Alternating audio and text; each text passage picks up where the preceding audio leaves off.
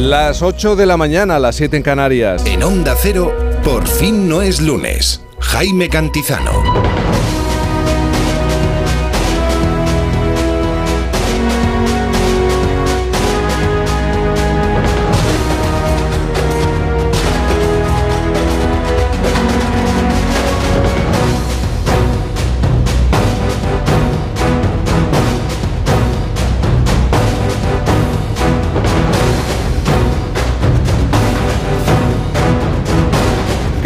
Días. ¿Cómo se encuentra? Es domingo, sí señor. Si hoy, por ejemplo, sale a la calle, se va a enfrentar a una jornada que tiene un nombre. Jornada de domingo, 19 de noviembre de 2023. Bienvenidos. Si sale a la calle, además, se va a enfrentar a, a, una previsión del tiempo que nos habla de tiempo anticiclónico, con predominio de cielos poco nubosos en la mayor parte del país. No obstante, en Galicia y el área cantábrica va a aumentar la nubosidad y a partir de mañana vamos a notar un cambio en las temperaturas. Bueno, esta noche, porque parece que llega el invierno. Las nieblas estarán presentes en la meseta y a esta hora de la mañana en Jaramillo Quemado en Burgos con nueve habitantes la temperatura es de 8 grados. Bueno, en Madrid un poco más grande, 9 grados, Barcelona 11, Santa Cruz de Tenerife 19, Palma 11, León 5 grados a esta hora, Bilbao 9 grados, Zaragoza 7, Valencia 9, Sevilla 12 grados. O por ejemplo a Coruña 15 grados. Y hay que recordar que hoy es el Día Mundial en recuerdo de las víctimas de tráfico. 1.145 personas murieron en nuestro país en este tipo de siniestros durante 2022. Un dato, más de la mitad, el 51,9%, dieron positivo en alcohol u otro tipo de drogas. Y en el Festoral de por fin tenemos una cita con la carrera Paul Freno, que empieza en unos minutos. Y además se celebra la romería de la Virgen del Milagro en Mazarrón. O que no se me olvide, hoy es el Día Mundial del Inodoro.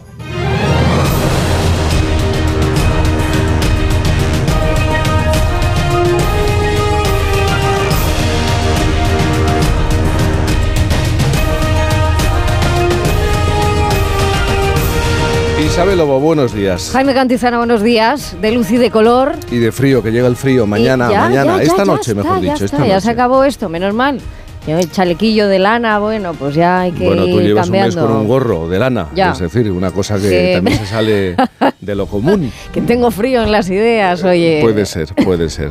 También hay otras personas que tienen eh, congeladas las ideas. Ah, bueno, están Hace un mucho poco peor. tiempo, pero es ¿eh? otra cuestión, Poco es otro peor. asunto. Los míticos, Joe Llorente, buenos días. Serrín, Serrín, tienen en las ideas.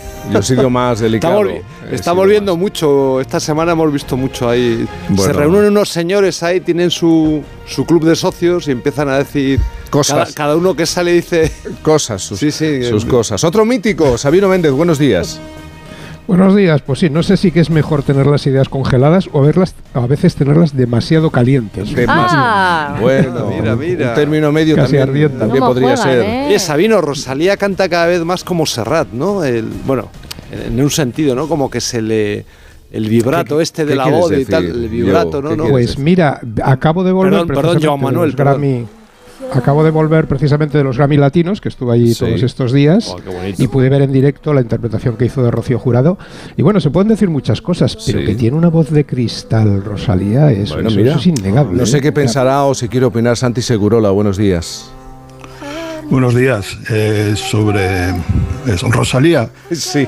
sí, a mí mm, mi impresión es que es una gran artista, pero también tengo que decir que no conozco, o sea, no la sigo tanto como debería probablemente. Sé que es una, digamos, la primera eh, Ahora de mismo las sí. artistas de la canción por Es ahí verdad. fuera, ¿no? Es una folclórica de nuestro tiempo, Es ¿no? verdad. Le faltan otras Bueno, folclóricas no. para Eh, pegarse. Es, como, es como algo más, no, es, es mucho más. Díaz, a Carmen nivel- Sevilla y tal, no, se hombre, odiaban, por favor, por todas. favor, te delata. Este comentario te delata.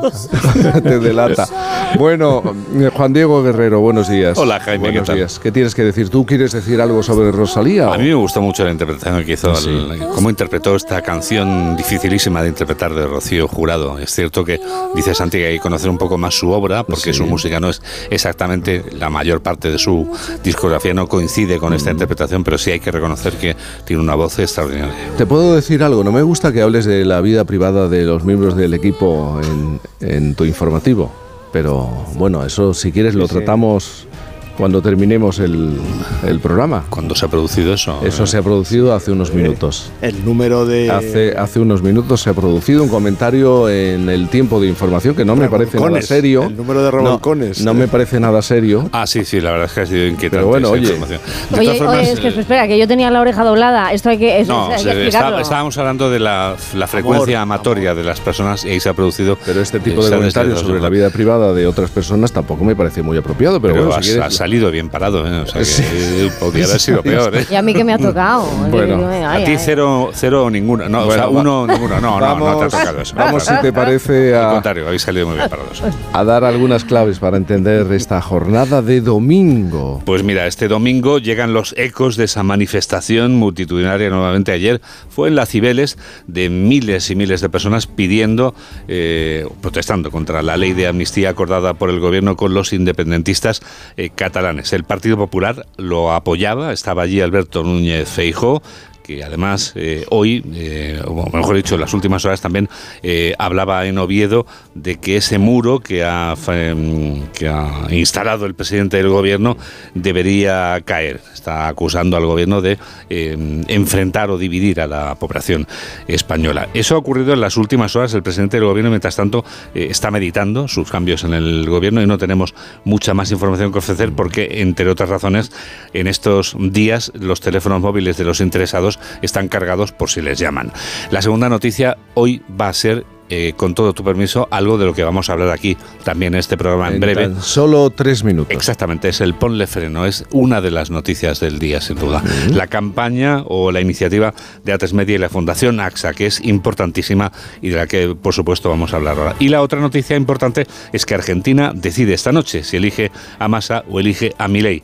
Son dos caracteres tan diferentes que no pueden, me cuesta encontrar puntos en común entre ambos candidatos. Estas y otras noticias a las 2 de la tarde, noticias fin de semana, pero siempre, siempre esa noticia que te gustaría dar. que es que se cumpla el deseo y el propósito de ponle freno, llegar a un día con el cero accidentes.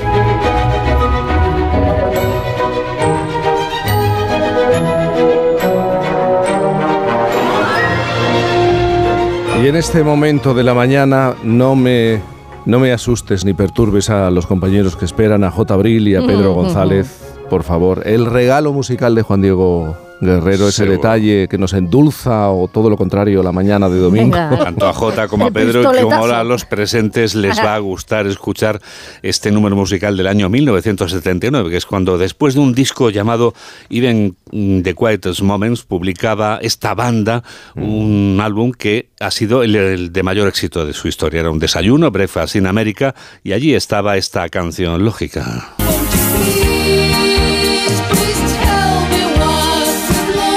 De las demostraciones del talento de Roger Hodgson y Rick Davis, Supertramp.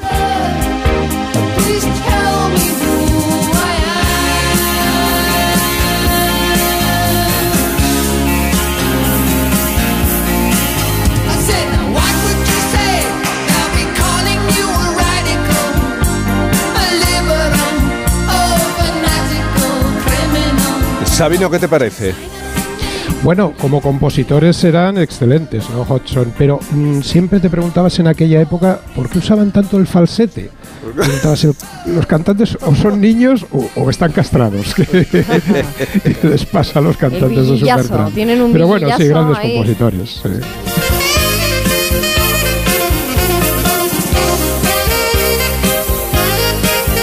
Juan Diego Guerrero. Luego hablamos, ¿eh? porque, insisto, no me parece apropiado que hables de la vida íntima de, de otras personas. eh, Sí, sí, sí, no, yo entiendo que estés inquieto, pero vamos. De eh, nuestra frecuencia Amatoria. amatoria. Claro, es que no he entendido absolutamente nada. Pero eso luego en privado, si, si te parece. Me parece bien. Ponle freno, ponle, Ponle freno. freno. Jaime, ponle freno. Ponle freno, Sabino, ponle freno. A la sí. frecuencia. Pónselo, pónselo, pónselo. Ponle freno. Algunos ya vamos frenados, ¿o no? Si es que.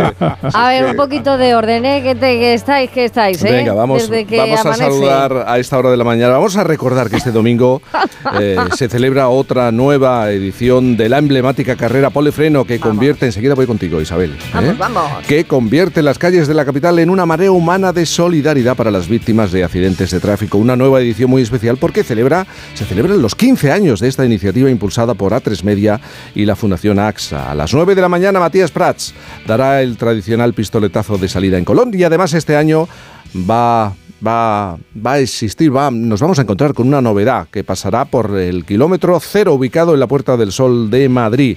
Saludamos a esta hora de la mañana a J. Abril, animador de la carrera este año. J, buenos días. Buenos días, Jaime, ¿cómo estás? Yo, yo bien, ¿y tú? Pues yo súper contento porque tenemos un día hoy maravilloso. Eso que has dicho de María es casi tsunami porque hemos batido récord de participantes este año. dices?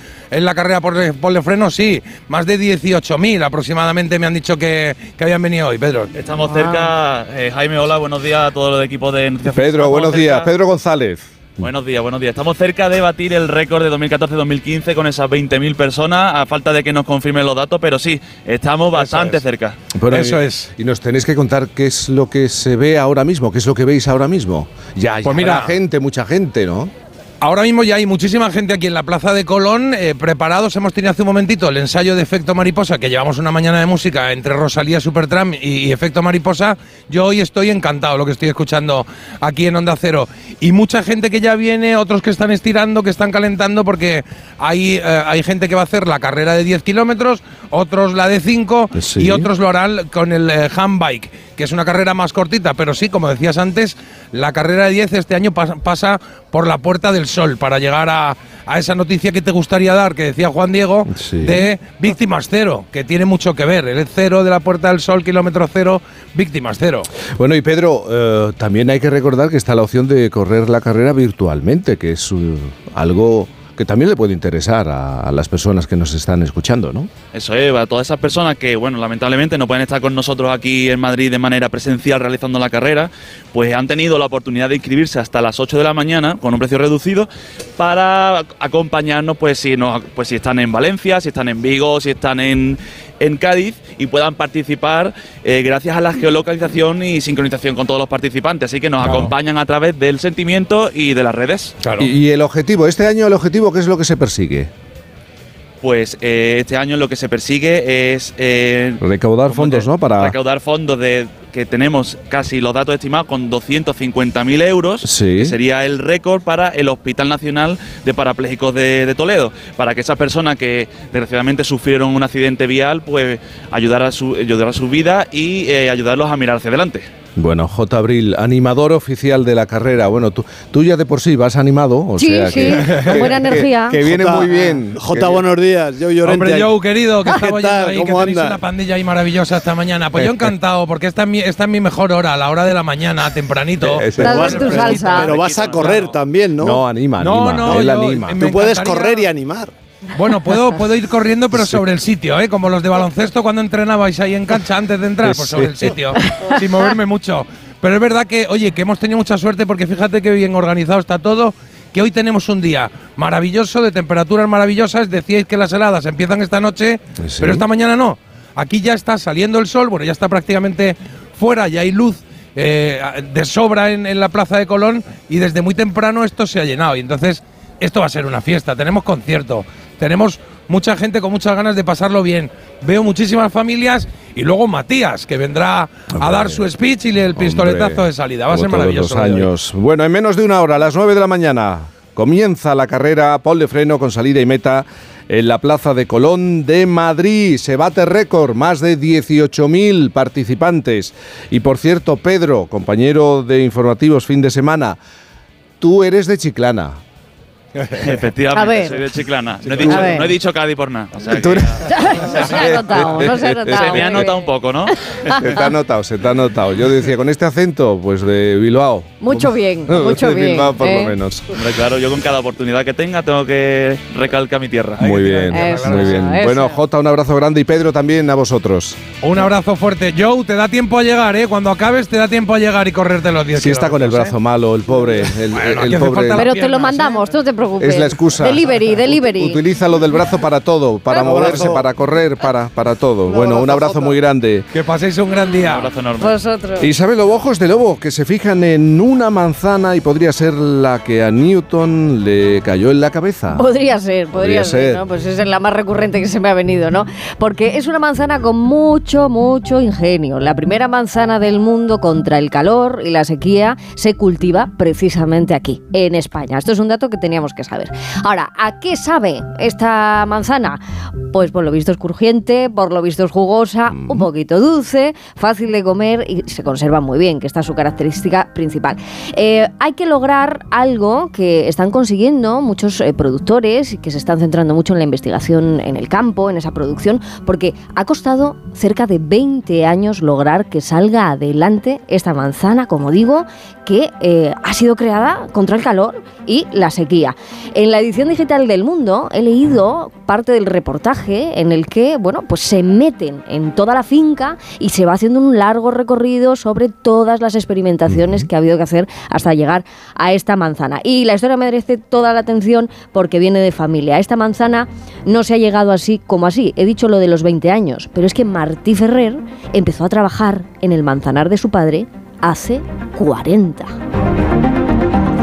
Este año se deja de pasar el décimo de Navidad por hombros o barrigas y demás partes del cuerpo de la buena suerte. Bueno, es que este año se está dejando todos esos gestos a la poderosa imaginación de la inteligencia artificial o el chat este. Se cumple un año, ¿no? ¿sí? De- del chat. Sí, sí, lleva un año GPT. ahí. Sí, lleva un año ahí haciendo, haciendo lo suyo, que todavía no sabemos qué es concretamente.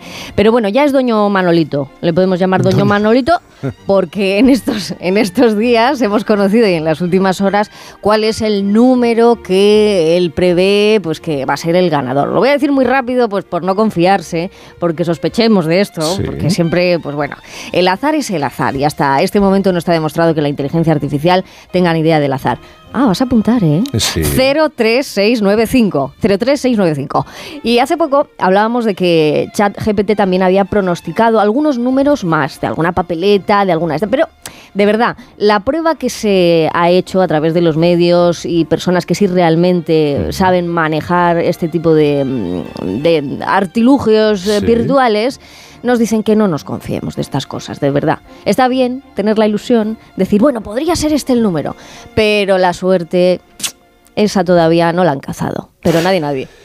¿Y seguís a las modas o a vuestro corazón? ¿Quién hace Isabel esta pregunta y a cuento de qué la plantea? Pues una pregunta con remitente de Sergio Méndez y destino este estribillo. Mas que nada sai da minha frente que eu quero passar Pois seu samba está animado O que eu quero é samba Este samba que misto de maracatu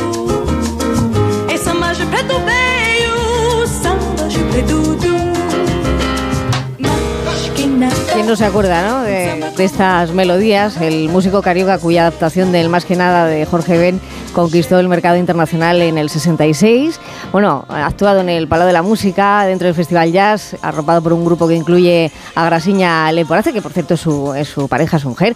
Y bueno, pues decimos, 1966, una canción brasileña, pues con estos eh, toques misteriosos, sensuales, un poco ritmo también afro. Bueno, pues ese Más que nada, eh, composición de Jorge Ben, de la que Sergio Méndez sacó petróleo valiéndose de arreglos, pues así muy exuberantes, de, de voces de Lani Hall, de Janis Hansen. Bueno, está bien que siempre eh, rescatemos eh, clásicos y los vayamos renovando. Seguro que esto, pues a Sabino, a Santi, a Llorente, a vosotros, pues os, os suena y os gusta, porque es así. Yo re- recuerdo perfectamente en televisión en blanco y negro, ¿Sí? con, con nueve años, diez años, escuchando a Sergio Méndez y Brasil 66, ese era el nombre completo de, de, de- de- de la banda, y era muy sensual, muy elegante, y la verdad es que fue un exitazo enorme. samba como hoje tá tão legal. Você não vai querer que chegue no final.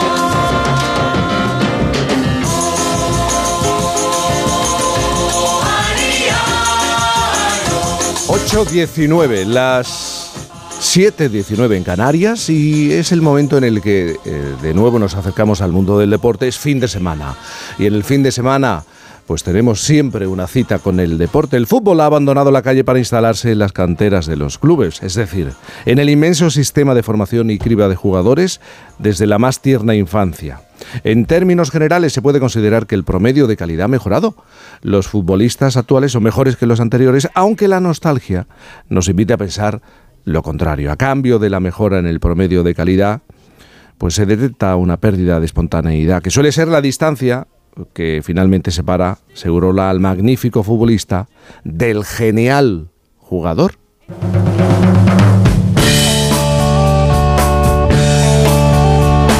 Así es, eh, Jaime, y además me encanta que suene esta música de los eh, Small Faces, los Caritas, de, una canción muy futbolera, por cierto. Se escucha mucho en los estadios ingleses, yo la escuché en Old Trafford con ocasión de un partido Manchester United-Juventus hace muchos años, emocionante.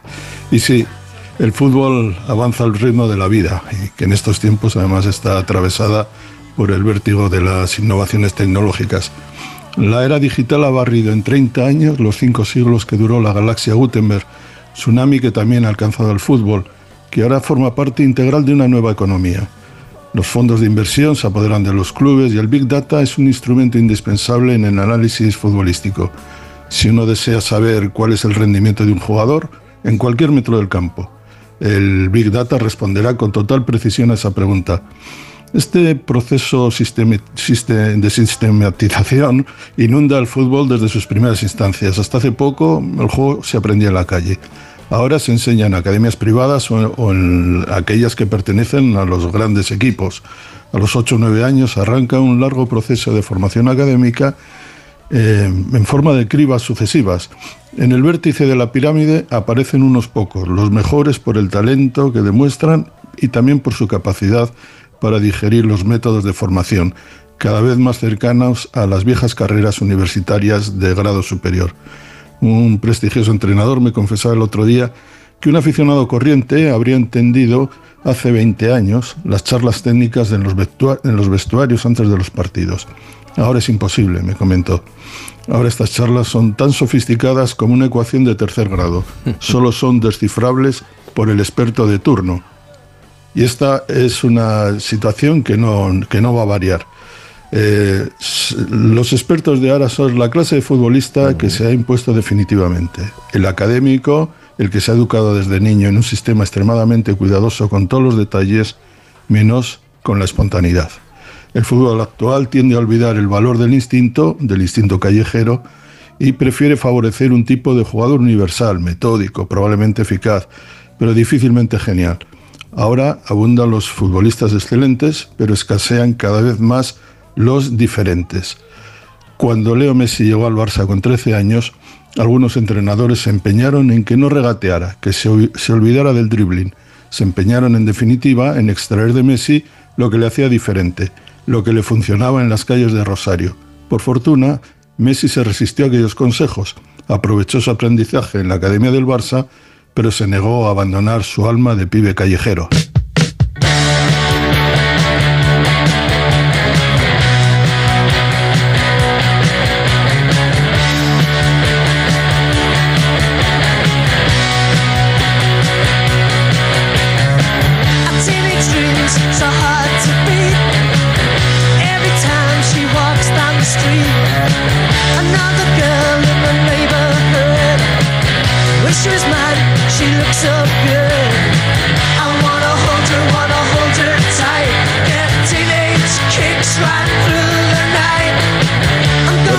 Segurola, por lo que estás contando, si yo entro en un vestuario y me siento para escuchar la charla de un entrenador, no voy a entender nada de principio a fin, ¿no? Ni tú ni yo. Ni tú ni yo, ¿no? No te olvides de eso. Ahora mismo hay que saber logaritmos neperianos ¿Pero e integrales? Sí. para... Es cierto, eh, Si ahora escuchas, eh, basta con escuchar a los expertos, a Sí. los comentaristas en la televisión, para que en, el plazo, en un plazo, yo creo que dos, tres años, escuchemos conceptos, conceptos o una terminología que no se usaba hace 20 años de ventanas diagonales, eh, pasillos de no sé qué, eh, bloques altos, bajos, medios, eh, no lo sé, pri- primeras líneas, segundas líneas, terceras líneas, cuartas líneas. Y evidentemente es un lenguaje, vamos a llamarle tecnocrático o Sí.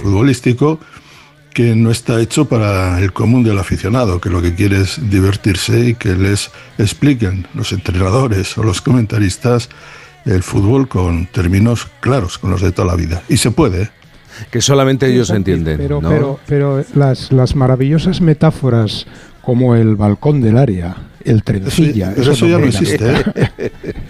Esa- esas metáforas, eh, Sabino, empiezan a desaparecer en favor de eh, un lenguaje mm, re- reelaborado tantas veces que son, es el lenguaje de la escuela de entrenadores, es el lenguaje eh, que se utiliza en capilla por unos pocos y que de alguna manera pretende vetar, yo creo, a la mayoría, a todos los aficionados que tranquilamente ven la televisión, se gastan un dinero por verlo, porque hay que gastarse dinero por ver la televisión, y que empieza a pensar que el fútbol es una cosa abstrusa y, o abstracta, vete a saber qué. Oye, Segurola, O tenemos sea, un que, el- que el ejemplo. fútbol tendrá también su, su, su lenguaje como el siglo de oro, el Góngora y Quevedo del, del fútbol, ¿no? Que será No, empieza, a tener esa, empieza a tener ese aire indescifrable de las páginas económicas de los periódicos. Sí, pero es que tenemos un ejemplo. Hace unos días, unas semanas, eh, Fernando Eiras, en la extra actualidad, nos trajo un ejemplo sonoro.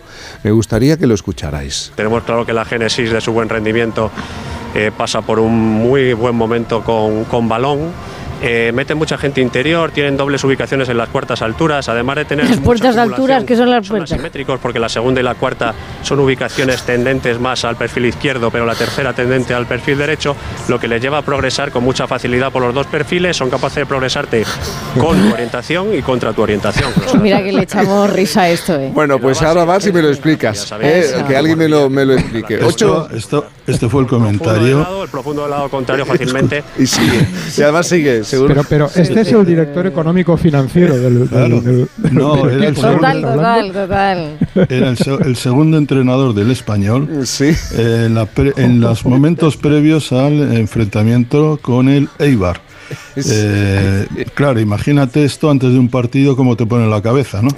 Pues son. Y por Imagínate al cierto, camerunés escuchando eso.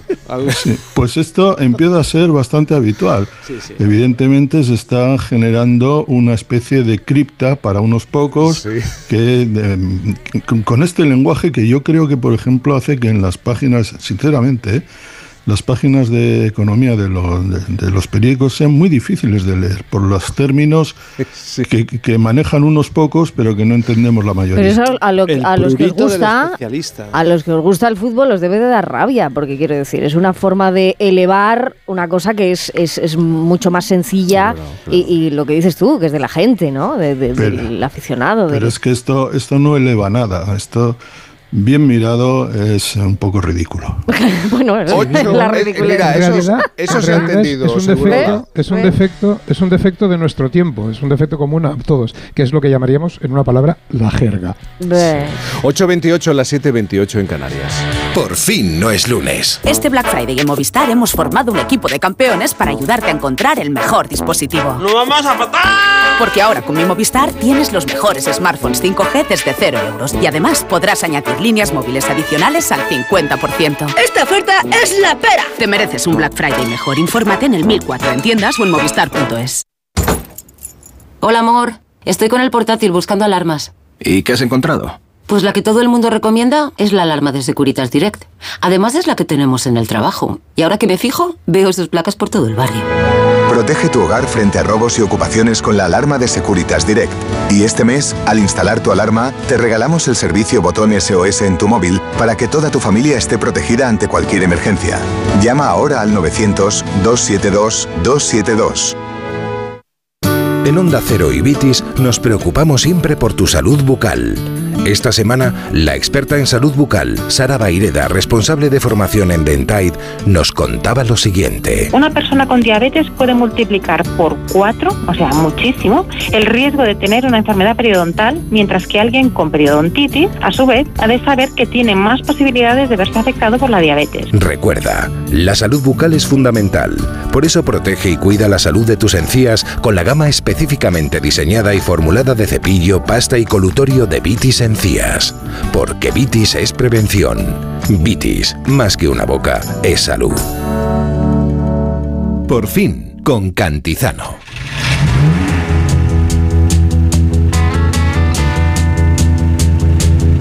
En esta hora parece que vamos a la carrera y ahora lo, lo vamos a explicar. Hemos hablado de la carrera Ponle Freno. Más de 18.000 participantes, sumando, sumando, van a recorrer esta mañana 180.000 kilómetros. Pero os propongo conocer a un corredor que hace a diario 700 kilómetros.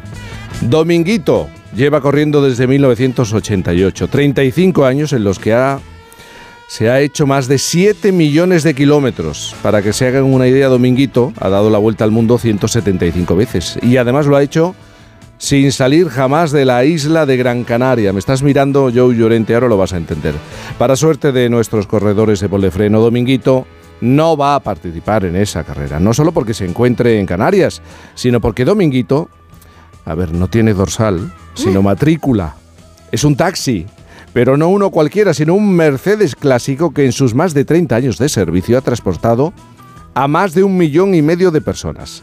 Y desde 2008 está en activo, las 24 horas del día, gracias a sus tres conductores.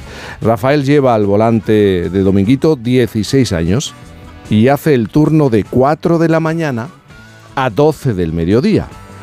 Bueno, ahora le han dado un pequeño descanso, respiro a Dominguito. ¿Por qué? Porque nos tiene que atender Rafael. Es el primer café de la mañana. Rafael, buenos días. Hola, buenos días. Buenos días, Rafael. 33 años en la carretera. Bueno, ¿qué te dice la gente, el usuario? Trein- de 35 creo. 35 de Dominguito. ¿Qué es lo que te dice? Sí, porque estamos en el 2023, Sí. del 88, sí, son 35 años. Ujú. y, y Dominguito es muy popular en la isla, ¿no? Ahora sí, la verdad, la verdad que ahora con esta con el jaleo este que se ha montado de salir en internet y eso, pero antes era normal. Eh, lo que pasa es que este año brutal. Oye, este vehículo pertenecía a Domingo, un señor que falleció en el año 2008. Para entonces, eh, Dominguito llevaba más de 4 millones de kilómetros. Eh, ¿Qué os hizo en ese momento decidir que había que restaurarlo y prepararlo? Mm, La verdad que el que quiso restaurarlo yo era yo, porque el dueño lo quería lo quería quitar. Sí. y había comprado incluso otro coche, pero no se podía poner porque había pasado de, de los cinco años que el ayuntamiento te permite renovar el vehículo. Sí. Y al final yo le dije, mira, vamos a arreglar este. Y al final lo arreglamos, lo desmontamos entero y lo arreglamos. Sí, bueno, Dominguito tiene, para ser un coche, tiene sus años, no sé si tiene sus achaques, pero en realidad está pasando todas las revisiones y además muy a menudo, ¿no? Sí, eh, el taxi a partir de cinco años es obligatorio cada, cin- cada seis meses, toca ITV.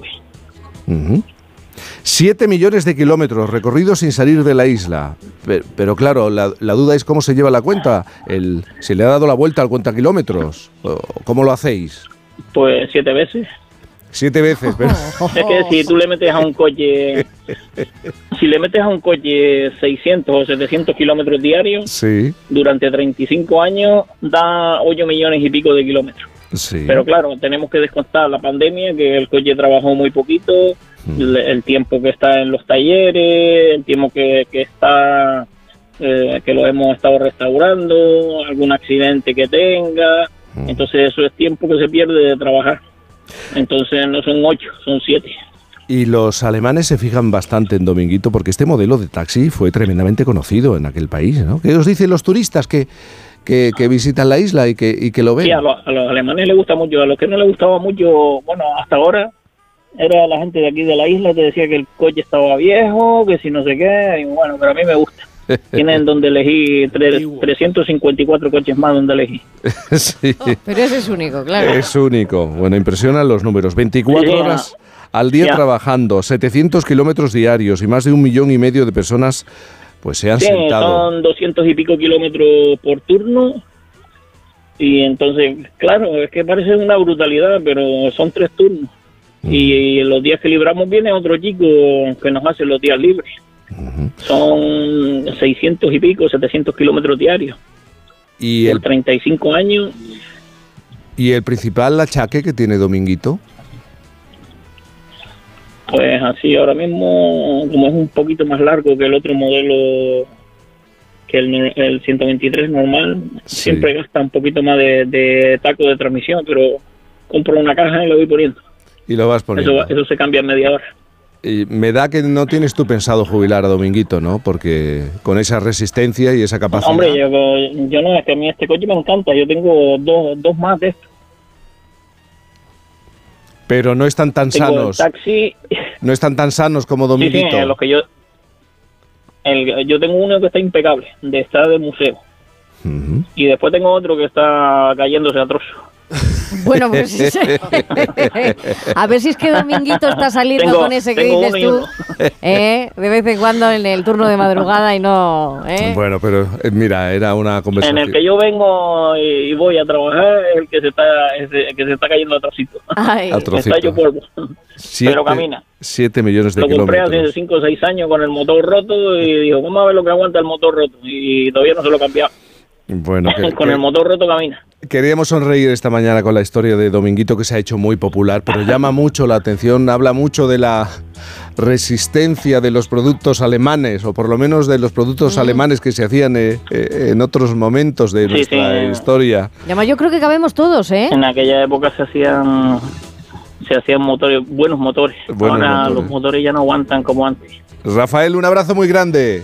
Uno de los conductores, tres turnos, tres turnos para llevar a Dominguito. ¿Cómo pronuncian las Cher los canarios? eh? En el año 88. Claro. Maravilloso. claro. Difícil, ¿eh? Dominguito, un Mercedes Sí. clásico. Decía que cabíamos todos, porque es de esos tipos así, ¿no? Eh, a ver, yo no, no, no, Sí, sí, ya no no tengo mucho el modelo, pero es, es- tiene, tiene largura, o sea que... que- Sí, como una limusina. ¿Sí? Pues Tiene el ala, aspecto mira. de una limusina.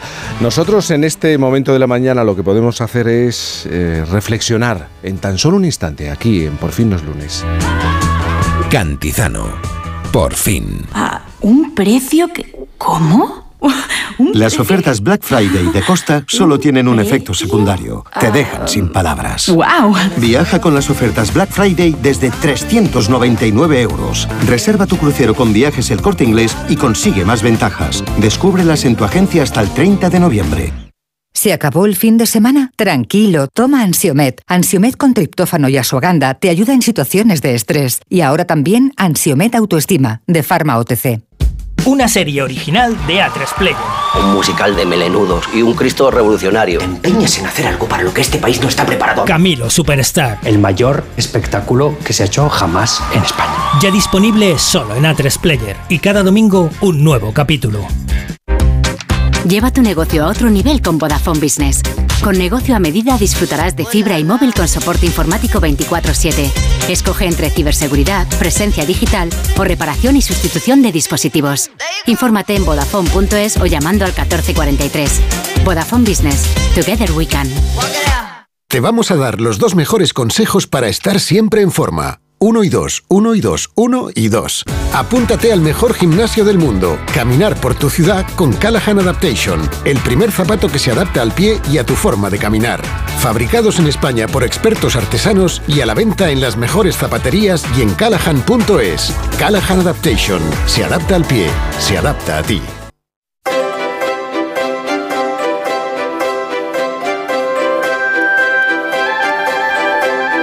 Esta ha sido una semana de debates y argumentos encontrados. Hemos escuchado voces que intentaban justificar su posición con razones diversas, que muchas veces se negaban unas a otras. ¿Cómo es posible que se dé una cosa y la contraria? ¿Cómo puede ser que las personas tengamos maneras tan opuestas de ver las cosas? ¿Qué pasa? ¿Que todos tienen la razón? ¿O no la, la tiene nadie? ¿Cómo puede existir tal diversidad de planteamientos? ¿Puede haber quien intente manipular esa diversidad para sacar provecho de sus semejantes? ¿Existen unos planteamientos mejores que otros o, más felices. Contemplando la diversidad infinita del mundo y la gente hoy, nuestro sospechoso habitual, quiere preguntarse cuál será la actitud más sana para, para uno mismo frente a esta desconcertante diversidad de la vida humana y de la opinión humana, Sabino Méndez.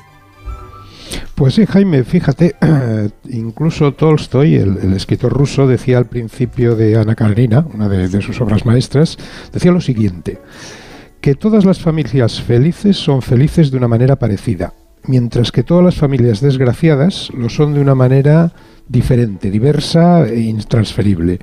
Y la verdad es un argumento que queda muy bien para empezar un libro y abrir una historia, pero yo, vamos, sin querer enmendarle la plana, por supuesto, a un genio como Tolstoy, Sí, hombre, sí, pues fíjate. Jaime, no creo, no creo que eso sea exacto. La verdad. La felicidad tiene también su diversidad. Lo que pasa es que es más, más monótona porque, porque es menos sobresaltada. Pero, como bien sabemos en este programa, porque por aquí desfila mucha gente diferente, hay también muchas y diversas maneras de ser felices, casi tantas como seres humanos. Como instintivamente yo creo que los seres humanos sabemos eso, lo sabemos, hoy el día el tema de la diversidad es un tema de moda. El concepto prácticamente se aplica a todo. A la biología, con la biodiversidad, eh, a las creencias, con la diversidad de credos y religiones, a los orígenes étnicos, con la diversidad de culturas y, por supuesto, a la diversidad de opiniones. En casi todos los órdenes, si os fijáis, la diversidad se considera positiva. No se entra a justipreciar si unos componentes son mejores que otros y se considera, en general, que la diversidad es una cosa buena. Ahora bien, cuando llegamos al apartado de diversidad de opiniones, Jaime, la cosa, mm, claro, entonces se complica. Porque todos estamos de acuerdo en que es positivo que exista diversidad de opiniones. De hecho, se puede decir que, que allí donde todos piensan igual es porque nadie piensa demasiado, porque no hay pensamiento crítico. Pero una vez acordado esa base general, esos cimientos de que es buena la diversidad de opiniones, mm, hombre, nos encontramos con que estamos obligados a escoger unas opiniones como mejores que otras. Porque partiendo de ellas, al fin y al cabo, escogeremos nuestras acciones y, y lo que no queremos es equivocarnos. Eh, para, para explicarlo mejor, cuando presenciamos la diversidad de lenguas, no nos vemos en el compromiso de tener que decidir si un idioma es mejor que otro. Pero frente a la diversidad de opiniones y argumentos sobre temas morales y políticos, sí que nos encontramos en el brete de tener que dilucidar cuáles son mejores que otras, porque eso, oye, al fin y al cabo orientará nuestras acciones hacia decisiones más o menos justas o injustas, más acertadas o menos acertadas, más correctas o no. Ese es el fondo, el paisaje, creo yo, el panorama básico de toda la diversidad de opiniones de la controversia que hemos presenciado en nuestro país estos días. Yo, fíjate, personalmente me siento orgulloso eh, e inesperadamente sorprendido de una manera agradable por la reacción de nuestra sociedad. Y os lo dice alguien que no es precisamente un, un entusiasta o un admirador de la sociedad que estamos creando, sino que me parece más bien que tenemos muchos defectos de egoísmo, pereza, superfi- superficialidad, eh, ignorancia. Pero la reacción general, incluso a pesar de la crispación, a ver si me explico bien, Jaime, esa reacción general a las controversias de las últimas semanas, para mi gusto, nos indica con tanto revuelo que estamos en una sociedad a la que verdaderamente le importa, le importan los temas de injusticia o justicia de las cosas. Eso significa que no estamos como colectividad tan dormidos como parecía, como a veces mm, llegábamos a pensar. La justicia o la injusticia de las cosas sigue preocupando a los españoles y eso para mí es una excelente noticia. Lo peor, al fin y al cabo, no es tanto la crispación, creo yo, como la indiferencia, la narcosis frente a las cosas, el, dejar hacer. ¿Por qué? Pues porque entonces es cuando progresan, en un ambiente así, un ambiente de narcosis, es cuando progresan los, los mm, llamaríamos, los podemos decir, los, los trileros, los trileros de la diversidad. Eh, ¿Qué serían los trileros de la diversidad? Bueno, pues aquellos que se han dado cuenta de que los seres humanos hemos aceptado por fin la diversidad como algo positivo y entonces intentan usar esa aceptación, mm, esa aceptación general para manipularla mm, de una manera creando como, una generalidad de cara a conseguir sus fines propios e interesados, que siempre tienen muy poco que ver, al fin y al cabo, con la verdadera diversidad. Eh, los manipuladores de la diversidad son aquellos que quieren convencernos de que todo lo que se acoja a la diversidad es sagrado. Ha de ser bueno per se. Y eso tampoco es exactamente así. Un ejemplo claro lo podríamos poner en las relaciones sexuales. Por fin hemos aceptado como sociedad que existe una gran diversidad de gustos de cara a las relaciones sexuales y eso es una gran noticia, porque nos convierte en una sociedad más libre y tolerante. Pero a la vez también sabemos que no todo lo que se encuentra bajo el paraguas de esa diversidad de gustos vale. Por ejemplo, imaginemos, yo que sé, la necrofilia, un ejemplo extremo. Demuestra que hay opciones mejores y peores y que hay que consensuar unos límites. Porque el manipulador argumentos y opiniones podía darnos de todo tipo, pero límites siempre serán necesarios. En esa estrategia de, trileros, un, un necrófilo hasta te podría intentar argumentar que cuando quiere tener relaciones sexuales con un cadáver no hace daño a nadie porque el fallecido no siente nada ni se queja. Pero en la misma línea de delirio podríamos contraargumentarle que, oye, entonces, ¿qué pasa con el famoso consentimiento? Porque el fallecido no puede dar o negar su parecer. A esos extremos de absurdo puede llevarnos la, sacralización de la diversidad, una trampa en la que no hemos de caer. Felicitémonos por haber aceptado como humanos la, diversidad infinita de nuestra especie y que esa diversidad puede ser felizmente monótona, como las familias de Tolstoy. Y no por ello hay que llevarla a los extremos para que sea emocionante. Mira, Jaime, esta semana estuve en Sevilla en los actos de los premios de los Grammy Latinos. Y no os podéis ni imaginar, ya que precisamente han mencionado antes a mi tocayo, a, a Sergio Méndez, en el Brasil del 66, pues no os podéis ni imaginar la diversidad inacabable de géneros populares que hay ahora en la música latina.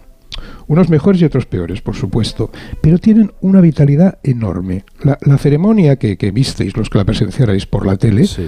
dura tres horas, pero es que hay otras tres horas más de premios que no se retransmiten, no salen por la tele porque es una diversidad de géneros más locales de, que se dan en Latinoamérica, que también tienen ahí en Latinoamérica cada uno su público. En total la ceremonia se va como a seis horas de, de premios. Para que os hagáis una idea, hay un género popular en Brasil, eh, descubrí gracias a estos premios, que se llama nada menos que calciñas pretas. Calciñas pretas, mm, voy a hacer la traducción fina, que sería ropa interior ajustada o ceñida. No es el nombre de un artista, exactamente. Ni es el nombre de un artista, ni de un músico, ni de un disco. Es el de un género. Es, es, el de un género completo de un estilo de música. No digo más porque no quiero darle ideas a Juan Diego Guerrero. No. Pero la diversidad de nuestro mundo, chicos, es inagotable y la música lo que hace es, es reflejarlo, al fin y al cabo. O sea que viva esa diversidad infinita.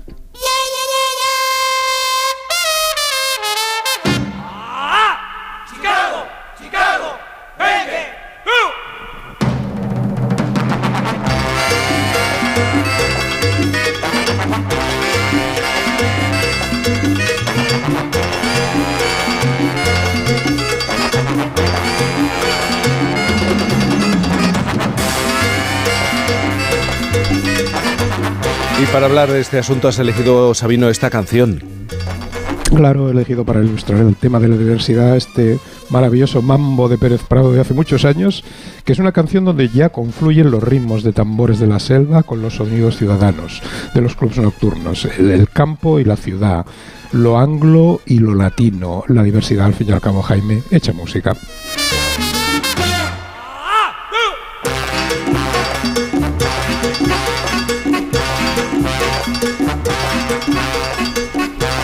Joe, ¿qué te pasa? ¿Qué, qué quieres decir? No, la, la, diversidad, sí, la variedad. La diversidad, la variedad procede de una facultad de la mente humana que es la que nos ha traído hasta aquí, que es la capacidad de, de pensamiento ilimitado, infinito, la recursividad de nuestro cerebro y que gracias al momento en el que vivimos, en el cual los canales de comunicación son tan fluidos, pues ocurren cosas tan magníficas como esta, como que la música latinoamericana uh -huh. eh, haya alumbrado multitud de corrientes, la mayoría eh, pues populares y, y deseables, y, y, que estaría muy bien también, como decía Sabino, mantenerlas, mantenerlas ocultas a Juan Diego. Oye, Sabino, tengo una curiosidad. Claro, tú eres un, un hombre con experiencia, un veterano de la, de la música. ¿Qué te pareció la experiencia? ¿Cómo viviste la experiencia de los Grammy Latino? Porque además tienes eh, una responsabilidad en una institución importante para la gente de la, de la música. Yo lo vi desde, desde casa, también por, por curiosidad y por interés. Eh, bueno, de diversas maneras uno puede analizar lo que ocurrió en Sevilla ¿no? el pasado jueves por la noche. Hombre, lo principal, a mí lo que me encantó fue que hemos establecido un canal, porque hay que, no hay que olvidar que los Grammy al fin y al cabo son los premios de una academia eh, estadounidense, quiero decir, que está instalada allí.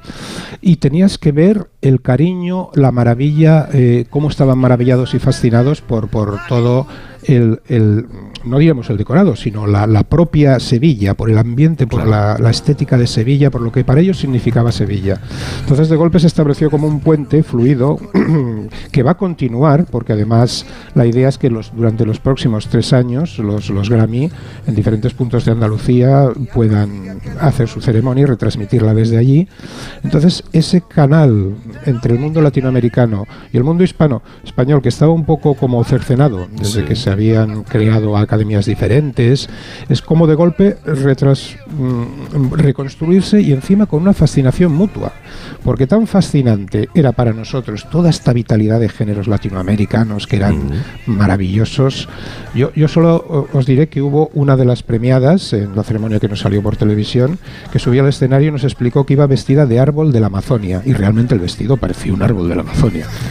y toda esa exuberancia estética latina era maravillosa, fascinante para nosotros, y para ellos era fascinante aquel origen, como la raíz de donde empezó todo, de donde salió su origen latino-hispano, que ojo, lo hispano está arrasando ya en Estados Unidos. ¿eh? El crecimiento está llegando a un punto absolutamente extremo y os diría que incluso en este momento somos cool, somos una cosa que está de moda.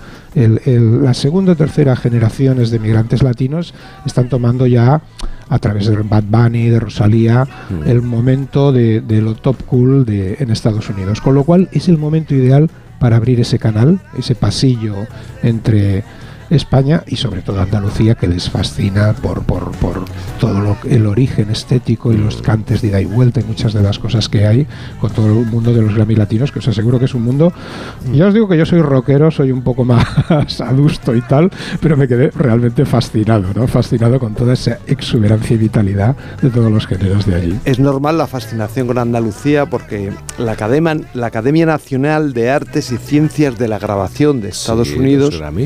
Tiene su sede en Los Ángeles, California, que está plagado de nombres españoles, de cultura española, eh, de antecedentes de bueno pues de nuestros compatriotas que fueron por allí y que además eh, pues se hicieron bastante buenas migas en general con los habitantes eh, primitivos de, de aquella zona. ¿no? Vamos a hacer una Y te pausa. aseguro, te aseguro que ver, te aseguro que ver a latinoamericanos con smokings blancos de la ME y sombreros cowboys paseando por el barrio Santa Cruz de Sevilla es una experiencia que no me hubiera perdido por nada del. Decía que vamos a hacer una pausa y enseguida os voy a preguntar. El concepto nos encanta. Las películas confort. Sí, ¿Eh? sí. ¿Qué significan las películas confort? No Ahora lo vamos a explicar. Con coche.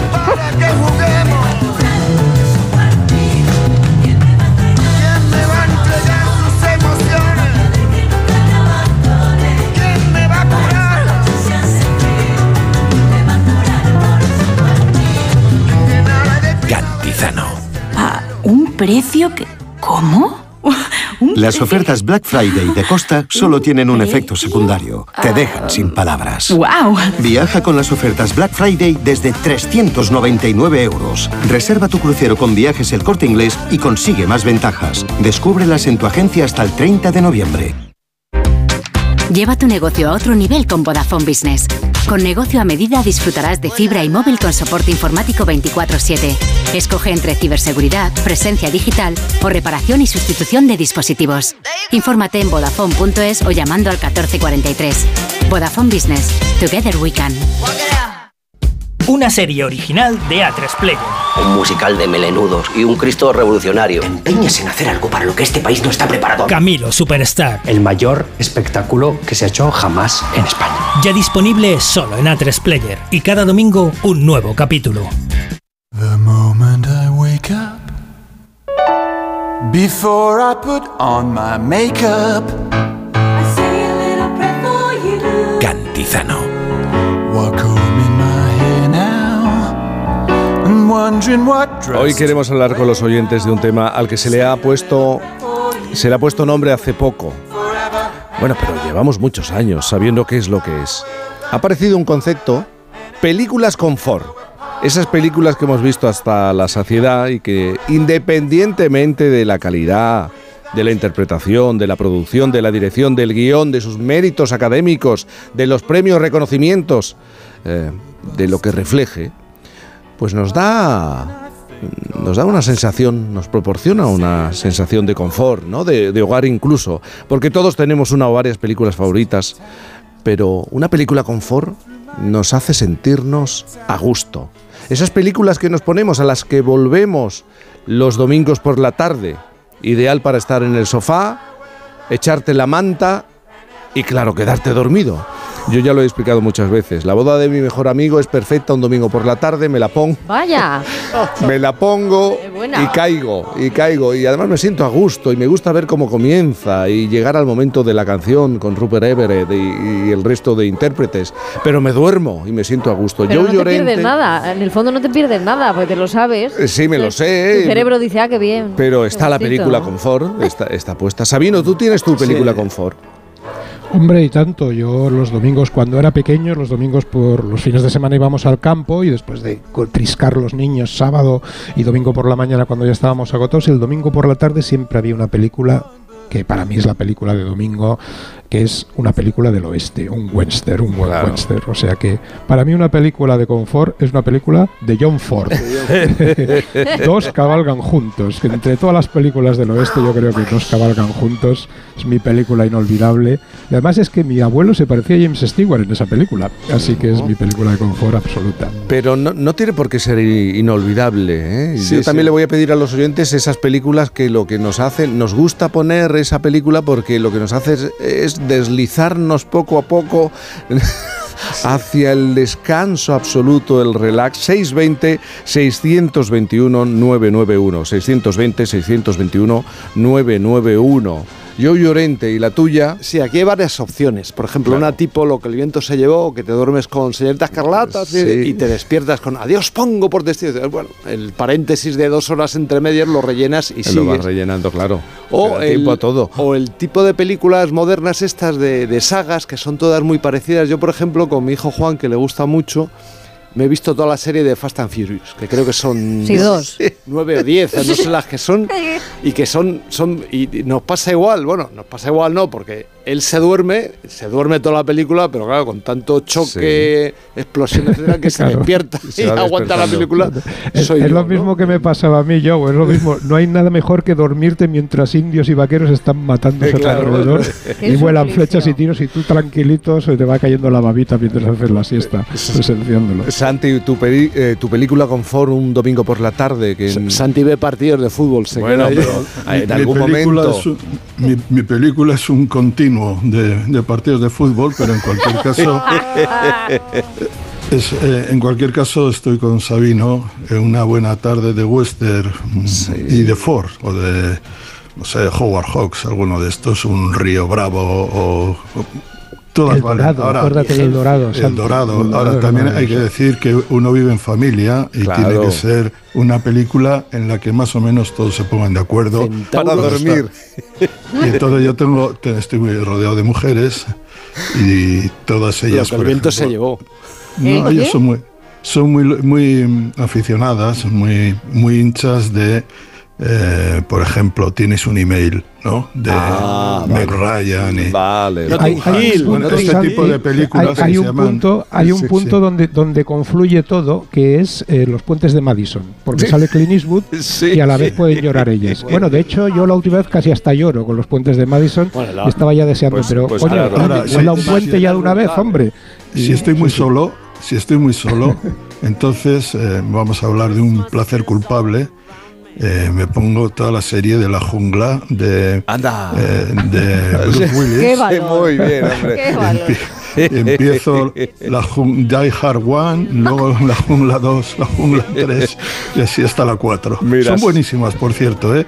Vamos a decir la verdad que están infravaloradas. Venga, pues 620-621-991. Película Confort, domingo por la tarde, en casa. ¿Y qué veo? ¿Y qué? Pues voy a volver a esta película. Isabel Lobo, ¿y la tuya? Es que la mía es de no tienes más remedio. O sea, estoy en esa época de la vida en la que no tienes más remedio que ver una película, la misma película, todos los domingos a la misma hora. ¿Y cuál es? Pues es una La que- sirenita. ¡Uy, no! Qué bonito es vivir. Ningún problema. Y, y te la pone y te la pone. Y otra vez. quiere volver y quiere volver. Pero entonces no sé si es película confort Lo más fácil o película es... castigo. Tú dilo. Hakuna Matata. Bueno, míticos, llegamos al final de esta primera hora a disfrutar del domingo que llega el frío y lo empezaréis a notar. Un abrazo grande. Muchas Un gracias. abrazo, Igualmente. Un abrazo grande. Enseguida las noticias en la sintonía de Onda Cero en este domingo por la mañana. Nos vamos a tomar ya el segundo café hablando de filosofía. En un momento, en Por fin los lunes. Con Cantizano.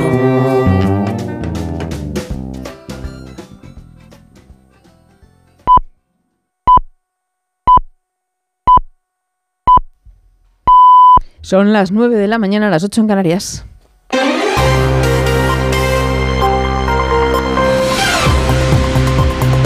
Noticias en Onda Cero.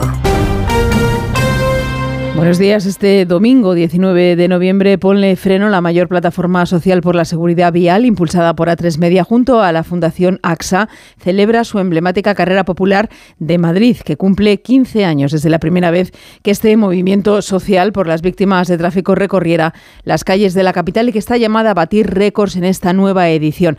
A esta hora, Matías Prats es el encargado de dar el pistoletazo de salida. Vamos a saber si eso ha ocurrido ya con un equipo de Onda Cero desplegado en la zona, con la asistencia técnica de José Eduardo Martínez y con Pedro González. Buenos días.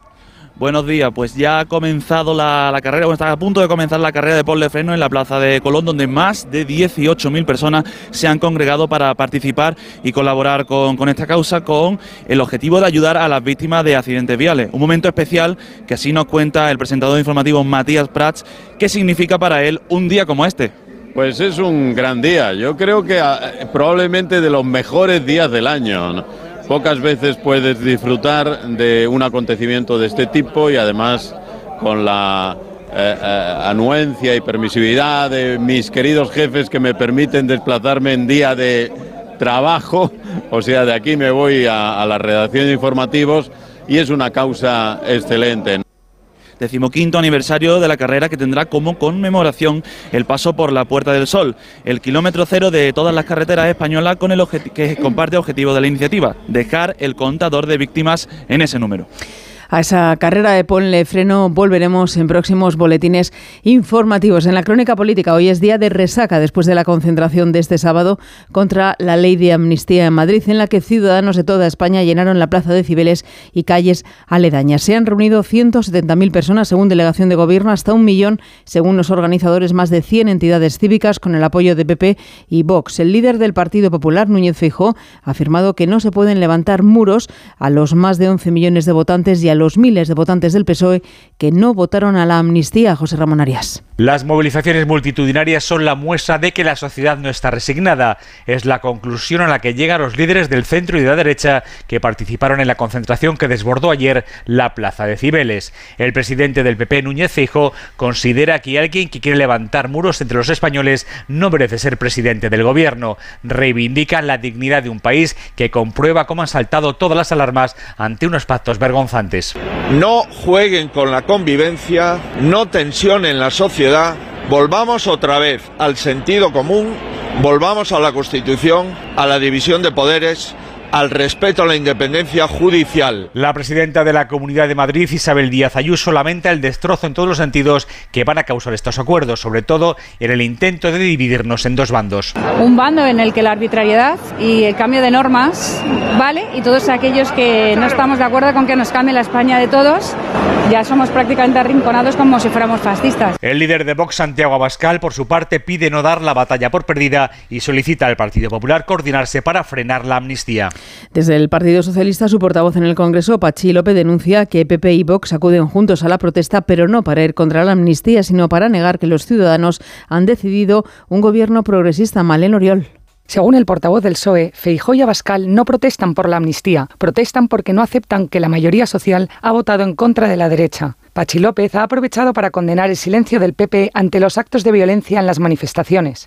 Cualquier demócrata tiene que ser radicalmente contundente, condenando esas actitudes cercanas al fascismo, condenando las actitudes violentas, condenando las amenazas y las agresiones que están sufriendo dirigentes y militantes socialistas.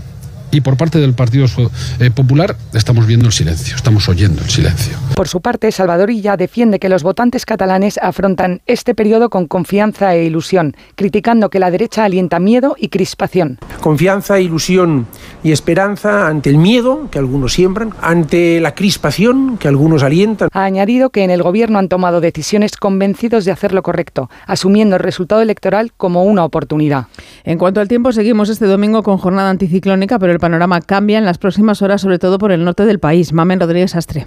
Habrá que esperar a mañana en el norte, incluso hasta el martes, aquí en el centro, para que llegue el cambio de tiempo. Dicen los expertos que llegará el invierno. Esperemos que por lo menos llegue el otoño. Así que hoy todavía lo que vamos a hacer es repetir una jornada cálida como la de ayer. Vamos a estar de nuevo entre 5 y 10 grados por encima de lo normal en buena parte del país. Veremos más de 20 en el Cantábrico, el centro, el este y en el sur. Allí alcanzarán los 25. Hoy toca que suban las temperaturas en el Mediterráneo y que bajen un poco en el Cantábrico. Ojo a las nieblas a esta hora, sobre todo en Galicia y en Zamora. Y vamos en este momento a la información deportiva, ese Gran Premio de Las Vegas de Fórmula 1 para saber con Rafa Fernández cómo ha terminado la carrera. Hola, Rafa.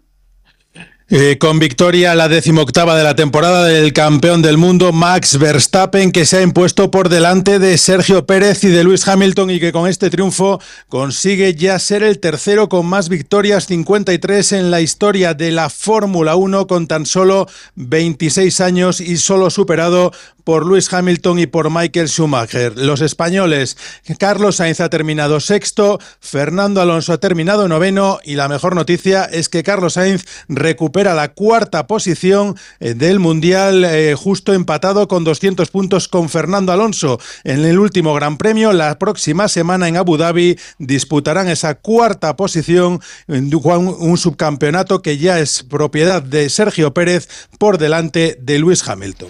Pues así terminamos más noticias en Onda Cero a las 10, las 9 en Canarias y en nuestra página web ondacero.es. Continúan con Cantizano en Por fin no es lunes. Este domingo, gran tarde de deporte en Radio Estadio. La selección española cierra la fase de clasificación para la Eurocopa y busca una victoria con buen juego para la fiesta final en Valladolid. España-Georgia. Cinco partidos de segunda división completan el menú del fútbol. Además, desde Turín la gran final de la Copa de Maestros de Tenis. Desde Qatar, la penúltima carrera de MotoGP con el título en juego. La Liga ACB de baloncesto y el resumen del Gran Premio de Las Vegas de Fórmula 1. Este domingo desde las 4 de la tarde, todo el deporte te espera en Radio Estadio. Con Edu García. Te mereces esta radio. Onda Cero, tu radio. En Onda Cero,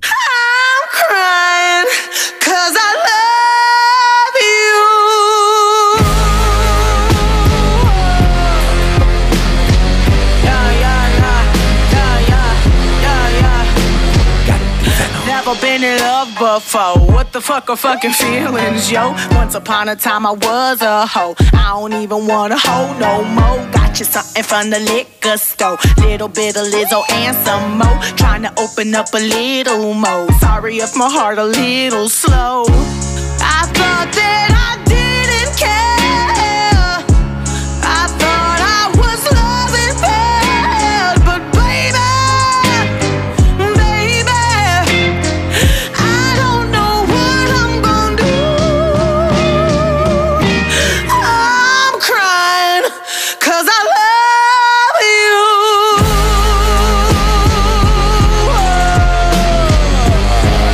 La segunda hora de Por fin no es lunes, 9-8, las 8 y 8 en Canarias.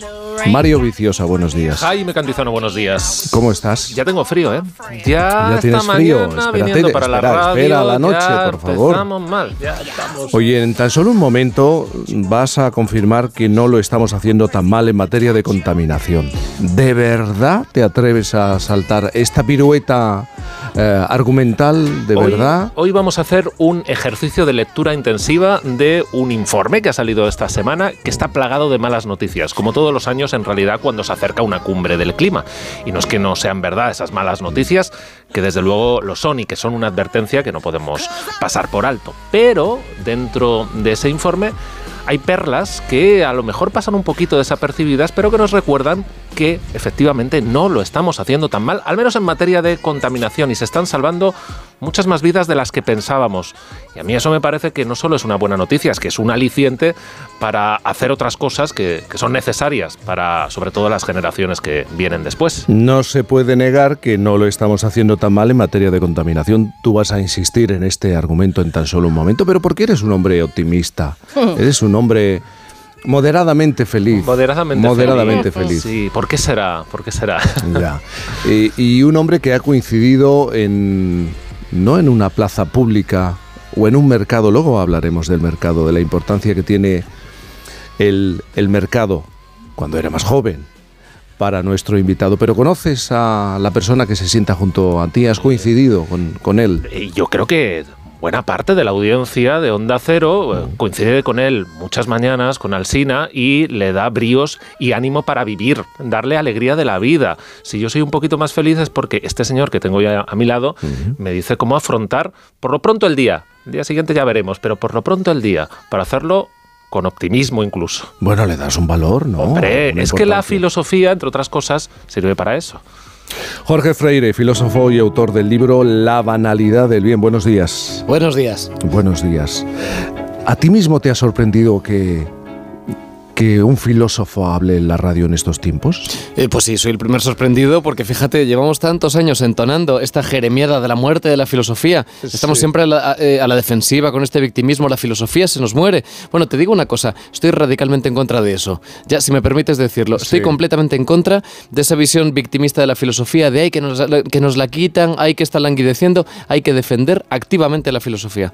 Hay que defenderla al ataque. Hay que bajar la filosofía efectivamente a la, a la calle. Hay que filosofar en prensa, hay que filosofar en radio, hay que filosofar donde nos dejen. Yo no creo que la filosofía sea una regalía exclusiva de académicos. No creo que sea una cosa exclusiva de la universidad. Todos filosofamos. Entonces por eso tenemos que hacerlo. Y en las escuelas. ¿no? Y en las Porque escuelas, ante es todo. verdad que hay un lamento generalizado en los últimos años. Desaparece la filosofía de, de, de las escuelas, de los colegios. Eh, Bueno, es que la filosofía no va a desaparecer mientras exista el género humano, porque siempre vamos a estar eh, filosofando. Lo que pasa es que es verdad que los planes de estudio, ya no te digo durante los últimos años, sino durante las últimas décadas, se ha ido despreciando progresivamente la filosofía y por una razón, porque yo creo que se intenta cambiar.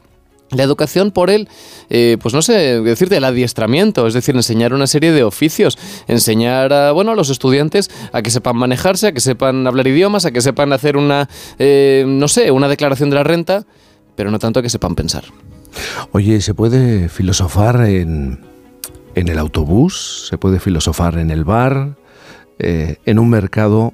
¿Por qué es tan importante en tu recorrido, en tu historia personal, José Francisco, una visita a un mercado, un paseo por el mercado? Bueno, para mí eso es determinante. Tú ten en cuenta, eh, Jaime, que yo unos- estaba... Eran unos espárragos, perdona. Eran unos espárragos que yo me encuentro cuando estoy con mi madre siendo adolescente en el supermercado y que llevan una, una faja, y no me estoy inventando nada, te prometo que esto es así, una faja en la que pone eh, espárragos Sócrates y debajo una leyenda que reza a la memoria de Immanuel Kant. Bueno, yo me quedé de piedra y la verdad es que me olvidé de esto hasta que varios años después unos amigos me presentaron al productor de estos espárragos, José Francisco, y es un hombre que vive en un pueblecito minúsculo de, de Toledo y que ha hecho fortuna con los espárragos, pero que de alguna forma ha querido hacer justicia a lo que es la pasión de su existencia, que es la filosofía. Este hombre, fíjate tú, no solo que sea autodidacta, es que es una persona que aprendió a leer de adolescente, que tuvo una infancia ímproba, en orfanatos, etcétera, etcétera, y este aquí que al ser adolescente cayó en sus manos, agárrate, uno de los libros más difíciles que se haya escrito, que es La crítica a la razón pura.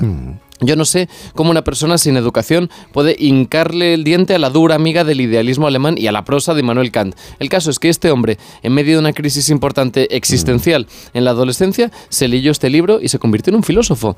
En un filósofo, además, un filósofo de la vida, un filósofo práctico, no un filósofo que se encierre en el pináculo de la Torre de Marfil y que escriba muchos artículos y que esté en la academia. No, no, un filósofo que trabaja la tierra, que se dedica a los espárragos, que se dedica al ajo negro y que filosofa. Y eso para mí es ejemplar y es uno de los espejos en los que yo trato de mirarme. Y ya has podido conocerlo, hablar con él. Bueno, no solo lo he conocido, sino que nos, nos hemos hecho íntimos amigos y he aprendido muchísimo, muchísimo de él. Bueno, hay una, una frase que decían los latinos, los latinos de la antigua Roma, que era primum vivere de inda filosofare. Primero vivir y luego filosofar. Es decir, tú si quieres puedes leerte miles de libros y puedes ser un coquito y un cerebrito, pero si no has vivido antes, si no te has paseado por el mercado, como decíamos, si no te han roto el corazón, si no has vivido sin sabores, si no lo has pasado mal o no lo has pasado bien, de poco va a servir que leas tanto porque no lo has procesado, ¿no? Entonces, primero hay que vivir y luego filosofar. Oye, y el filósofo en esencia tiene que ser pesimista. No. No, vamos a ver, Jaime. Te estoy. Yo soy un poco pesimista, pero por una cuestión caracteriológica. Es Tú decir, no, tú no tienes nada de fe en la civilización actual. Tengo, tengo poca. Reconócelo. Mira, te, lo voy a decir de una forma muy bonita porque si lo digo yo dices, bueno, lo ha dicho este, pero lo decía Ortega. Si lo dice Ortega y Gasset ya parece mucho mejor. Ortega lo llamaba el deleite de la quejumbre. A los filósofos nos gusta mucho quejarnos, porque si tú dices que va todo bien, al final te toman como el pito del sereno. Pero si te pones, si te pones mm, eh, pesimista, dicen, oh, fíjate qué prestigio, es muy pesimista.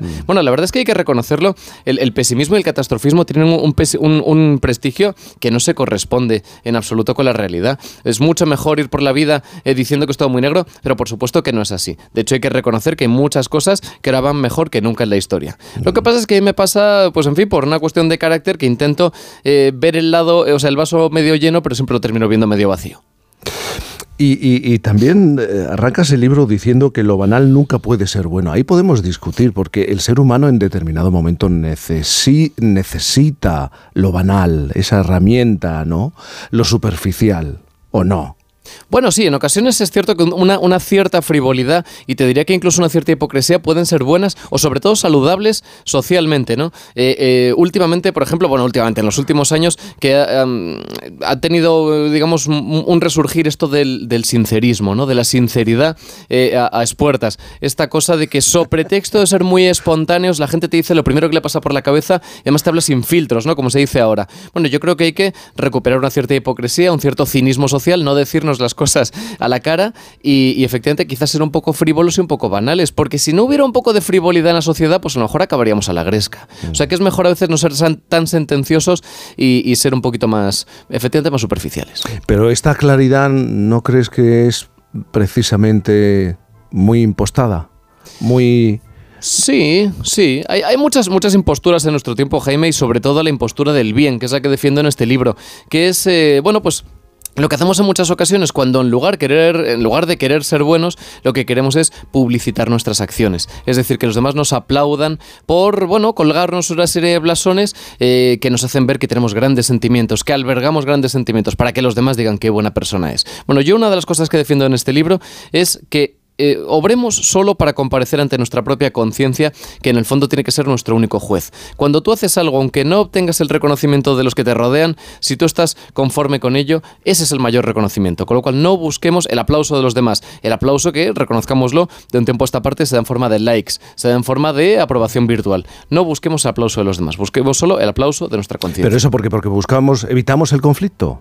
Bueno, por supuesto, O- evitamos el conflicto. O todo lo contrario. Nos, eh, yo creo que si analizamos qué está ocurriendo, por ejemplo, en las últimas semanas, parece que, o por lo menos algunos, quieren ir de cabeza precisamente al, al, al conflicto, a la brecha. Sí, es cierto, es cierto. Jaime, es verdad que son épocas de. Es una época de polarización, es una época en la que las trincheras se han ido agigantando. Y fíjate, de hecho, eh, no hay nada peor que eh, no situarte a uno de los dos extremos. Si alguien te ve, digamos, sin, sin la antorcha en la mano y sin el machete entre los dientes, O a ya prácticamente te, si, te alguien, acusan. si alguien te ve o te descubre sin opinión, porque hay veces que no podemos opinar sobre todo, sobre todos los asuntos. ¿no? Es un chantaje permanente, Jaime.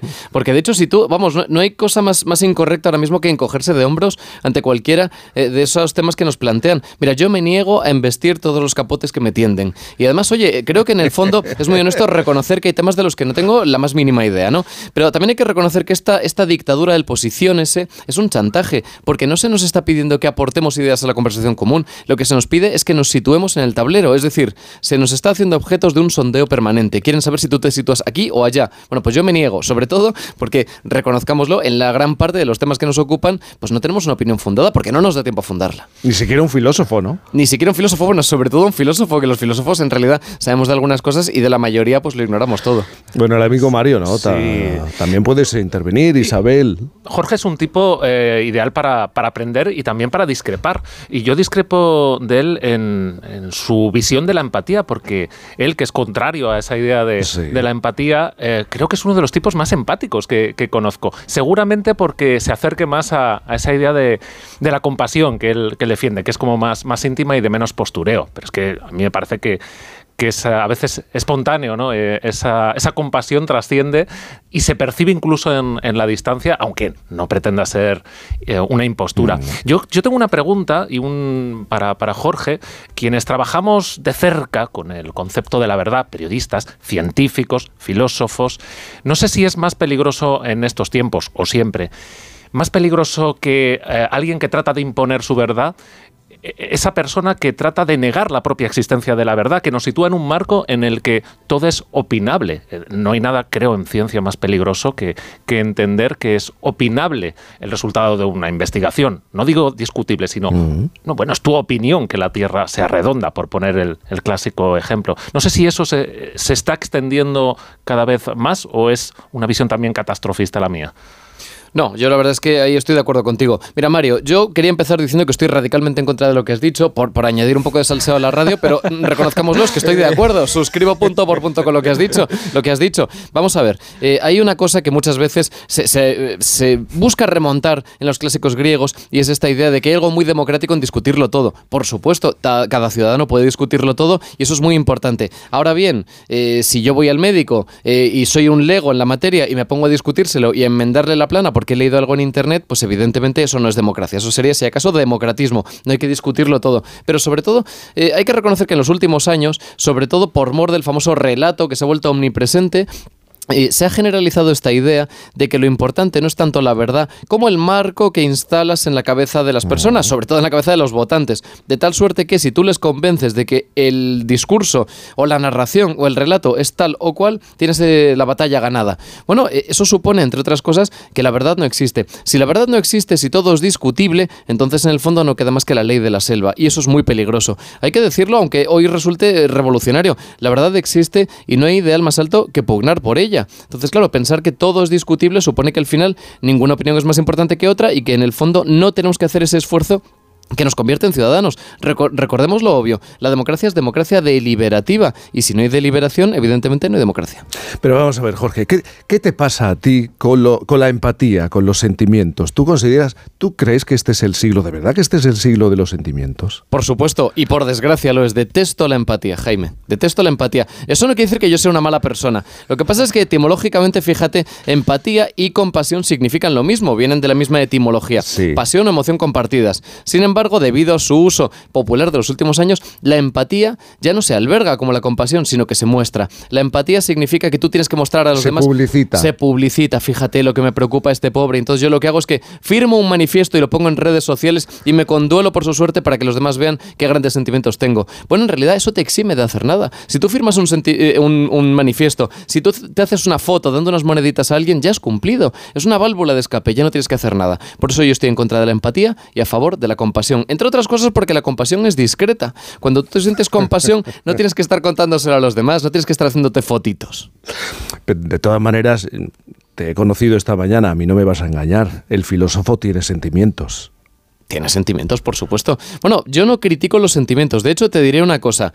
Eh, creo que hay que recuperar una vieja noción hoy por completo olvidada, que es la, de- la educación sentimental, la instrucción sentimental. En época de sentimentalismo, en esta época en la que llevamos los sentimientos a flor de piel, en la que todo nos, eh, eh, ofende, en la que de hecho tratamos de definirnos por cosas tan superficiales como las identidades, yo creo que hay que recuperar una, una educación de los sentimientos. Es decir, los sentimientos se pueden acrisolar con el tiempo, se pueden instruir, se pueden educar, se pueden dominar. Es decir, que no nos dominen los sentimientos, pero tampoco los dominemos a ellos. Los sentimientos son muy importantes porque hay una cosa obvia a estas alturas de la película y es que no somos escrupulosamente racionales. Y bien hasta que así sea. A ver. Isabel Lobo. Sí, sí, es que en esa racionalidad, yo estoy en esa misma comba, ¿eh? yo no me quiero bajar del, del ritmo de, de Jorge, porque además hay un estudio, hace tiempo, ¿eh? pero me ha venido a la mente con esto que decías tú de la empatía, un estudio que, eh, bueno, experimentaban a ver cuánto era capaz el ser humano de aguantarse como ser humano, ¿no? Cuánto Mm. tiempo físico real somos capaz de aguantar al ser humano. Creo que estaba estimado en cuatro horas. No aguantamos más de cuatro horas al prójimo. ¿Como a nosotros mismos? No lo sé, pero yo te lo pregunto, ¿no? Porque es una, es una relación que se da, tanto metaverso, tanta historia. Realmente uno no está solo nunca. Está uno y esa voz que tú has dicho de la conciencia que constantemente están en, en debate. Entonces yo te pregunto, ahora, ¿cuál sería esa estimación de tiempo? ¿Cuánto aguanta el ser humano al ser humano? Hombre, pues después de pasar el confinamiento, de cuyas, eh, en fin, de cuyos efectos tendremos, eh, tardaremos en tener noticia, pero seguramente no hayan sido buenos, yo creo que nos aguantamos menos. Vosotros recordaréis cuando empezó el confinamiento que algunos optimistas, optimistas a macha martillo, optimistas sin fundamento, decían, maravilloso, ahora vamos a descubrir las virtudes de estarnos quietos, de estarnos calladitos, el dolce farniente, no Ajá. hacer nada. Bueno, eso es mentira. Si se nos caía el wifi durante cinco minutos, nos volvíamos locos, nos dábamos cabezazos contra la pared. No nos aguantamos. Yo la verdad es que coincidió, ¿no? Había escrito un libro un año antes y se publicó los primeros días del confinamiento, Agitación sobre el mal de la impaciencia, y su tesis no era mía, era la tesis que escribiese Pascal hace cinco siglos que decía, eh, todos los males del ser humano derivan de su incapacidad de estar a solas y tranquilito en una habitación cerrada, ¿no? Bueno, pues efectivamente eso fue profético, porque es lo que nos pasó durante el confinamiento, no nos aguantábamos. Y luego, evidentemente, no aguantamos al prójimo y hay que recordar que prójimo viene de próximo. El próximo es aquel que tenemos cerca. Por eso yo critico, entre otras cosas, la empatía. Porque muchas veces es más fácil querer a aquella persona a la que no vemos, que está a kilómetros de distancia, que querer a ese vecino al que te encuentras en el descansillo bajando la basura y al que tienes que verle la cara todos Parece los más días. ¿no? fácil, ¿no? Parece más fácil. Hombre, en mi caso, sin duda. sin duda. ¿Tú cómo animas a Vivas ah, ah, el- la manera de, de- de pensar, de analizar la actualidad ah, en tus alumnos? Pues mira, eh, para empezar les pido que diferencien entre presente y actualidad, porque la gente los confunde y en realidad son opuestos. La actualidad, lo que los periodistas llamáis la rabiosa actualidad, es ante todo rabiosa, pero sobre todo es una actualidad que se nos escurre entre los dedos, porque al final nos obliga a estar hablando de unos temas que muchas veces no son significativos. Y a lo mejor pasa una semana y nos damos cuenta de que algo que parecía importantísimo y trascendental luego se ha quedado en nada. Sin embargo, la presen- la- la- el presente viene, fíjate, etimológicamente viene de presencia, es decir, es lo que se mantiene, es lo que está ahí. Entonces, a lo mejor hay algunos temas que han pasado inadvertidos, que soslayábamos porque parecía que no eran muy determinantes y que, si- sin embargo, luego pasan los meses y los años y se mantienen, ¿no? Con lo cual, en la medida de lo posible, yo trato de, de, bueno, pues de, de conminar a los alumnos a que, mm, digamos, se hagan con una especie de cedazo, con una especie de filtro, ¿no? Y que, y que se queden con el presente, porque al fin y al cabo la actualidad nunca permanece. ¿Y te hacen caso? Bueno, de aquella manera, de aquella manera. Generalmente sí. Generalmente sí. Jorge Freire, filósofo, autor del libro La banalidad de, eh, del bien. Gracias por estar aquí esta, esta mañana, en la que mira que el domingo por la mañana a, uno le cuesta pensar y reflexionar, pero, pero yo creo que nos has ayudado, ¿verdad? Sí, y, sí, y sí, sí. nos has abierto un terreno para debatir un poco más tarde, ¿eh? con algunos de los amigos que van a pasar por aquí. Bueno, tú ya sabes lo que cantaban los secretos, ¿no? Ayúdame y te habré ayudado. Bueno, pues para eso estamos. No, al revés, Jaime. Gracias a vosotros por traerme aquí. Es un honor y un placer. Jorge, gracias y buenos días. Buenos días. La, decía las 9.26, las 8.26 en Canarias. I said to the sun, Good morning, sun. Rise and shine today. You know you've gotta get going if you're gonna make a showing. And you've got a right of way, cause it's a good day for paying your bills, and it's a good day for curing your health. So take a deep breath and throw away the pills, cause it's a good day for morning to night. Cantizano. Por fin. Ese vuelo, la suerte me sentó en el 34D y quiso que en el 34E fuera Marina, una chica con muchas ganas de hablar y 12 horas por delante. La verdad es que pocas veces más nos volvimos a ver, pero no hemos parado de enviarnos cartas, mails, mensajitos, hasta un décimo, desde hace 20 años ya. Por eso si la suerte decide que me toque el gordo de Navidad, nos tocará a las dos. No hay mayor suerte que la de tenernos. 22 de diciembre. Lotería de Navidad. Loterías te recuerda que juegues con responsabilidad y solo si eres mayor de edad. Hola, amor. Estoy con el portátil buscando alarmas. ¿Y qué has encontrado? Pues la que todo el mundo recomienda es la alarma de Securitas Direct. Además es la que tenemos en el trabajo. Y ahora que me fijo, veo sus placas por todo el barrio. Protege tu hogar frente a robos y ocupaciones con la alarma de Securitas Direct. Y este mes, al instalar tu alarma, te regalamos el servicio botón SOS en tu móvil para que toda tu familia esté protegida ante cualquier emergencia. Llama ahora al 900-272-272. Paco ya estaba en la edad de experimentar con los baños de agua helada. Así como de experimentar con su propio estilo. Por eso, al descubrir que podía ahorrar hasta un 45% en la semana de Black Friday de Amazon, se hizo con una depiladora de luz pulsada de Brown y ahora está listo para lucir ese torso tan trabajado. Comparte la alegría esta semana de Black Friday de Amazon con hasta un 45% de ahorro. Termina el 27 de noviembre. Más información en amazon.es. El Servicio 012 de Información y Atención al Ciudadano de la Comunidad de Madrid ofrece servicios como el 012 Apoyo a la Maternidad, que presta ayuda a mujeres embarazadas y familias, el 012 a tu lado, de apoyo psicológico ante momento de soledad o crisis, y el 012 Mujer, dirigido a mujeres víctimas de violencia. Servicio 012, un número para todo y para todos. Comunidad de Madrid. Hola, vecina. ¿Y si ponemos una rampa para salvar estas escaleras? ¿Conoces el plan de ayudas Transforma tu barrio? Mejora la accesibilidad, salubridad o eficiencia energética en viviendas de Orcasitas y barrio de San Pascual. ¿Y dónde podemos pedir la ayuda? En transforma.madrid.es hasta el 18 de diciembre. Transforma tu barrio. Transforma tu vida. Ayuntamiento de Madrid. Chinchón, con su icónica plaza, escenario de grandes películas de la historia, el túnel de Zacatín bajo la singular Plaza Mayor de Colmenar de Oreja, el Museo de Cine de Villarejo de Salvanés, el impresionante Palacio de Goyeneche de Nuevo Baztán, primer proyecto urbanístico. Imposible contarte en tan poco tiempo todo lo que puedes descubrir en las villas de Madrid. El mejor estilo de vida del mundo. Comunidad de Madrid. Un día descubres que tienes humedades en techos, paredes, están por todas partes. ¿Qué puedes hacer? Llama a Murprotec. Llama al 930 1130 o entra en murprotec.es. Si con las humedades te las tienes que ver, ¿qué puedes hacer? Llama a Murprotec. 930 1130. Murprotec. Cuidando tu hogar, cuidamos de ti. Si es viernes y tenemos tantos descuentos, no será tan negro. Por eso en Yamóvil nos adelantamos al Black Friday y te ofrecemos ofertas exclusivas en coches seminuevos. Si estás buscando coche y eres exigente, ven a Yamóvil. Yamóvil, el concesionario en el que todos los coches tienen su punto.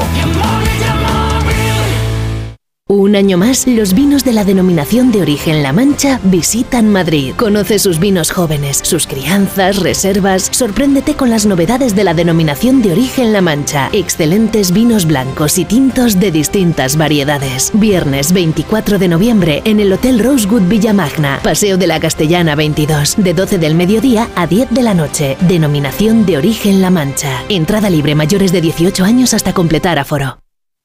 Atención, el Grupo La Madreña presenta Cachopo and Go, un nuevo enclave en el mercado de Chamberí para disfrutar del mejor cachopo, además de otros muchos deliciosos platos de la cocina asturiana, para tomar allí o para llevar a casa. Cachopo and Go, más de 10 cachopos diferentes elaborados con las mejores materias primas. Llévese a casa el plato estrella de Asturias, Cachopo and Go en el mercado de Chamberí, lamadrena.com. Todas las ventajas y los mejores precios en el Black Friday de Muebles a Dama. Compruébalo tú mismo visitando su tienda en General Ricardo 190 y disfruta de unos descuentos salvajes. Muebles a Dama, una oportunidad que no puedes perderte. Infórmate en mueblesadama.com. Clínica Oliver y Alcázar. Especialistas en implantes para pacientes con muy poco hueso. Cirugía mínimamente invasiva con prótesis definitiva en un mes como máximo. Diagnóstico gratuito y financiación. Consulte su caso en el 91 564 6686 o a través de la página web oliverialcázar.com. Más de 30 años de experiencia. Siente la fascinación de conducir el nuevo coupé de Mercedes-Benz en Star Madrid Retail. Déjate atrapar por su perfil aerodinámico y su diseño exclusivo. Déjate fascinar por su fusión de elegancia y deportividad. Déjate seducir por el confort y prestaciones al volante. Descúbrelo, condúcelo, vívelo. Del 22 al 24 de noviembre, presentación y pruebas del nuevo CLE Coupé en Star Madrid Retail. Alcalá 728 914 2004. Bye.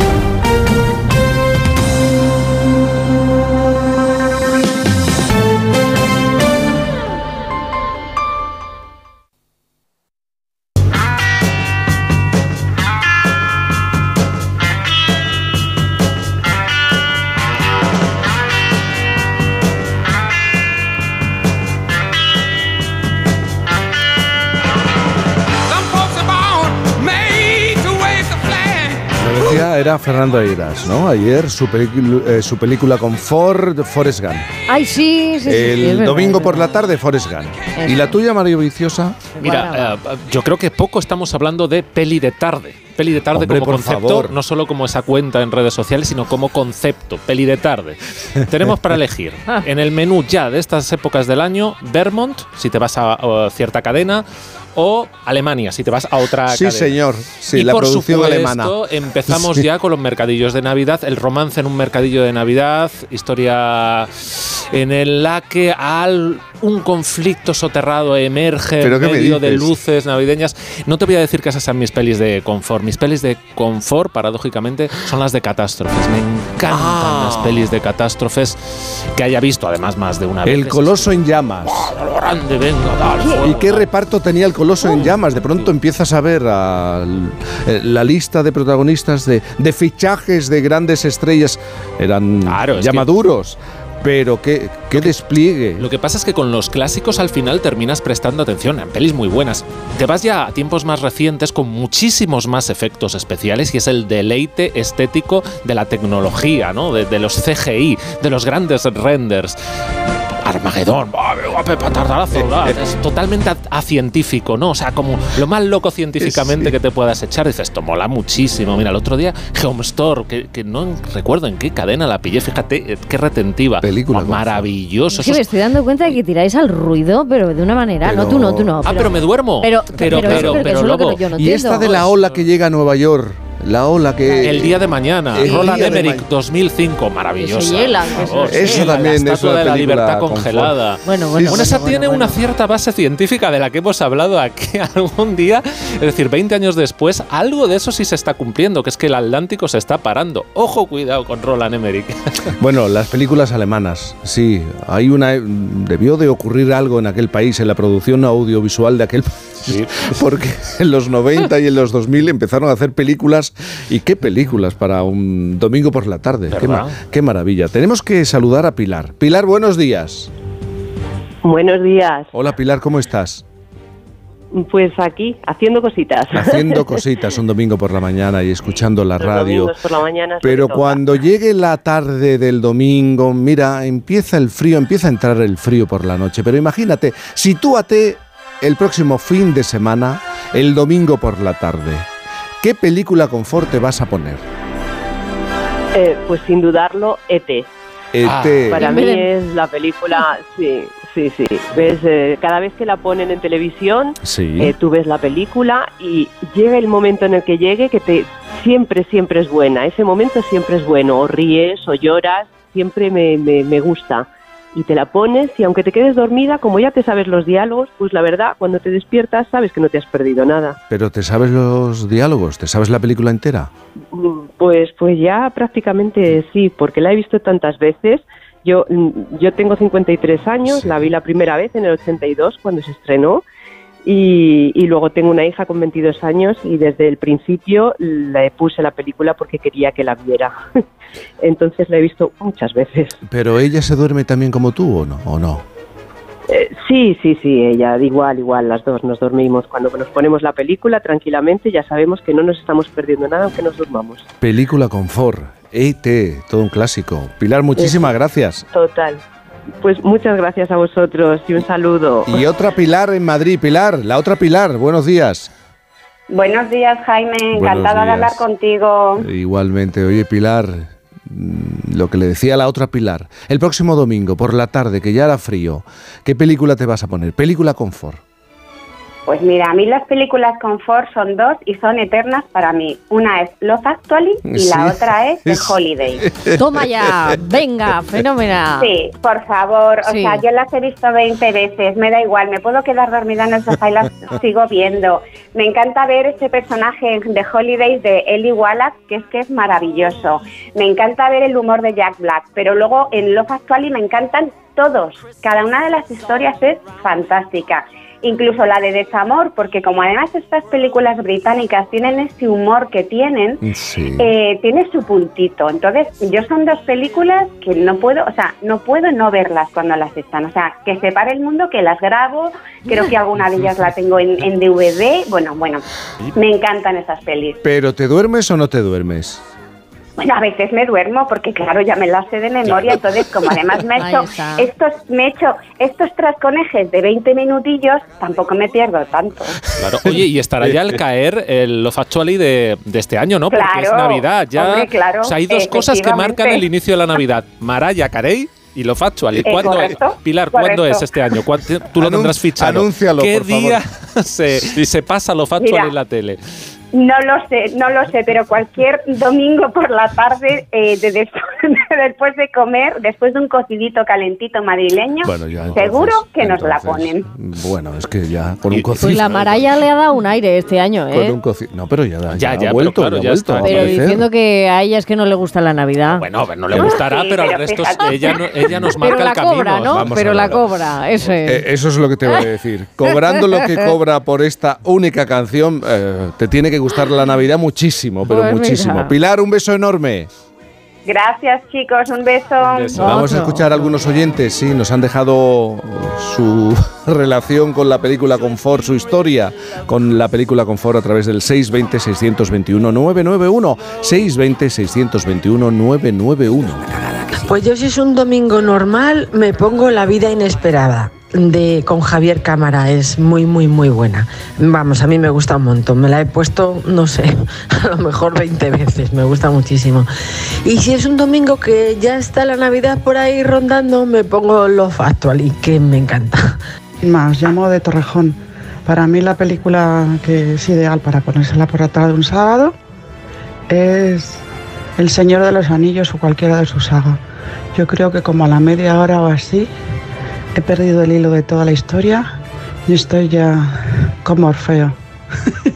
Yo, al igual que Fernando Ira, sí que me, pasa que me, me mola ver, la he visto muchas veces, ¿verdad? Pero me pasa igual que a él, que te puedes dormir, que puedes estar. Me pasa con Forrest Gump y también me pasa con Gris.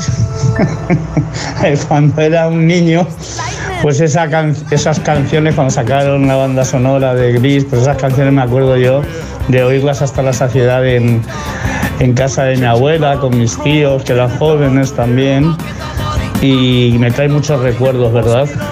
Y sí, sí, Forrest Gump y Gris serían mis dos, mis dos películas. ¿Quieres participar? Mándanos una nota de voz al 620-621-991.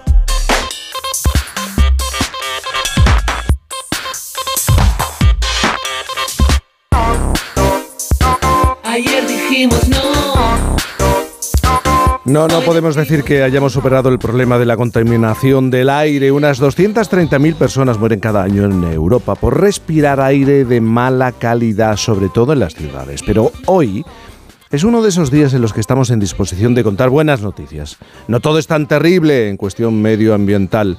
Uno de los informes más prestigiosos de salud, clima y contaminación ha traído un dato para la esperanza. Las muertes por partículas nocivas en el aire llevan descendiendo desde 2005 gracias a las políticas de calidad ambiental.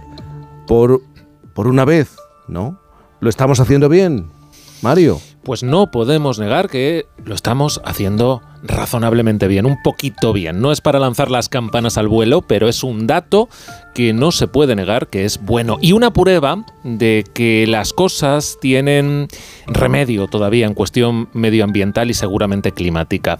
Eh, el dato en cuestión es el siguiente. En la última década y media, la mortalidad asociada a respirar aire sucio, el aire cargado de partículas finas sobre todo, se ha recortado casi un 16%. Es decir, unas 200.000 personas vienen salvando sus vidas por haberse evitado inhalar contaminantes procedentes de los tubos de escape, de, de fábricas o mm, de calderas. Esto por el cierre de fábricas, porque vivimos más lejos de las ciudades, porque ya no hay calderas de carbón. Eh, ¿Por qué ha ocurrido? Está ocurriendo. Mm, Es seguramente una mezcla de, de motivos, pero la clave, según este informe, está un poco en lo último que mencionas, en el carbón. No solo el, el carbón de las calderas, sino el de la industria o, o sobre todo el de las plantas de producción de electricidad. No se puede negar que quemamos cada vez menos carbón y eso es una excelente noticia para la salud y para el planeta. Eh, a ver, eh, entendiendo que eh, es una noticia no tan buena para algunas regiones mineras y sus familias. También eso hay que tenerlo claro, pero este ya es un asunto económico y social que, sin duda también hay que abordar dentro de una transición justa a las energías limpias. Porque, como hemos dicho otras veces, la justicia climática, de la que por cierto vamos a, a oír hablar mucho en las próximas semanas, eh, en que está el CAR, la cumbre del clima, pues va justamente de, de eso, ¿no? De que no paguen el pato los de siempre, los más vulnerables. Pero vuelvo a lo de la salud y la quema de carbón. Todos estos datos que, que, no se puede negar que son positivos vienen de un informe anual que hacen pues, más de un centenar de salubristas, investigadores médicos y sanitarios, físicos, ecólogos, ingenieros, humanistas. Cada año publican el más completo informe que relaciona la salud del planeta con la salud de los habitantes, de nuestros habitantes planetarios humanos. ¿no? Se llama The Lancet Countdown y te digo que no suele ser portador de buenas noticias, suele ser un toque de atención que advierte a los gestores de que vamos en la dirección equivocada, sobre todo en cuestión climática. Y en el informe de 2023, pues hacen lo mismo, no es una excepción, es decir, está cargado de datos que apuntan a que no se está haciendo lo suficiente para evitar el desastre climático. Pero yo hoy he querido extraer este buen dato porque me parece muy, muy relevante recalcar que somos capaces de evitar injusticias y muertes con al final decisiones valientes. Porque, eh, Mario, ¿cómo mata la contaminación del aire? Pues poquito a poco, eh, a base de respirar todos los días esos gases y sobre todo partículas que, como decíamos, salen pues, de tubos de escape, de chimeneas de fábricas, de esas plantas de producción de, de energía, pero también de cocinas, por ejemplo. Ya hemos contado aquí el daño que hace a la larga eh, producir y, y, respirar en una cocina de gas mal ventilada o, en, o incluso en países en donde aún co cocinan con, con carbón. Imagínate respirar ese hollín, esas partículas o incluso la leña, que nos puede parecer muy natural, pero también es dañina. El informe se centra en un contaminante concreto, las partículas finas, técnicamente se llaman PM2,5. Son partículas microscópicas de menos de 2,5 micras. Cuanto más pequeñas, más peligrosas. ¿Por qué?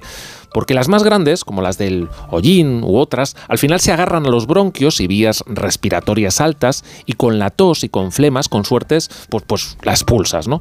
Son malas también para la salud, pero no tan malas como las más pequeñas, las de menos de, de 2,5 micras que decíamos, porque pueden penetrar más profundamente en los pulmones, en los alveolos, y de ahí a la sangre. Y por eso se suele decir que afectan a la salud cardiorrespiratoria. Mira, esto se puede visualizar muy bien con la analogía del colador. Uh -huh. Piensa que el colador son los, alveolo, los alveolos ¿no? de, de los pulmones, que son esas bolsitas que tenemos para pasar el oxígeno del aire que respiramos al torrente sanguíneo. Si tú echas garbanzos en un colador, pues obviamente los garbanzos no pasan del, del colador, se retienen. Es un engorro, pero si agitas o volteas el colador, te quitas los garbanzos de en medio. Esto sería como toser, ¿vale? Los garbanzos serían en este ejemplo las partículas de más de 2,5 micras. Pero la cosa se complica si el colador pues eh, lo utilizamos para colar harina. La harina es más fina, es más fina que los agujeros del colador. En este caso, la harina serían esas partículas finas de contaminación que no pueden ser filtradas por los alveolos, el colador en este caso, y pasan a la sangre. Y de ahí a todos los órganos, incluido el corazón. No te matan a la primera, claro que no, ni a la segunda, ni a la tercera, pero la exposición continua termina por provocar una enfermedad cardiorrespiratoria o incluso, se piensa, eh, un tumor. Y como con el tabaco no, no hay un consumo mínimo seguro. Esto es que, que si te expones todos los días a una cantidad pequeña, eh, dices, bueno, es que no pasa nada. No, no, sí que pasa, eh, con menos probabilidad, pero el riesgo no, no, desaparece aunque sea poquita la cantidad.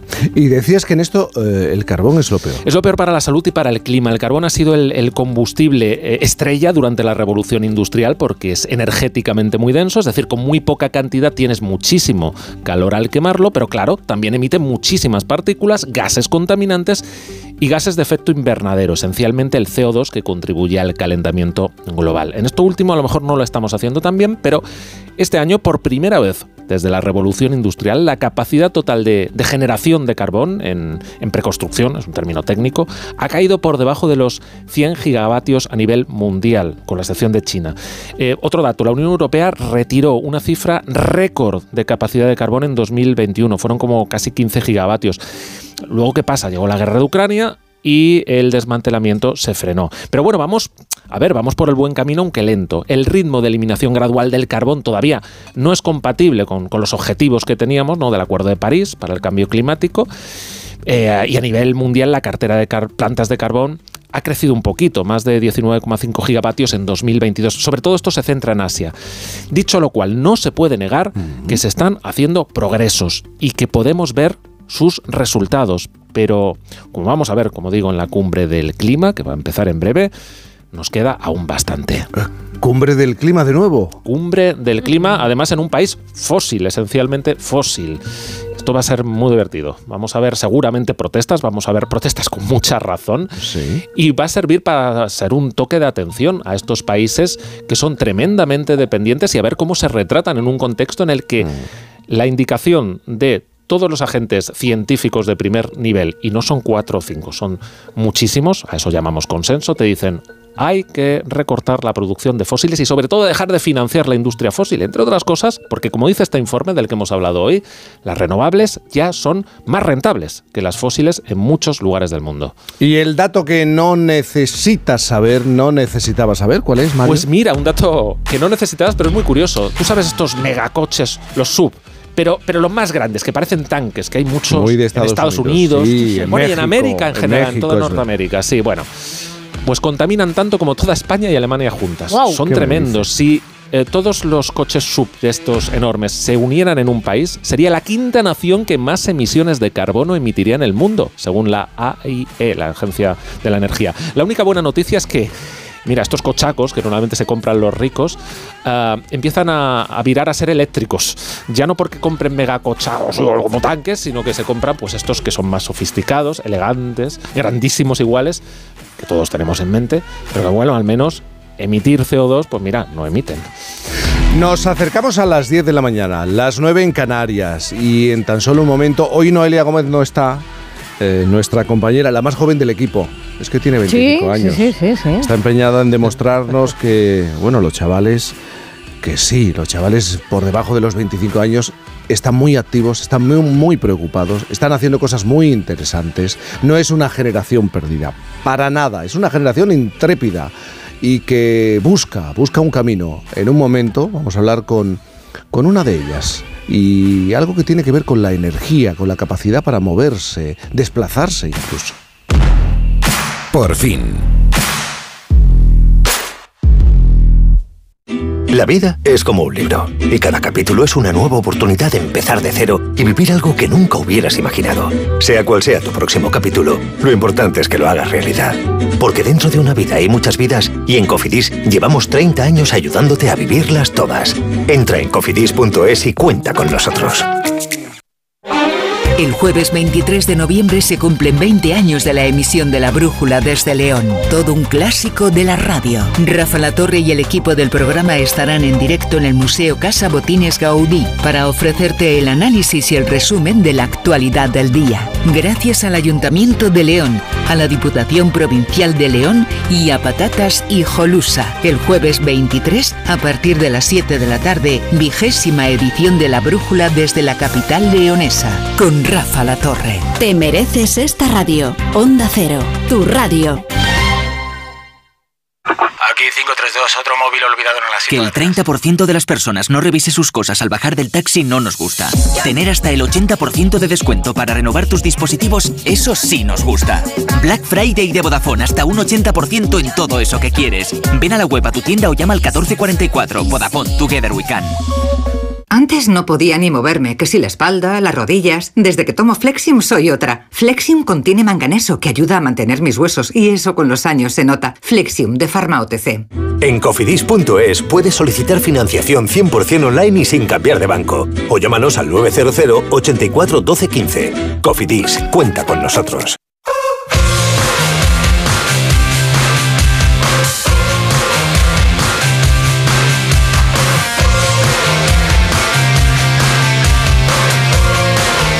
Es verdad que desde hace tiempo el ser humano está inmerso en buscar formas de generar energías renovables. Mario hablaba de ello, desde la hidráulica, la solar, pasando por la eólica o la biomasa. Continuamente intentamos aprovechar lo que nos da la naturaleza y también lo que generamos nosotros mismos.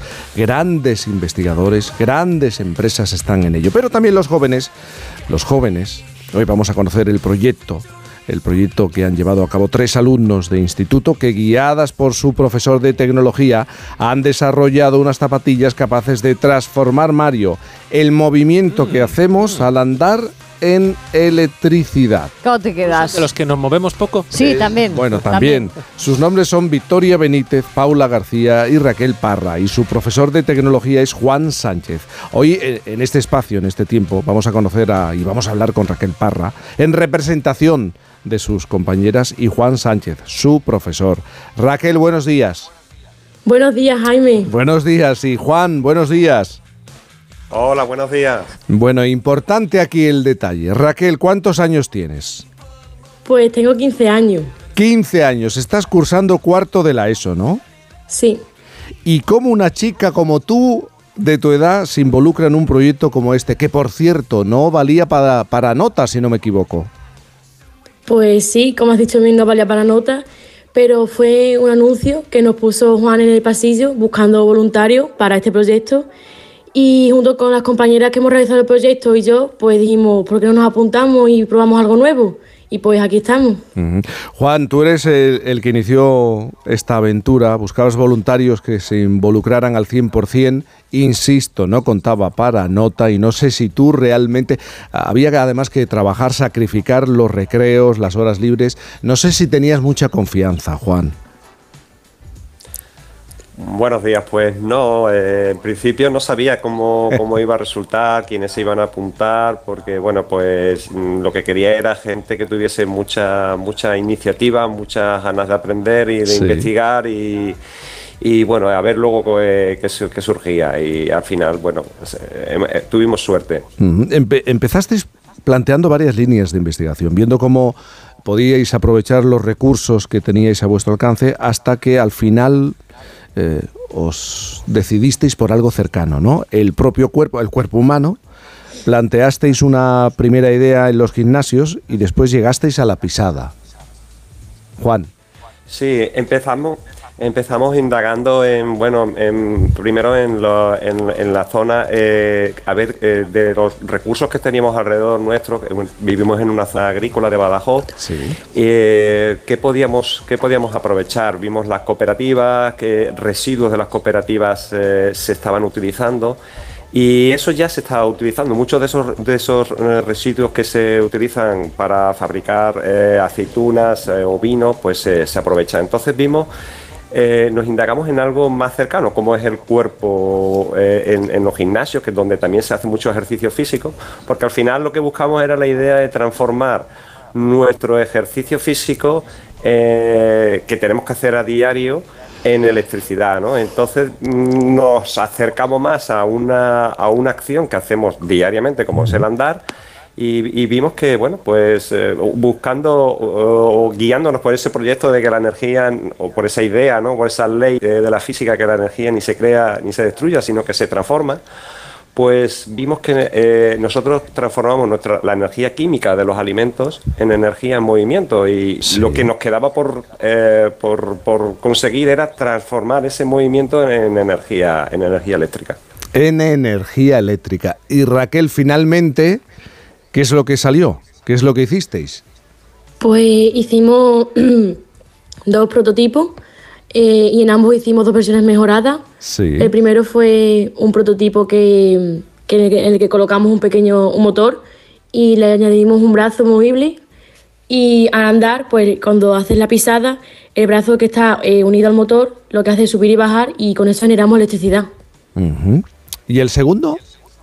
Pues eh, hubo una segunda versión de este que fue con un pequeño motor NEMA que reutilizamos de una impresora 3D en el que al girar una pequeña varilla que tenía el motor pues eh, generábamos energía y toda esa energía pues la metíamos en un condensador para luego poder utilizarla. Oye, Juan, y finalmente estas zapatillas, tardasteis siete meses en tener eh, los prototipos eh, listos y, muchas horas de vuestro tiempo libre. Eh, ¿Cuánto costó en términos de euros? ¿Cuánto costó el proyecto? Bueno, pues la verdad es que era muy barato porque nosotros utilizamos los recursos que teníamos en el taller de tecnología, Sí. que eran pues motores normales que utilizamos en los proyectos para, bueno, pues para mover cosas y como, como bien ha dicho Raquel, también utilizamos una- un motor de, de un- de una impresora vieja que, que desmontamos y demás. Y, y luego el segundo, la segunda línea de investigación, que eran lo- los, las chapitas piezoeléctricas, eh, eran también, esas sí que las adquirimos, pero súper baratas. O sea, en total, eh, con el montaje y todo el piecerío que conlleva, mm, era inferior, su precio era inferior a 10 euros. O sea, que era, y además una cosa, eran unos dispositivos que se podían quitar de esas eh, de una zapatilla y, poner en otra. O sea que lo único que había que taladrar era la, suela para fijarla a la suela. Muy bien, Mario. En el caso de los pies eléctricos se colocaba debajo de la plantilla, o sea que también se podía quitar esa plantilla y colocarla en otra, en otra mm. zapatilla. Tenemos un minuto. Raquel, ahora que producís electricidad, ¿os meten más caña a los profes de educación física? Ah. pues bueno, la verdad es que no mucha, seguimos igual. Bueno, a ver, que no haya la tentación ahora de querer iluminar ah, hay que producir gimnasio a base de, oye, que se nos va la luz, a correr. Bueno, Raquel para 15 años, eh, felicidades por el esfuerzo y el interés. Muchas gracias. Gracias. Y Juan Sánchez, el profesor, un abrazo muy grande.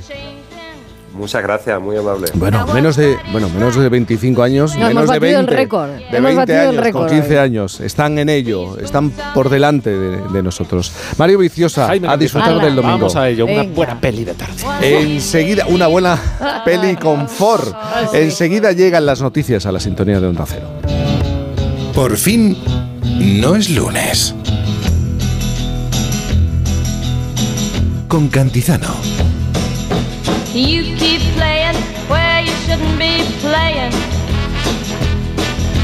And you keep thinking that you'll never get burned.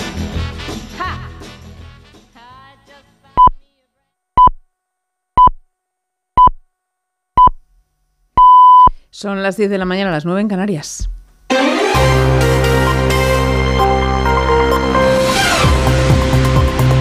Noticias en Onda Cero. Buenos días, volvemos a la carrera Ponle Freno por las víctimas de tráfico que ya está en marcha por las calles del centro de Madrid cuando se cumplen 15 años desde que se pusiera en marcha gracias a A3 Media y la Fundación AXA y con récord de participación en esta nueva edición. Equipo de Onda Cero en la zona, en la técnica José Eduardo Martínez y Pedro González. Ahora mismo está teniendo lugar la carrera de Ponle Freno que comenzó a las 9 de la mañana en la Plaza de Colón. Son 15 años salvando vidas, 15 años rompiendo récords como el de la recaudación, más de 250.000 euros que serán destinados al Hospital Nacional de Parapléjicos de Toledo. Olga Sánchez es la presidenta de la Fundación AXA, colaborador junto a Tres Media en la carrera Ponle Freno, que valoraba así este momento. Pues nuestra valoración no puede ser otra que súper positiva. Evidentemente este además es un año muy especial, 15 años, 15 años corriendo para salvar vidas, eh, una afluencia masiva de personas, récord en recaudación, récord en participación pues estamos pletóricos, muy contentos. Más de 20.000 personas inscritas han participado en Madrid y en el resto de España gracias a la modalidad virtual. En Crónica de Sucesos, la Guardia Civil ha detenido a una persona e investiga a tres presidentes de clubes de fútbol andaluces por falsificar certificados médicos de futbolistas en Almería. Ampliamos datos. Malén Oriol. Más de 300 certificados médicos emitidos desde la temporada 2018-2019 hasta la actualidad estaban firmados por el mismo personal facultativo que, tras la investigación, han resultado tener una firma y sello falsos. Los certificados médicos son necesarios para obtener la licencia de fútbol y cada club es responsable de presentar estos certificados a la correspondiente federación. En el marco de esta operación se ha identificado la falsedad de certificados en al menos tres equipos de fútbol almerienses y tanto sus presidentes como el detenido por la tramitación están a disposición judicial. En el exterior, el ejército israelí ha atacado esta pasada noche muchos objetivos del grupo islamista Hamas en la parte norte de la franja antes de avanzar en su ofensiva hacia el sur del enclave palestino con un balance de 35 víctimas mortales. Han sido ataques de la aviación israelí mientras las fuerzas terrestres controlan cada vez más rincones de esas ciudades. Ataques que se suman a lo ocurrido este sábado en el bombardeo de una escuela que albergaba a más de 4.000 desplazados palestinos. Entre las víctimas había niños. Las autoridades de la Franja de Gaza han elevado a más de 12.300 los palestinos muertos a causa de la ofensiva israelí contra el enclave, incluidos 500 menores, al tiempo que ha alertado de que hay más de 6.000 desaparecidos bajo los escombros o fallecidos cuyos cuerpos están tirados en calles y en carreteras. Entre tanto, los familiares de los rehenes continúan su marcha desde Tel Aviv hasta Jerusalén para que liberen a las personas secuestradas por Hamas. Uh, Hoy es el cumpleaños de mi marido. tiene 63 años. Y su madre, Jaffa Harad, está secuestrada. Ella tiene 85 años. y no estamos con ella. Y estamos marchando. Estamos marchando hasta Jerusalén para traerla de vuelta, para gritar. y decir que ella debe estar aquí para regresar. con todos los secuestrados. No tenemos tiempo, no tenemos una hora más, no sabemos si ella está viva. Información deportiva David Camps. Luces y sombras en el Gran Premio de Las Vegas de Fórmula 1, Rafa Fernández. Primera cita de la historia del Mundial de Fórmula 1 en Las Vegas y ha terminado con el hombre que estaba intratable durante toda la temporada, Max Verstappen consiguiendo su decimoctava victoria por delante de Charles Leclerc y de Sergio Pérez que de esta manera se asegura el mexicano el subcampeonato del mundo por delante de Lewis Hamilton los españoles. Carlos Sainz ha remontado seis posiciones y ha acabado en la sexta plaza, mientras que Fernando Alonso también conseguía remontar para terminar noveno en los puntos en este Gran Premio, el penúltimo de la temporada, que terminará el próximo fin de semana en Abu Dhabi con un duelo entre Fernando Alonso y Carlos Sainz igualados ahora mismo a 200 puntos por la cuarta posición en la clasificación final del campeonato. España juega en Valladolid ante Georgia el último partido de clasificación para la Eurocopa con el objetivo de una victoria para ser cabeza de serie en el próximo sorteo. Sin jornada en primeras y en segunda se disputa la decimosexta Jugados ayer, Español 2, Elche 0, Zaragoza 0, Huesca 2, Amorebieta 2, Tenerife 0 y Alcorcón 0, Sporting 0. En la décima jornada de la Liga Endesa de Baloncesto, victoria del Tenerife ante el Palencia, del Gran Canaria en Zaragoza y del Girona ante el Breogán. Por la mañana se juegan los partidos Real Madrid Unicaja, Manresa Obradoiro y Granada Andorra. Y en tenis, Carlos Alcaraz pierde ante el serbio Novak Djokovic en la semifinal de las finales de la ATP. Djokovic jugará hoy la final ante el italiano Sinner. Terminamos más información en Onda Cero a las 11, las 10 en Canarias y en nuestra página web ondacero.es. Continúan con Cantizano en Por fin no es lunes. Los fines de semana cuidamos de nuestras mascotas con Carlos Rodríguez. Vamos con las consultas, ya sabéis que nos las podéis mandar de cualquier tipo, de cualquier animal y ya está. Cuando el perro se anima mucho, el cachorro lo persigue y hasta le muerde en el costado y ya le arrancado pelo. ¿Qué tengo que hacer con eso? ¿Por qué el gato mete los juguetes en el bebedero? ¿Qué le pasa a este gato? Como el perro y el gato. Cuidaros mucho y como siempre, sois la caña de España. Sábados a las 3, domingos a las 2 y media de la tarde y siempre que quieras en la app y en la web de Onda Cero. Patrocinado por Menforsan, los especialistas en cuidados, higiene y cosmética natural para las mascotas. Te mereces esta radio. Onda Cero, tu radio. Por fin. Cocktails for three. Good company. Sipping gin and lemonade, and we're so happy. Sisters are we in close harmony. When we sing, we love to drink our cocktails for three. Bartender, us Alaska, buenos días. Buenos días. Buenos días, ¿cómo estás? Fenomenal. Fenomenal. fenomenal. Encafetada, yo tengo, ya me- Todos, vengo con todos. el café puesto, etcétera, Todos. etcétera. Y nos lo echamos por encima Radiante, falta. sí. Boris, buenos días. Bueno, muy contento también de unirme hoy domingo. Me acabo de comer un croissant Ya lo he buenísimo. visto, ya lo he visto. Con el hambre que pasamos aquí sí, los yo- domingos. Yo, creo, que- yo creo que va a haber un cambio del, del famosísimo sándwich mixto Sí. con el Ah. queso muy fundido de esta cafetería a este croissant increíble, y muy suave. Hoy tenéis cara de necesitar una película confort. Ah, pues su- súper a favor. Además, domingo do- por la tarde, domingo por la tarde. ¿La Mm. tuya, olvido? Pues obviamente hay muchas y, y- y es muy injusto, pero alguna vez os he contado que en México había un canal que los domingos por la tarde hacía lo de permanencia voluntaria y ponían una película desde... Es que el nombre es que...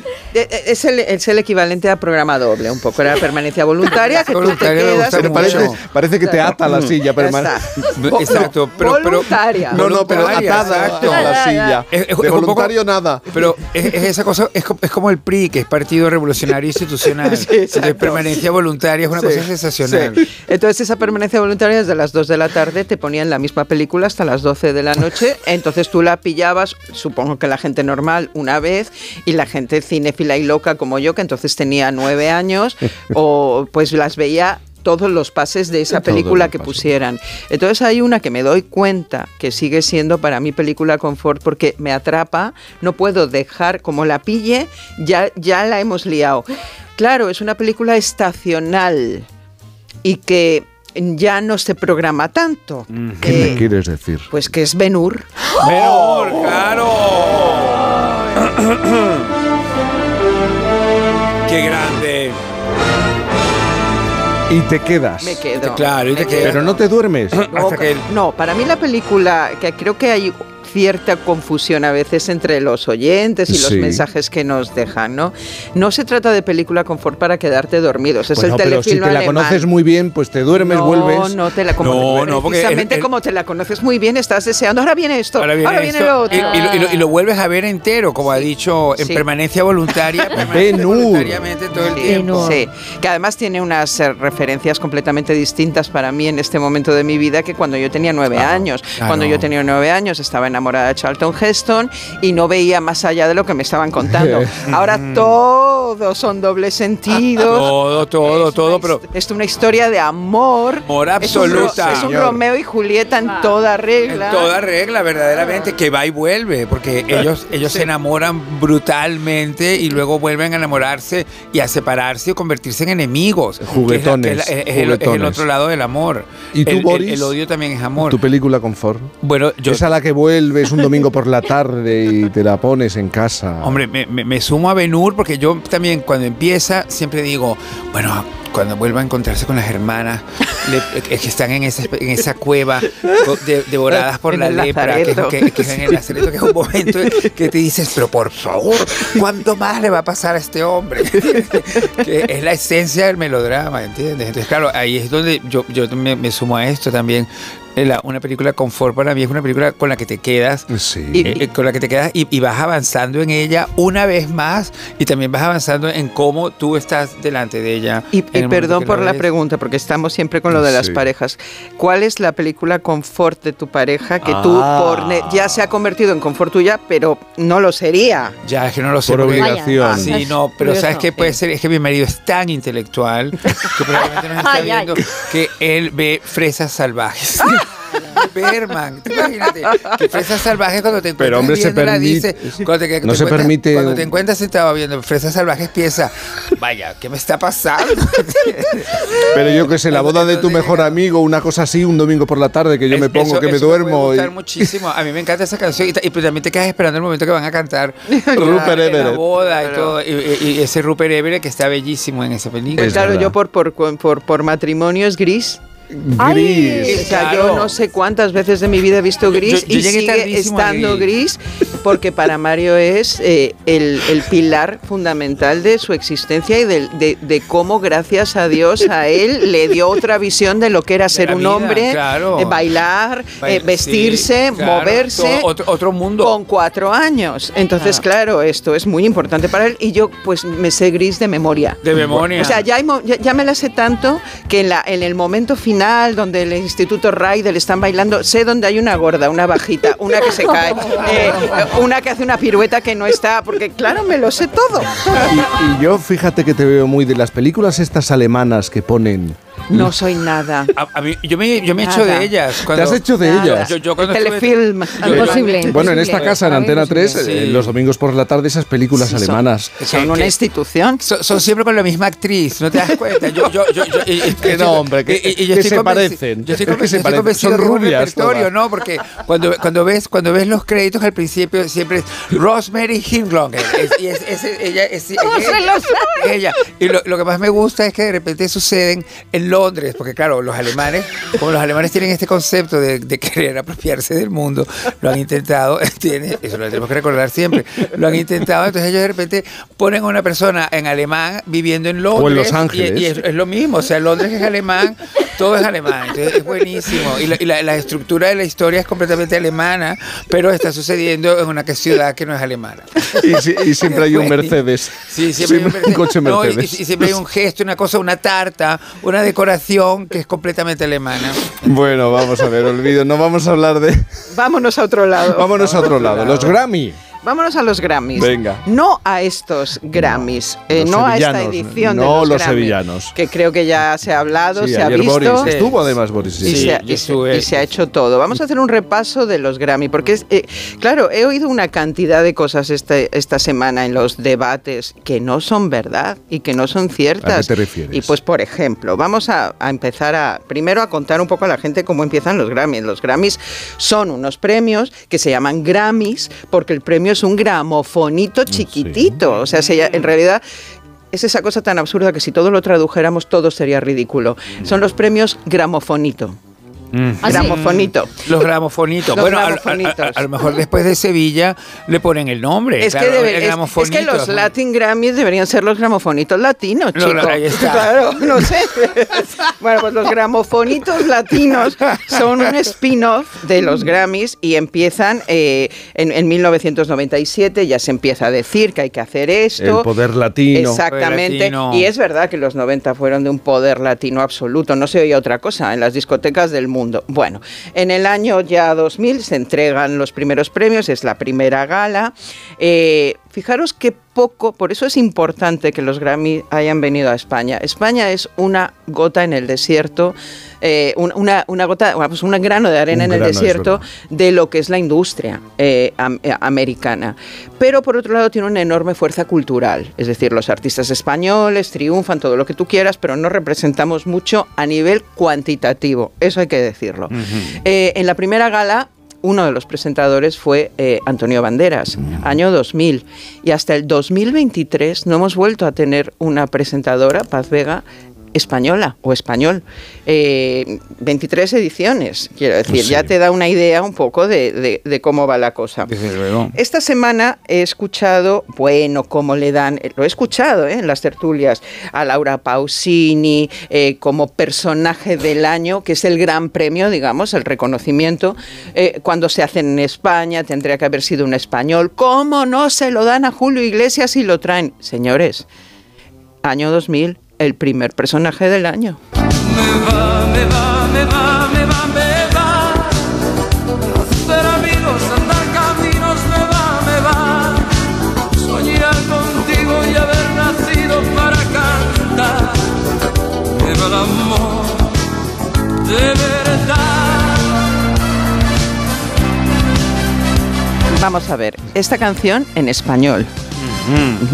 Bueno, Julio Iglesias, escuchad ahora.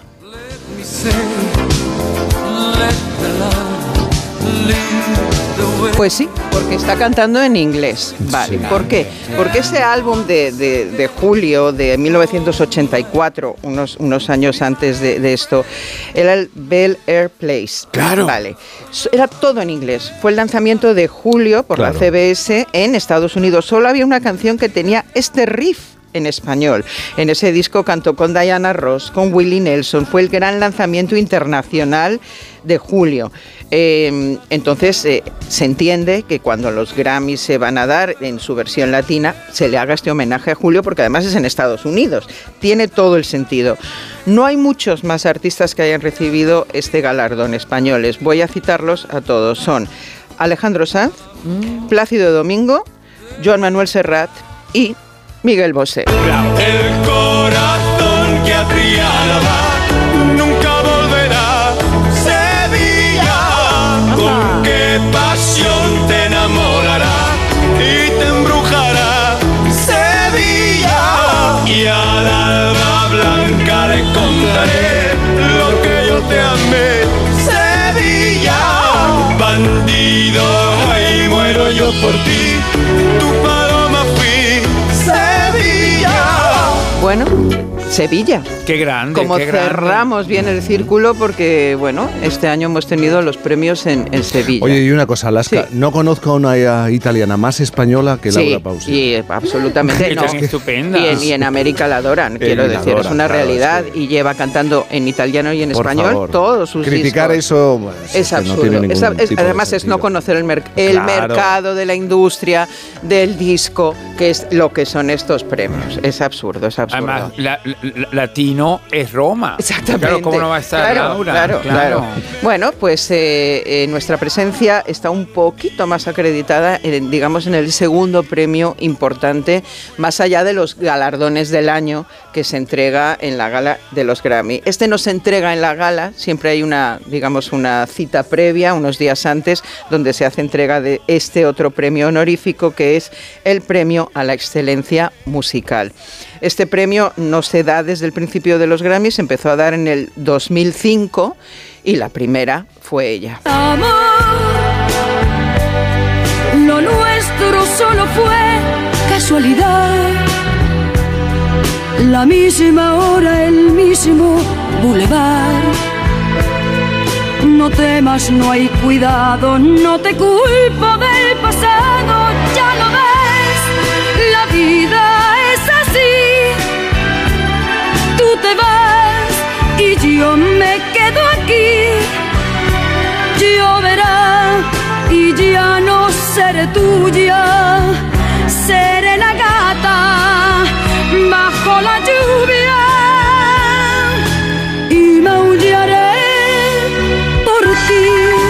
Pues por canciones como esta y por toda su carrera, Rocío recibió, Rocío Durcal, este premio y además me alegro mucho porque lo recibió en vida.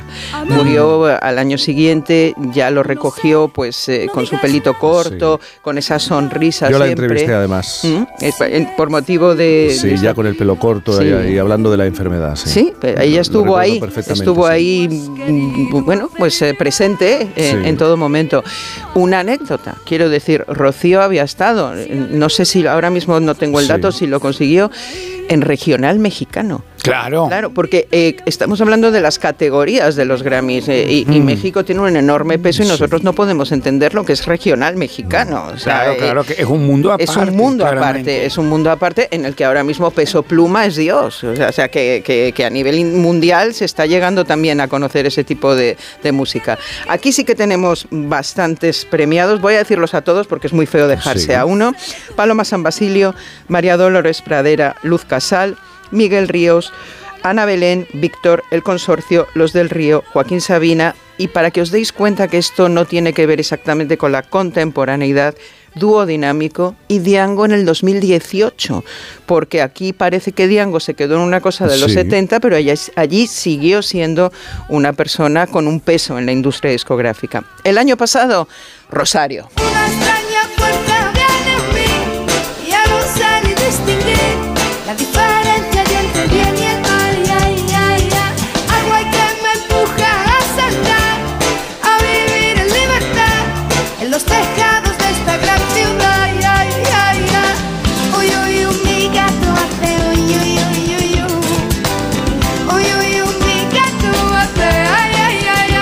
Pasamos de la gata bajo la lluvia al gato de Rosario para cerrar con la premiada de este año porque me parece de, de rigor. Recibió el premio me parece que el lunes en, en esas ceremonias eh, aparte que han llenado las noches Esa sevillanas. semana, esa Eh, Todo. Creo que ha sido un agotamiento Un mortal. agotamiento, bueno, a mí me está saliendo ahora la voz del que me ha dejado su premio. Y esas noches, es que ayer lo comentábamos que todo esto está re- repleto de lo que se llama la fiesta posterior. ¿no? Ya. Y, Y- que es la la, party. previa. La, la traducción Claro. está- está- estás en la fiesta previa y, y estás pensando en la fiesta posterior. Y es todo así. Y todo el mundo allí hace referencia a que es como una nueva feria de abril. Porque es como, es como ellos viven la feria, que la feria es todos los días de feria, estás todos los días en la, en la, en la- allí en donde es la feria. Pues no podías mejor selección de ciudad para, para, Para un, para un esto, evento claro, de este tipo. Claro, claro, claro. Pues este año este premio de la excelencia a la excelencia musical fue Ana Torroja. Tú dices deprisa, yo digo despacio. Para ti todo es poco, para mí demasiado. Te pido un minuto, me das hora y cuarto. Al principio lo has dicho, Alaska, es que la música que se hace aquí en este país eh, y los artistas representan muy poquito. Muy poquito. En la música en nuestro No, en la- idioma. en la industria. En la industria, bueno. Claro, es como cuando hablamos del cine. Hay mucha- Es que ahora el poder industria. está, el poder musical en español está en México, Colombia, ¿no? Los artistas mexicanos, los colombianos fundamentalmente. Y luego Puerto Rico. Y Puerto Rico también es verdad. Enorme, enorme, No, claro. sí, sí. Es que cuando, cuando vas y trabajas allí. Colombia. Yo- yo siempre recuerdo que con Gemma Nierga, en otro programa de, de radio, fuimos invitados a Miami a los Billboards. Entonces, nos sentaron.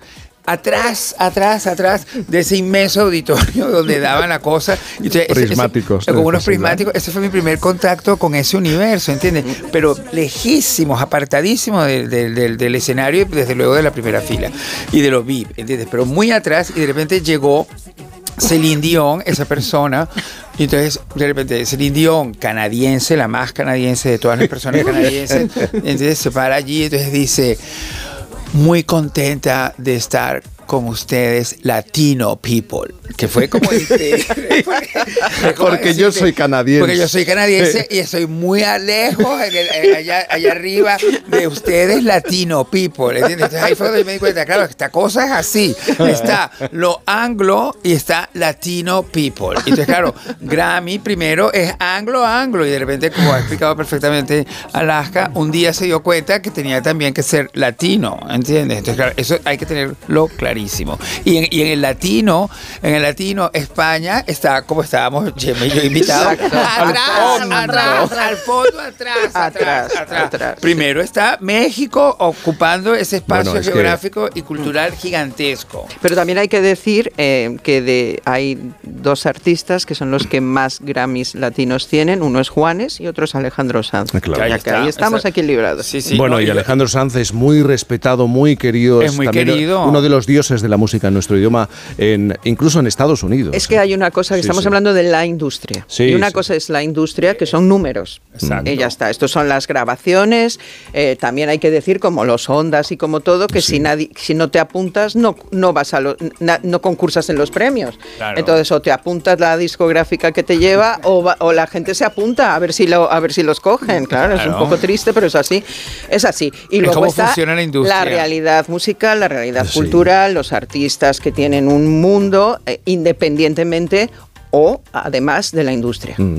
Latino people que nos estáis escuchando. Vamos a ¿eh? ver, todos los vamos a Latino people, oyentes Latino de Por fin no es lunes. Vamos a hacer una pausa y enseguida conversamos. Nos sentamos, se sientan con nosotros. Los. eh, bueno, son, son los premios Planeta de este año. Aquí en Por fin no es lunes. Por fin no es lunes. ¿Un precio que... ¿Cómo? Las ofertas Black Friday de Costa solo tienen un efecto secundario. Te dejan sin palabras. ¡Wow! Viaja con las ofertas Black Friday desde 399 euros. Reserva tu crucero con viajes el corte inglés y consigue más ventajas. Descúbrelas en tu agencia hasta el 30 de noviembre. Hola, amor. Estoy con el portátil buscando alarmas. ¿Y qué has encontrado? Pues la que todo el mundo recomienda es la alarma de Securitas Direct. Además es la que tenemos en el trabajo. Y ahora que me fijo, veo sus placas por todo el barrio. Protege tu hogar frente a robos y ocupaciones con la alarma de Securitas Direct. Y este mes, al instalar tu alarma, te regalamos el servicio botón SOS en tu móvil para que toda tu familia esté protegida ante cualquier emergencia. Llama ahora al 900-272-272. Cuando era pequeño, la suerte quiso que en la puerta de enfrente viviese Juanito. Lo que no sabíamos él y yo era la de horas que echaríamos juntos en la plaza, en el río, en las fiestas del barrio. Y que un día mi hijo se llamaría Juan, por él. Por eso, si la suerte decide que me toque el gordo de Navidad, nos tocará a los dos. No hay mayor suerte que la de tenernos. 22 de diciembre. Lotería de Navidad. Loterías te recuerda que juegues con responsabilidad y solo si eres mayor de edad. El bosque finlandés, el monasterio de Santa María del Paular y el chocolate artesanal de Rascafría. La impresionante iglesia gótica de Torrelaguna, un pueblo con una historia increíble. La rica gastronomía tradicional. Imposible contarte en tan poco tiempo todo lo que puedes descubrir en las villas de Madrid. El mejor estilo de vida del mundo.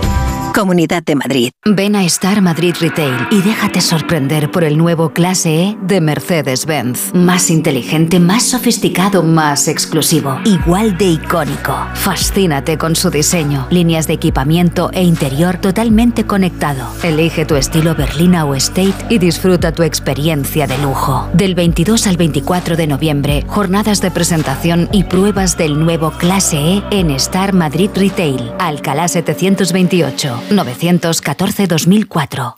El primero 2023 de Fariña llega volando. Ven a la fiesta del primero, el primer vino del año. Sé el primero en probarlo. Pide una copa en alguno de los bares, vinotecas o restaurantes colaboradores y participa en nuestro concurso. Ven a la fiesta del primero. Consulta las bases en www.bodegasfarina.com. Hola, vecina. ¿Y si ponemos una rampa para salvar estas escaleras? ¿Conoces el plan de ayudas Transforma tu barrio? Mejora la accesibilidad, salubridad o eficiencia energética en viviendas de Orcasitas y barrio de San Pascual. ¿Y dónde podemos pedir la ayuda? En transforma.madrid.es hasta el 18 de diciembre. Transforma tu barrio. Transforma tu vida. Ayuntamiento de Madrid. Ya llega el frío. Revise, cambie o repare su caldera, calentador, aerotermia o placas solares con Atecalsa. Atecalsa, empresa con 45 años de experiencia y única en la Comunidad de Madrid con el sello Madrid Excelente. Atecalsa 91 730 1411 o atecalsa.com. La Filarmónica presenta la novena Sinfonía de Beethoven. Miércoles 22 de noviembre en el Auditorio Nacional. Entradas en lafilarmónica.es.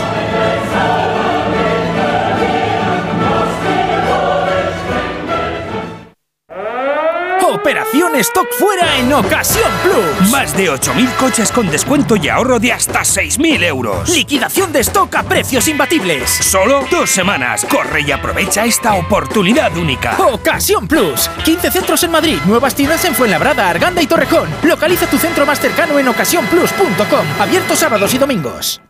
Clínica Oliver y Alcázar. Especialistas en implantes para pacientes con muy poco hueso. Cirugía mínimamente invasiva con prótesis definitiva en un mes como máximo. Diagnóstico gratuito y financiación. Consulte su caso en el 91 564 6686 o a través de la página web oliverialcázar.com. Más de 30 años de experiencia.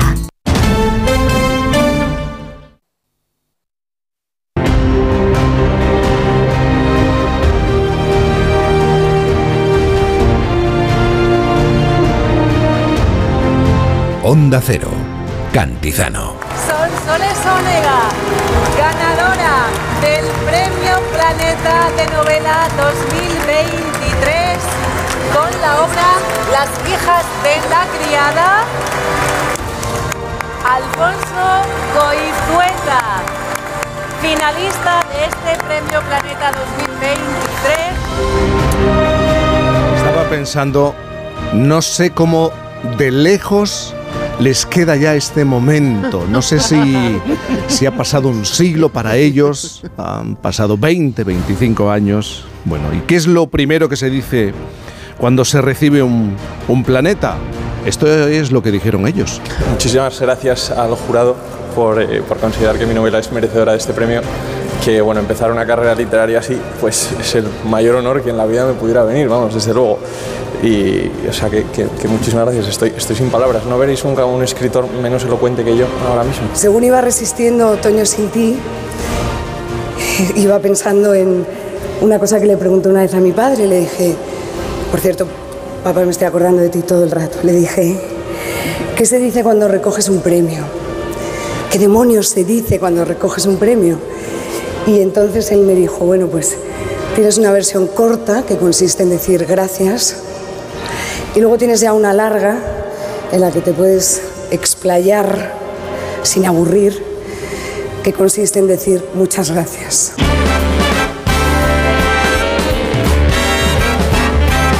Son soles, Alfonso, buenos días. Buenos días, Jaime. Buenos días.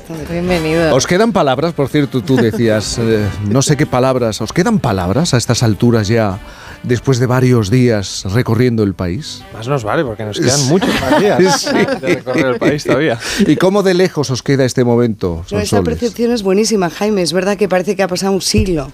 Un siglo. Yo lo escucho otra vez y digo, pues esa soy yo. De todas formas, eh, Alfonso, cada vez que eh, compartimos algún trayecto, en algún traslado, Sí. de entrevista a entrevista, y decimos algo distinto a lo que ya hemos dicho, apunta, Alfonso. Apunta. Eso es brillante, no lo hemos dicho en ningún lado, pues venga, siempre sale de él, claro. Una maravilla de La que, va compañero. con, una- la que va con una libreta tomando buena nota de todos, Ah. como buena escritora es un sol. Y tú ayer, tú ayer a Zaragoza ibas ahí con tu libretita. Bueno, ¿cómo, cómo estáis? Bien. Sí, bien. Cansados. Yo antes de que se sentaran les he dicho, mira, eh, tenemos la entrevista preparada, yo tengo aquí las preguntas, pero yo pretendo que esto sea una conversación ¿eh? con Genial. Boris. eh, ¿Conocéis a Boris? Sí. ¿Habéis coincidido? Sí. A Olvido, a, a Alaska. Eh, ¿Cómo os ha cambiado? mm, Bueno, Alfonso, a lo mejor a ti un poco más la, la vida, este, Pues radicalmente, este reconocimiento, ¿no?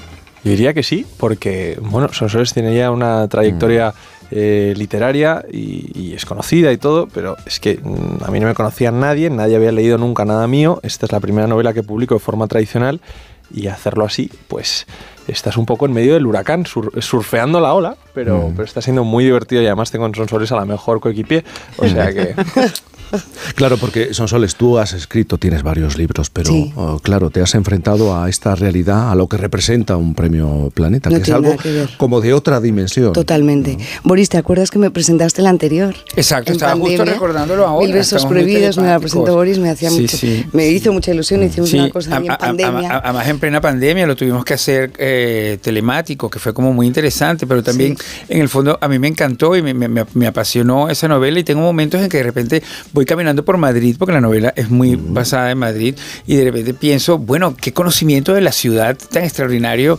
Eh, tiene Sonsoles y, y- y recuerdo eh, el párrafo perfectamente, que creo que eso es lo maravilloso de un escritor, saber narrar y trasladarte a un sitio siempre. Qué generoso es siempre Boris. Sí, sí, sí. Y que yo creo que lo ha conseguido aquí otra vez de nuevo en Las hijas de la criada, porque de pronto estás en esa Galicia en 1950 y también de repente estás en esa Cuba y también estás a donde quiera llevarte. Claro, además acercándote, acercándonos hechos, noticias de, de esos momentos, diferentes momentos, ¿no? Mm. Sí, la novela recorre casi un siglo de historia y es eh, maravilloso situar a los personajes en todos esos acontecimientos históricos que, que van sucediendo. ¿no? En Galicia los naufragios son muy habituales, pero hubo uno, el del El Santa Titanic Isabel, gallego. el Titanic gallego, efectivamente, con el que me encontré documentando. ¿eh? No, no había cálculo en incorporar aquel, aquel naufragio o las eh, sucesivas guerras, eh, la epidemia del 18, Mm. la fiebre española, que también está presente, con lo cual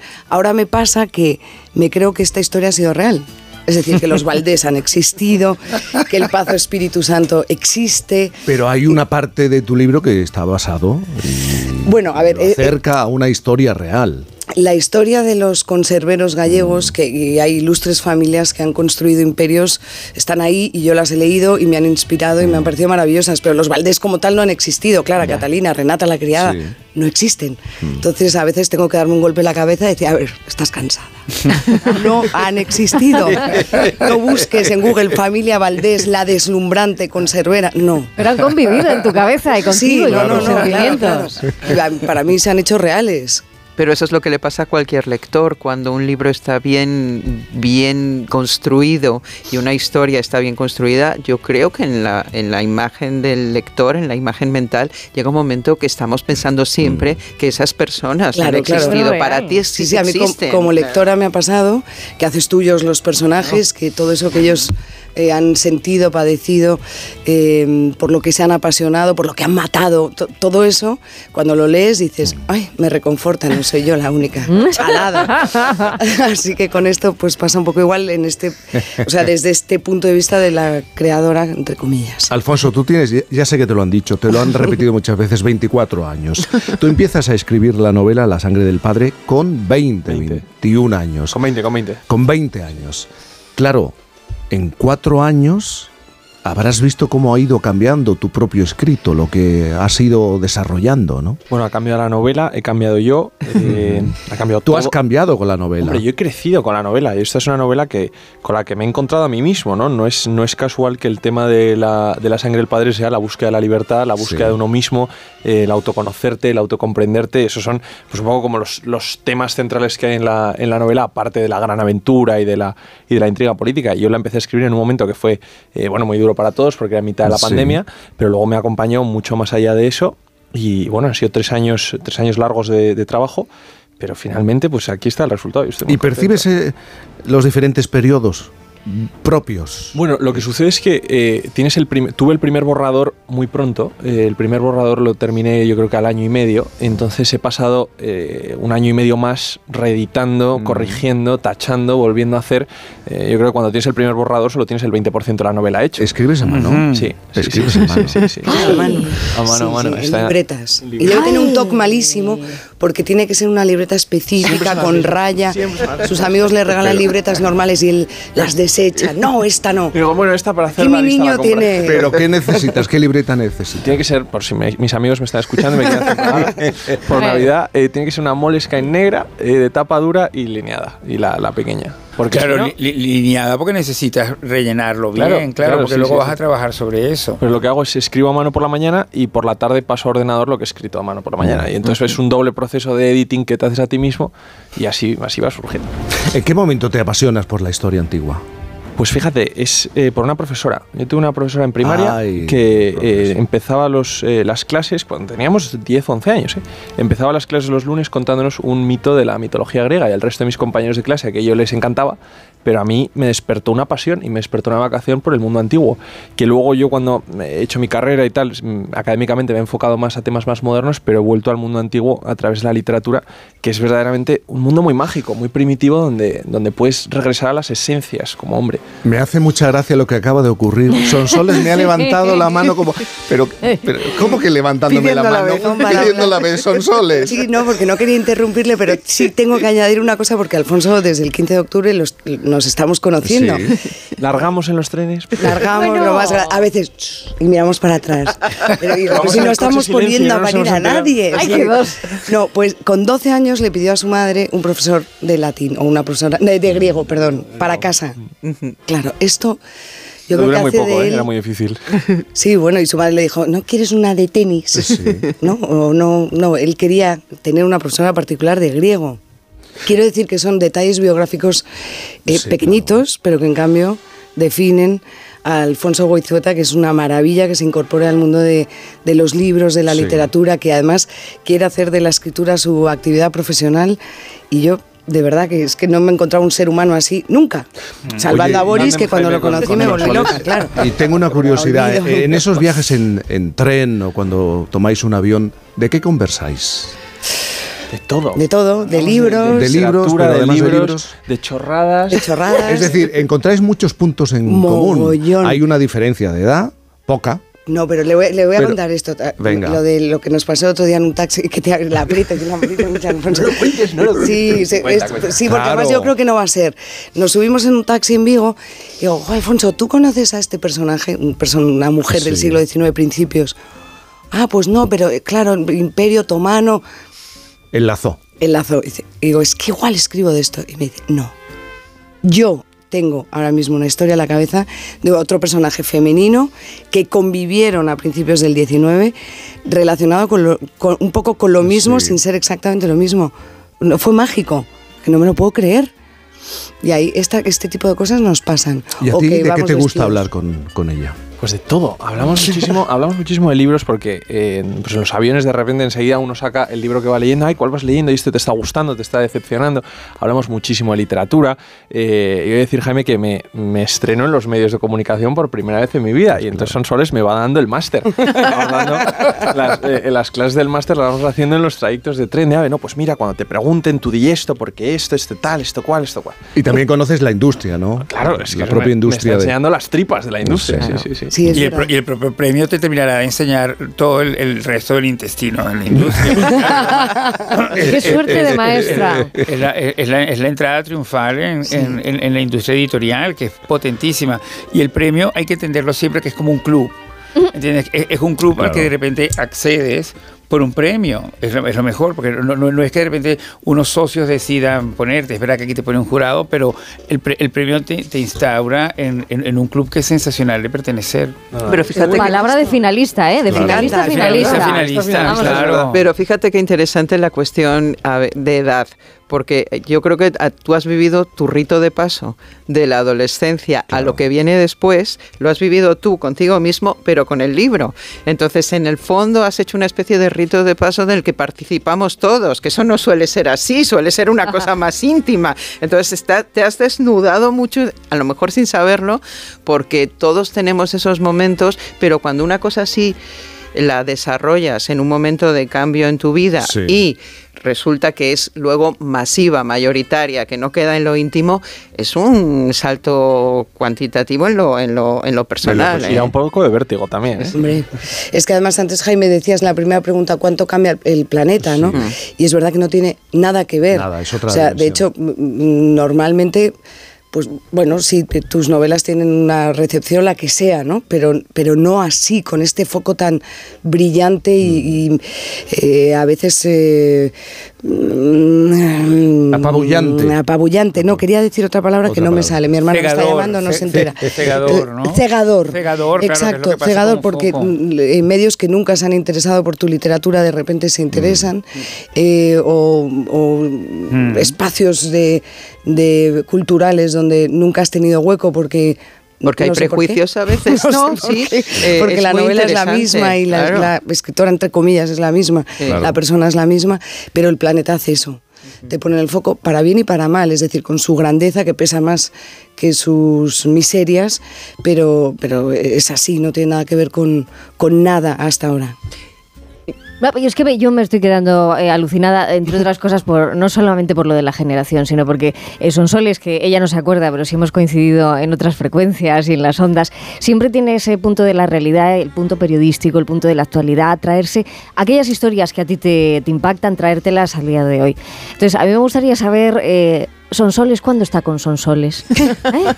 ¿Cuándo Qué buena Sonsoles pregunta, qué se pregunta. trae a sí misma en las líneas del tiempo y dice, ahora estoy conmigo misma? ¿Cuál es tu momento? Al del día, personaje no? real. Sí, Sí, para no. escribir, para, para inspirarte, para Bueno, yo bueno, se- crear. saco muchos, muchos huecos. ¿eh? Lo que pasa es que te tienes que organizar. O sea, tienes que organizarte, observarlos, qué tiempo te queda. O más que observarlo, es saber detectar cuál es el buen, el buen momento. Por ejemplo, esta tarde, eh, pues sé que esta tarde se apaga el móvil y, y los niños se pondrán a estudiar, yo me pondré a hacer. Mm. O sea, un poquito de silencio. ser es estricto, necesario. muy estricto. Muy estricto. Mucha muy disciplina. estricto. Este es el espacio, el momento, Exacto. y hay que hacerlo. Y, y organizarte el poco tiempo libre que tenemos tiene que estar organizado. O sea, lo de tirarse a la Bartola es verdad que no. Va contigo. No funciona, ¿no?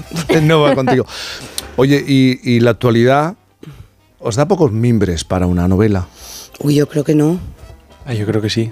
Ah. Aquí es una diferencia sustancial. Esto me interesa. es- este es el momento tren. Esto es decir, Sí, momento tres. es decir, la periodista me está diciendo que la actualidad da poco, ofrece pocas posibilidades para desarrollar una novela y el eh, joven de, 25 de 24 años dice que sí. Yo creo que hay una novela en todo, pero En todo. eh, lo que hay que ser es muy respetuoso con el tiempo que te pide una idea, ¿no? Ayer lo estábamos hablando. Qué bueno eso. Eh, y mucho, pero estábamos hablando de, pues, de futuros proyectos y Sí. tal. Y cuando, cuando la actualidad te pide una novela, eh, es que te la está pidiendo por el tiempo actual en el que estás. No la tienes que pasar a un tiempo anterior ni a un tiempo futuro. Es que muchas veces tienes una, tienes una novela en la propia realidad que te rodea. Eso es, yo creo que es el oficio de, de escritor, ¿no? Encontrarle lo novelístico, Mm. lo mágico al, al mundo de, de alrededor. Y Sonsoles porque decía que no. No, no, yo, yo es que creo que al final estamos de acuerdo. Yo creo que la realidad. eh, Digo es el momento este. Ah, este en el que este estamos. en el que estamos. Bueno, eh, a ver, piensa que yo en la tele un programa en el que Sí. contamos un montón de historias susceptibles de convertirse en novela. Y me encantó el otro día escuchar a los Javis que vinieron a hablar de la Mesías al programa y decían, nosotros escuchamos el programa porque nos encanta cómo habla la gente que entra en el programa. O sea que todos los elementos de la realidad, de lo cotidiano, de lo normal, es susceptible de convertirse en lo que sea, un guion, una novela. O sea que yo muchas veces en el programa digo, bueno, así surgió esta novela. El intercambio de unas niñas en un hospital de La Rioja que se dieron cuenta de, de lo que les había pasado siendo ya mayores. Aquella historia muere porque ellas no quisieron hablar públicamente de lo que les había pasado, pero en mí despertó la necesidad de escribir una novela. Luego, respecto al tiempo, que esto hablamos mucho, ¿dónde la sitúas? ¿En, en qué momento? Bueno, esta permitía situarla en cualquier periodo histórico, porque lo de mm, señor que preña a una criada, aunque crean que es un súper cliché, se sigue produciendo a día de hoy. Mira lo que ha pasado con eh, la, la- la hija de el marido de la eh, duquesa de Medina Sidonia, Boris, tú sabrás. Totalmente, claro, O sea, claro. sí- Y Arnold Schwarzenegger. Vamos a- Ar- Arnold Schwarzenegger ¿Qué con me la- estás con la- diciendo? no, Por con la- favor. con la- con la- con la Arnold es padre ya de un chico adulto que era la, la Eh, señora eh, que estaba eh, en casa. La, la señora que no trabajaba lo en casa, tampoco. que era, que, que era propi- también Eso propició el divorcio con María Shriver. con María Shriver, claro. sobrina de Kennedy, y- y, Claro. la, y la señora que trabajaba en casa. Tenemos era, era novela. Latino People.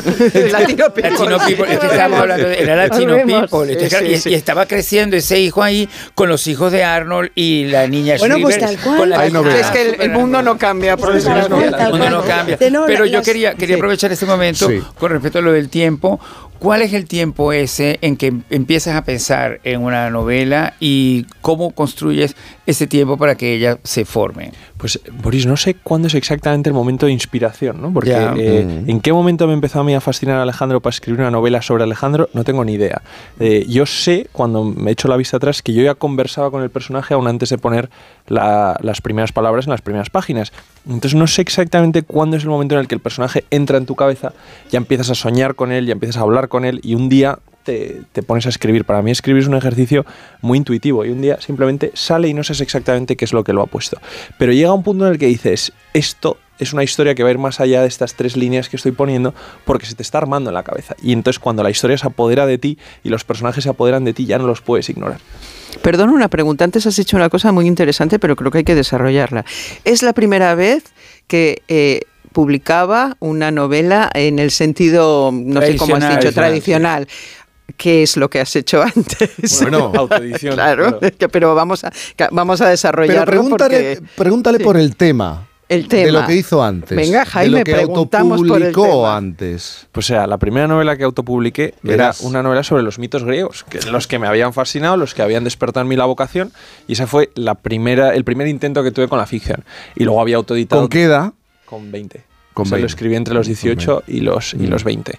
Y luego tenía dos ensayos, Claro. uno de... Eso, de- yo Ahí. quería ir a eso. Ajá. Con 17. Con 17. Con 17 Uno años. sobre la historia diplomática europea en el periodo entre guerras y luego con Maravilloso, 18. por cierto. Maravilloso.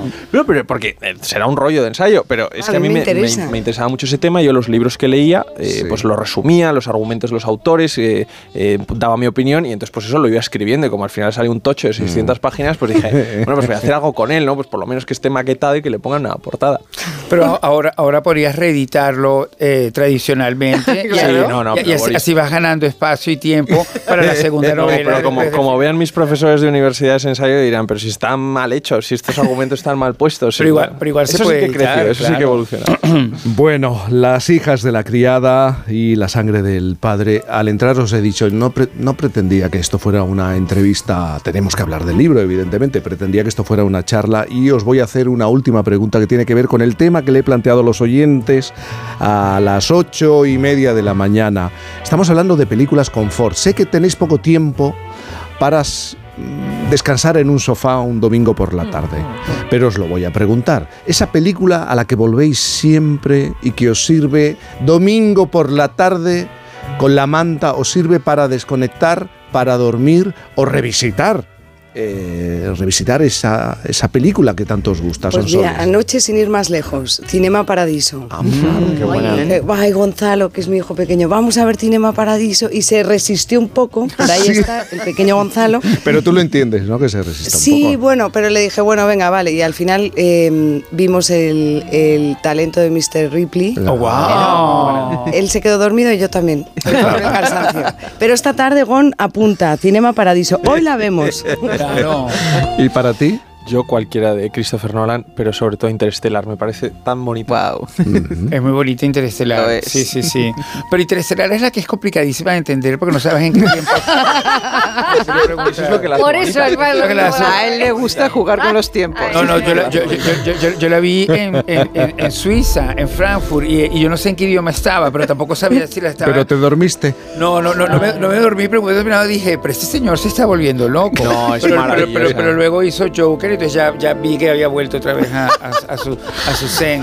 Bueno, hay que leerlos. Sonsoles Onega y Alfonso Goizueta, muchísimas gracias por, Gracias por invitarnos. por estar esta mañana de domingo, que no es fácil, un domingo. Pero bueno, Felices de estar. gracias de verdad. Un beso enorme. Gracias. Nos acercamos a las 11 de la mañana. Es muy tarde, ¿eh? es que ya tenemos consumido este domingo. A las 11 de la mañana, a las 10 en Canarias. Esto es Por fin no es lunes. Con Cantizano. La salud es indispensable en nuestras vidas. Una buena salud bucal se refleja en la salud general. Por eso el primer paso es la prevención con Vitis. Protege y cuida la salud de tus encías con la gama específicamente diseñada y formulada de cepillos, pastas y colutorios con CPC de Vitis Encías. De venta en farmacias y para farmacias. Vitis, más que una boca, es salud. La Eurociudad del Guadiana, un proyecto pionero. Se trata de una agrupación europea de cooperación territorial, integrada por el municipio español de Ayamonte y los municipios portugueses de Castro Marín y Villarreal de Santo Antonio. Un proyecto en línea con la Estrategia Europea 2020 para un crecimiento más inteligente, sostenible e integrador. Para promover la convergencia institucional, económica, social, cultural y medioambiental. Y para conocer más a fondo la Eurociudad del Guadiana, el miércoles 22 de noviembre, Julia en la Onda se realizará en directo desde el Ayuntamiento de la Ciudad de la Luz, Ayamonte, Huelva, con la colaboración de la Diputación de Huelva, el gobierno de una gran provincia. El 22 de noviembre, a partir de las 3 de la tarde, Julia en la Onda desde Ayamonte, con Julia Otero. Te mereces esta radio. Onda Cero, tu radio. Este Black Friday en Movistar hemos formado un equipo de campeones para ayudarte a elegir dispositivos para toda tu familia. ¡No vamos a matar! Con mi Movistar ahora puedes estrenar hasta 5 dispositivos y además añadir líneas móviles adicionales al 50%. ¡Esta oferta es la pera! Te mereces un Black Friday mejor. Infórmate en el 1004 en tiendas o en movistar.es. Black Friday, Black Friday, Black Friday. Pronunciar mal Black Friday es tan de aquí como querer que las cosas buenas duren para siempre. Como Finetwork, que te ofrece 24 gigas de móvil por 9.90 al mes para siempre. Llama al 1777 o contrata en finetwork.com. Finetwork, una conexión muy de aquí. ¿Cansado de toser? Toma Herbetón Respire. Herbetón jarabe con extracto de pino y eucalipto espectora y reduce el espasmo bronquial. Herbetón Respire. Consulte a su farmacéutico o dietista. Una serie original de A3 Player. Un musical de melenudos y un Cristo revolucionario. Empeñas en hacer algo para lo que este país no está preparado. Camilo Superstar. El mayor espectáculo que se ha hecho jamás en España. Ya disponible solo en A3 Player. Y cada domingo un nuevo capítulo. Bilbao, 14. Barcelona, 18. Sevilla, 18. Logroño, 14. ¿Cuánto sale? ¿Ida y vuelta o solo ida? Muy listo, chavalito. Ida y vuelta, que el lunes trabajamos. 128 euros. Cuatro fines de semana de turismo por muy, muy, muy poquito. Vamos, y dicen que viajar en tren es caro. Viajar en Renfe, no. Súper económico, súper barato, súper reducido, súper pequeño, súper diminuto. Súper precio de Renfe. Todos los destinos a un precio increíble. Busca tu superprecio y disfruta viajando porque nadie te da más. Renfe, tu tren. Empresa patrocinadora del equipo paralímpico español. Este Black Friday en Movistar hemos formado un equipo de campeones para ayudarte a encontrar el mejor dispositivo. ¡No vamos a matar! Porque ahora con mi Movistar tienes los mejores smartphones 5G desde 0 euros y además podrás añadir líneas móviles adicionales al 50%. ¡Esta oferta es la pera! Te mereces un Black Friday mejor. Infórmate en el 1004 en tiendas o en movistar.es.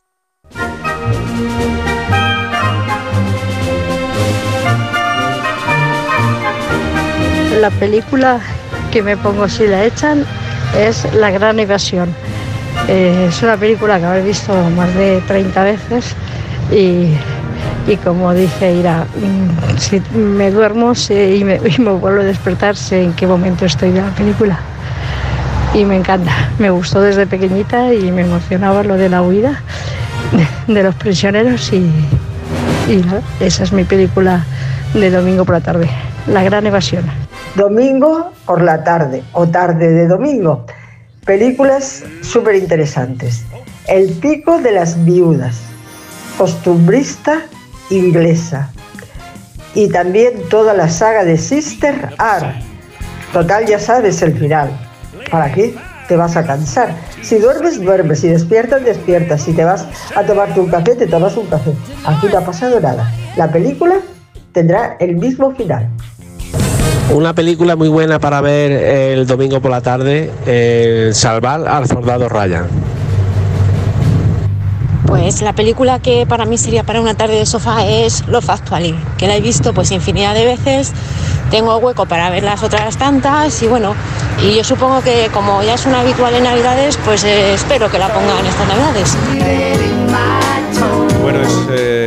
Un ejemplo más, o son ejemplos de películas confort, pero, pero, no te puedes dormir con la nueva serie original de A3 Player, Camilo Superstar. Con ella viajaremos hasta los años 70 y conoceremos el alma de Camilo VI y cómo siendo el artista del momento, decidió arriesgar todo por, por un gran sueño traer a España el musical Jesucristo Superstar. Pero no, no está solo, contará con otros como él, otros que sintieron el impulso de arriesgar y traer a este país la ópera rock más revolucionaria del momento. Alejandro Jato, Adrián Lastra, Elena Rivera o Eugenia Silva son algunas de las caras que verás en la nueva serie del momento. Así que déjate emocionar con Camilo Superstar, solo en A3 Player. Déjame esta noche soñar contigo. Déjame imaginarme los míos. Déjame que me crea que te vuelva loca. Déjame que yo sea quien te quite la ropa. Déjame que mis manos rocen las tuyas. Déjame que te tome. Como si te estuviera cunando, Boris. Totalmente. Eh, para descansar eh, un ratito. ¿Te vas al sofá ahora o tienes jaleo? Estaba pensando en qué película me pondría al final y entonces estaba decidiendo si me pon- yo me pondría Tacones Lejanos. Tacones No es por nada porque como siempre te sentimos todo tan próximo y además que creo que es una película de Almodóvar que ha envejecido increíblemente bien, porque tiene 33 años, por ejemplo, piensa que es el año 90, pero cada vez que la vuelvo a ver pienso de verdad qué bien resuelta, qué, qué bien propuesta y qué bien envejece esta Pues película. mira, venga a casa y a tacones lejanos. Venga. Alaska, ¿tú a casa o tienes también Voy a dar una vuelta a ver si encuentro un espejo que necesito. un espejo? Sí.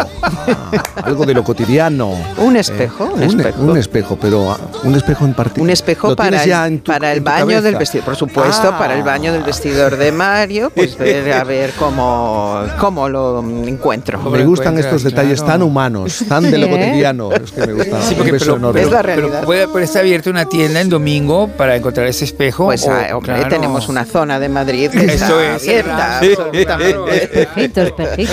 Bueno, llegan las noticias y enseguida la hora brava.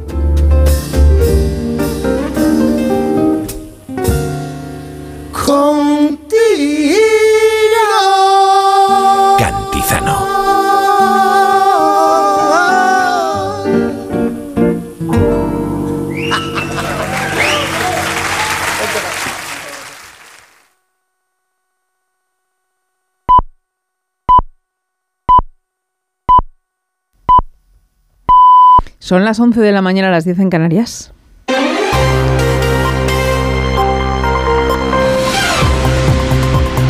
Noticias en Onda Cero. Buenos días. Ha finalizado ya la carrera Ponle Freno, que ha transcurrido por las calles del centro de Madrid desde primera hora de la mañana, impulsada por A3 Media y la Fundación AXA, y con récord de participación en esta nueva edición, más de 20.000 participantes. Equipo de Onda Cero en la zona, José Eduardo Martínez y Pedro González. Acaba de terminar la carrera de Ponle Freno, solo unos pocos quedan por cruzar la línea de meta y ya se están entregando los premios correspondientes. Ya también superada la marca de los 250.000 euros recaudados, además de los más de 20.000 corredores inscritos, como Roberto Brasero, nuestro presentador del tiempo, que así nos contaba cómo ha sido su experiencia. Bueno, es que he terminado, que eso para mí ya es un lujo porque yo no soy mucho de correr, pero una vez al año que soy no me la pierdo, desde hace 15 ya. Y mira con qué día. Hoy nos ha salido un día fantástico como estaba previsto y de este otoño primavera, que ya mañana se acaba, déjame meterte la cuña, pero que hoy nos ha respetado la carrera. Todo el dinero recaudado se destinará al Hospital Nacional de Parapléjicos de Toledo para ayudar a víctimas de accidentes de tráfico a mejorar sus vidas. Este decimoquinto aniversario demuestra una vez más que juntos sí podemos. En el día, además, después de la concentración en Madrid en protesta contra la ley de amnistía, recogemos las palabras del líder popular Núñez Fijó en Oviedo en la clausura del Congreso Regional de su partido en Asturias. El presidente del Partido Popular ha asegurado que a los populares les toca ser el único partido que no está dispuesto a pactar con aquellos que quieren destruir la convivencia, la Constitución, la igualdad y el Estado de Derecho. Primero, porque vamos a convencer. Y después, porque vamos a vencer. Es verdad que hemos vencido, pero vamos a vencer con más distancia, con más contundencia y con más claridad para que nadie nos pueda quitar lo que hemos conseguido en las urnas libremente. Para eso estamos aquí, para liderar la alternativa de la España constitucional. Este domingo, en una entrevista que hoy publica el periódico de Cataluña, el primer secretario del Partido Socialista Catalán, Salvador Illa, asegura que la amnistía es signo de la fortaleza y solidez de la democracia española y de la voluntad de abrir y consolidar la apertura de un nuevo tiempo. En este sentido, el portavoz socialista en el Congreso, Pachi López, ha criticado el silencio del Partido Popular ante actitudes, dice, cercanas al, al fascismo. Cualquier demócrata tiene que ser radicalmente contundente, condenando esas actitudes cercanas al fascismo, condenando las actitudes violentas, condenando las amenazas y las agresiones que están sufriendo dirigentes y militantes socialistas. Y por parte del Partido eh, Popular estamos viendo el silencio, estamos oyendo el silencio. Cita en el exterior en Argentina, donde más de 35 millones de argentinos eligen presidente para los próximos cuatro años. Sergio Massa y Javier Milei se miden en medio de una crisis económica que mantiene el país con el 40% de habitantes en situación de pobreza. Corresponsal Pablo Sánchez Olmos. En un contexto de grave crisis económica y polarización social, más de 35 millones de argentinos están llamados hoy a las urnas para definir una de las citas electorales más trascendentales de las últimas décadas. Las encuestas más recientes auguran un empate técnico entre los dos aspirantes con una ligera ventaja hacia el ultraliberal Javier Milei, quien supo arrastrar hacia su candidatura el apoyo del macrismo y quien en las últimas semanas, tal y como hicieron otros líderes como Bolsonaro o Donald Trump, también ha deslizado sin ofrecer eso sí pruebas a cambio el peligro de que un fraude electoral le arrebate la victoria. Por su parte, Sergio Massa confía en que su moderación y el temor al rupturismo que representa ley hagan olvidar a los votantes que mientras fue ministro de Economía duplicó la inflación del país. Medio millón de argentinos votarán desde el extranjero, alrededor de 110.000 podrán hacerlo desde España. Es noticia además la llegada de un nuevo cayuco por sus propios medios durante esta pasada noche al Muelle de los Cristianos en la isla de Tenerife con 95 migrantes en su interior. 17 de ellos han tenido que ser trasladados a centros hospitalarios por diferentes patologías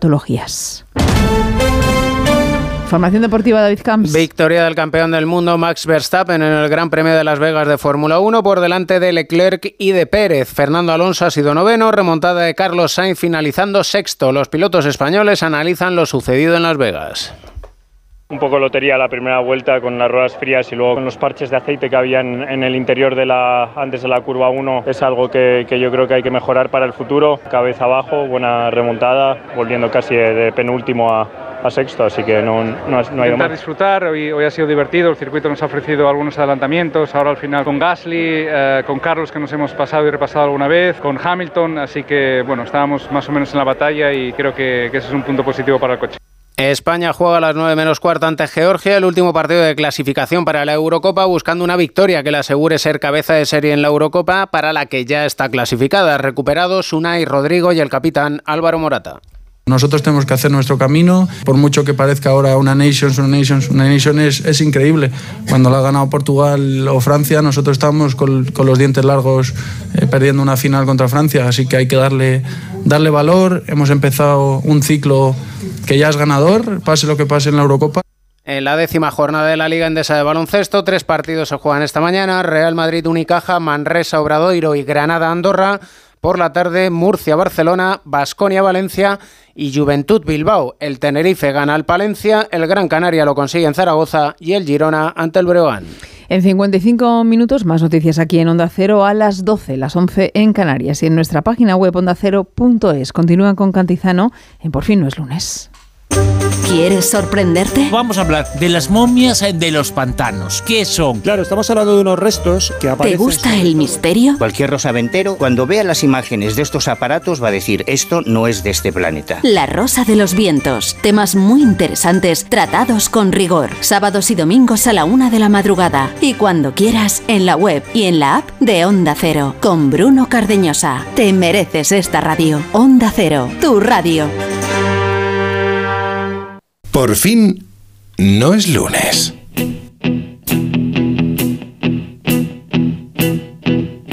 Con Cantizano. When I wake up, well, I know I'm gonna be, I'm gonna be the man who wakes up next to you. When I go out, yeah, I know I'm gonna be, I'm gonna be the man who goes along with you. If I get drunk, well, I know I'm gonna be, I'm gonna be the man who gets drunk next to you. And if I heaver, yeah, I know I'm gonna be, I'm gonna be the man who's heavering to you. But I would walk 500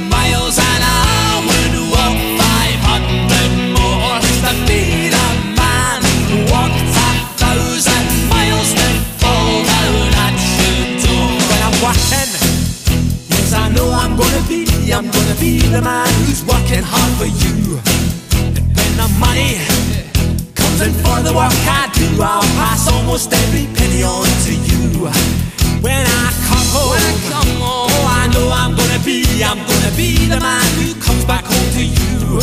Oye, como quien no quiere la cosa, Isabel Lobo, hemos empezado a las 8 de la mañana a hacer un programa y mira dónde estamos, ¿Nos las damos 11 y cuenta? 7, las Nos 10, damos. 7 en Canarias. Esta es la hora brava.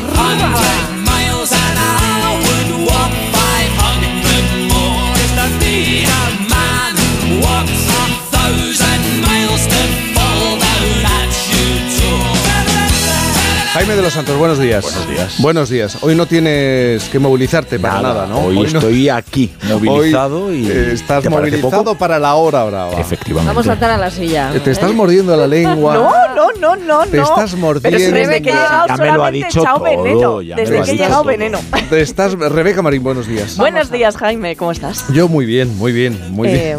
Pues yo también os lo digo. No sé, además he ve, venido ¿eh? con una energía inusitada que no sé a qué ¿Has corresponde. dormido?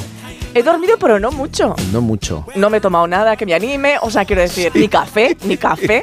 Ni y café. lo cual, pues yo qué sé, el que viene Bueno, como de ¿cómo, serie. ¿Cómo de animado viene Pablo Pombo? Buenos días. Bien, bastante bien. Sí, Bastante bien, a las días. nueve hemos hablado del valor del pesimismo. Tú eres optimista, pesimista. Tú eres pesimista. Luego, No, ¿no? no, no, no, no, Eh, sí, sí. la semana que viene te invita a ser optimista. Eh, no. Cenicito, Pues tampoco- no. Sí, te veo muy convencido. No, no, sí, hombre, lo que pasa es que soy una persona realista, ¿no? Eres una persona me realista. paso la vida tal, analizando, mirando, pero, pero, mm, pero no creo que, que hayamos visto lo mejor y, y además creo que si hay una época en la que yo querría nacer, eh, es el futuro. Es el futuro. Como la del detergente. O sea, yo te veo así, la verdad. No nos podemos La que volver- viene del futuro. No nos podemos volver de esto. La que viene del futuro. Anda, vamos a pasar, vamos a empezar a pasar las páginas de esta, de esta revista dominical del fin de semana en Laura Brava. Hoy con Bravísima, por favor, ¿no? Hoy Bravísima. Pues queríamos hacer bravísima. eh, esta ¿Y ahora me vas a semana. cambiar? Ahora me vas a... Porque Ah. tenía- ¿No ves que ha sacado la lana buena? Porque tenía un número excepcional eh, para contar, bueno, pues muestras de que el ser humano puede ser maravilloso. Teníamos un reportaje elaborado a partir de la publicación argentina, página 12, con este titular. Destituyen a la jueza que besó a un preso.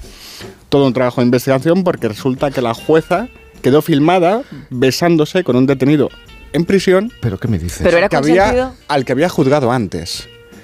Eh, y, y aquí había una historia. ¿Qué aquí pasa? había- ¿Que no besáis vosotros había- después de juzgar? es que no entiendo nada. Pero que, Es verdad, primero juzgamos. Claro. Y luego. pero y luego el beso de condenado. Judas. el Pues beso a de mí me vais Judas. a perdonar. Lo mejor es besar sin haber juzgado. Es que soy muy fresco. sin hablar ni nada. Es que sois... Bueno, yo, yo venía, Bueno, venía con entonces, esto. ve- Venía venías con eso, pero me lo vas a cambiar. Pero nuestra corresponsal en Buenos Aires nos hizo parar las rotativas anoche madrugada porque resulta que es que hay elecciones argentinas justo hoy. Así que Brava Times, al filo de la actualidad de un país que se sabe este domingo al borde del abismo.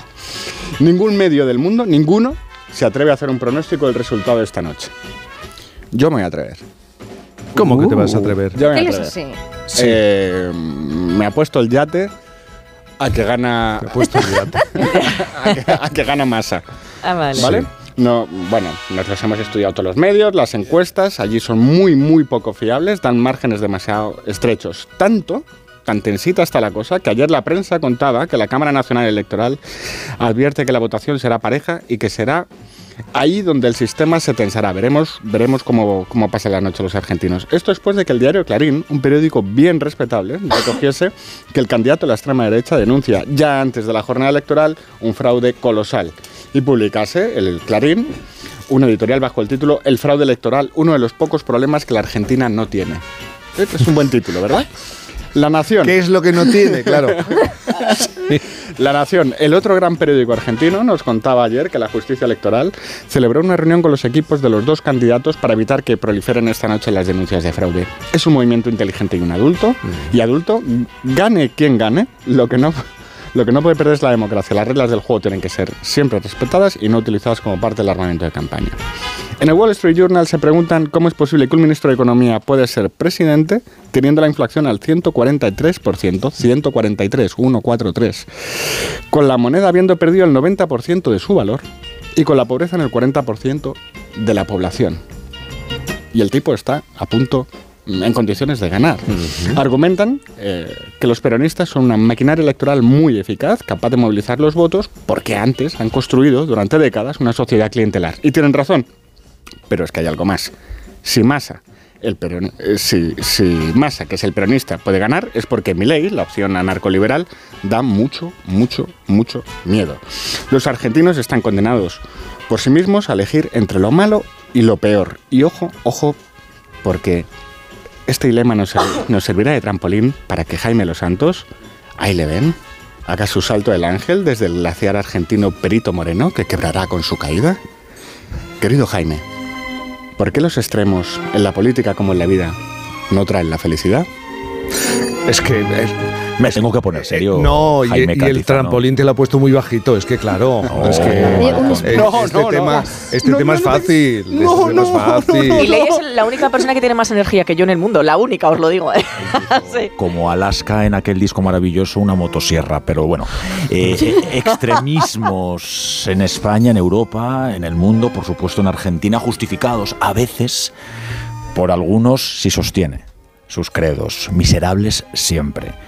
Cuando no se cree en nada o en casi nada, las emociones se disparan y los nuevos dioses, en minúscula, siempre en minúscula, emergen desde el fango de lo abrupto. Nuevos dioses que llenan huecos, huecos que nos hemos empeñado en vaciar en pos de un todo laico. Es más fácil vencer que convencer, que se parece un poco a lo que dijo Unamuno a Millán Astray. Y muchos, muchas veces utilizan sus púlpitos para, con premisas falsas, insuflar ideas maximalistas que atraen precisamente porque no necesitan de reflexión. Y ahí está el peligro, en el pretendido y previo vaciado de ideas y espiritualidad a base de horizontes cada vez más llanos, de frases cortas, que después los extremistas, locos de su fe, llenan con soflamas de fácil asimilado, como algunos jarabes. En los extremos están los que solo sienten y pretenden hacer del pensamiento herramienta de cobardes, quizá tenga que ver con las prisas que nos han hemos impuesto, con este mundo de autoconsumo inmediato que confunde el espacio para la duda, para el pensamiento crítico, con cobardía y complejo. Dicen, a mí lo que me acompleja es que cada vez leamos menos y solo llegamos al que más alto dicta, al que lo hace todo fácil para que el mundo se ponga difícil. Los ultraortodoxos son siempre un tumor, que pudre pero no mata, porque necesita de carne que se convierta en fiel, que busca en la desdicha, en la desesperanza, para poder plantar. Quienes somos de centro, los centrados, los que creemos de verdad en la democracia, que es todo eso que abunda entre la estupidez ultra, a diestra y siniestra, tenemos la obligación de mantener serenos nuestros cuerpos y luchar por lo que vale, desde eso que llaman diálogo y que es hoy rara avis. Dicen los de Junts, nada de diálogo, nosotros negociación y el presidente traga. Como si sin diálogo fuera posible cualquier trato, cualquier cosa a cabo. Bueno, lo hace Gema, con un poco de esperanza y una canción de los Beatles que nos canta Aretha Franklin. When I find myself in times of trouble, Mother Mary comes to me, speaking words of wisdom, let it be. And in my hour of darkness, she stands.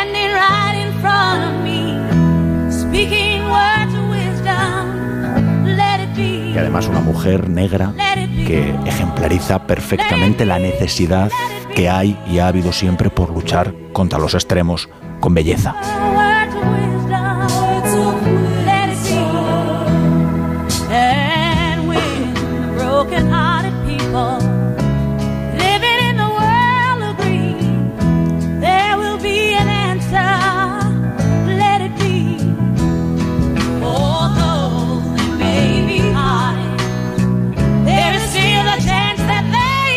Y así como flotando, vamos a pasar la página para llegar al horóscopo, Rebeca Marín. Porque tenemos que saber qué es lo que nos va a pasar, qué es lo que marcan las estrellas. Eh, lo que pasa es que después de este salto del ángel, ahora Sí. mismo yo, o sea, ha sido tan bonito todo. Bueno, pues voy a poner un poquito de, un poquito de salsa.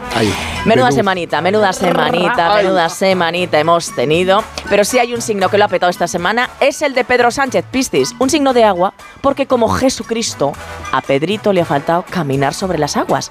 Habemos presidente. Escurridizo es un rato,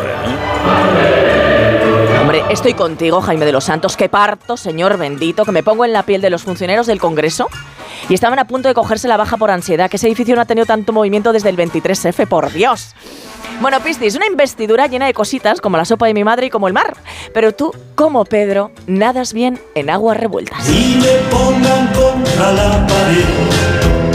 Resistiré, erguido frente a todo.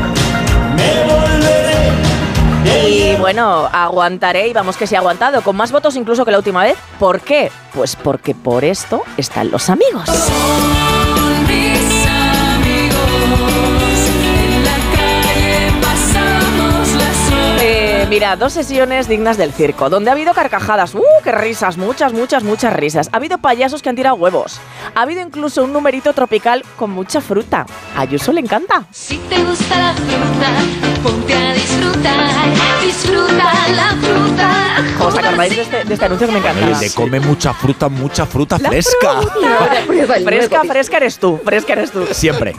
Oye, que incluso ha estado presente Machado, lo habéis oído. Bueno, Ismael Serrano también. Mira, yo os lo digo, un llamamiento. Recomiendo, por favor, que los políticos se lean las citas de los personajes que incluyen en sus discursos. Ya está bien, que es un bochorno, que cualquier día van a citar a Quevedo y piensan que es el cantante de rap. Yo tengo claro todos los míos quiénes son. No las que antes no cogían y ahora me tiran al fondo. Oye, mirad, ha habido muchas cosas y también os digo, han faltado otras cosas. Por ejemplo, nimiedades. Eh, por ejemplo, yo qué sé, pues lo de explicar un poco por qué esto del cambio de opinión sobre la amnistía. Cositas pequeñas, ya sabes, que se le han pasado, que se le han pasado, por lo que sea. bueno, ausentes también Belarra y Montero, que ahora... Mi mundo es otro. Pues sí, pues, pues yo creo que tiene pinta de que su mundo va a ser otro, ¿eh? Eh, Yo creo que no van a pillar mucho cacho en esto del reparto de carteras. Oye, unos se van como Garzón y Andy y Lucas. Son de amores, amores que matan, amores que ríen, amores que lloran, amores que amargan. Esos, esos, seño- esos señores. Señores, señores bien, señores fetén. Fetén. ¡Ay, qué maravilla! Eh, yo qué sé, la vida no les ha dado. No, no, no, no. O sea, bueno, en fin, les ha pasado un tractor. No te Pero- metas en pero un jardín. verdad, tienes Pero razón, el tienes tractor, razón. el tractor de Rajoy. El lavarillo. Siempre en el Eh. tractor con Rajoy. Bueno, que os decía que unos se van y otros vuelven, como Manolo García y James Cameron, que menudo revival. Pero es que, claro, a ver, yo pensaba que Cameron era más de irse, pero que no, que vuelve, que vuelve como Chenoa. Así. Yo vengo de. Bueno, pues eso, Cameron se ha hecho un lío, se iba, se viene. Aunque para revival, querido Pistis, y ya acabó el de Dinastía. Resulta que el presidente americano y el chino, sabéis que se han reunido en la mansión de Dinastía. Sí, ¿Os sí, acordáis? No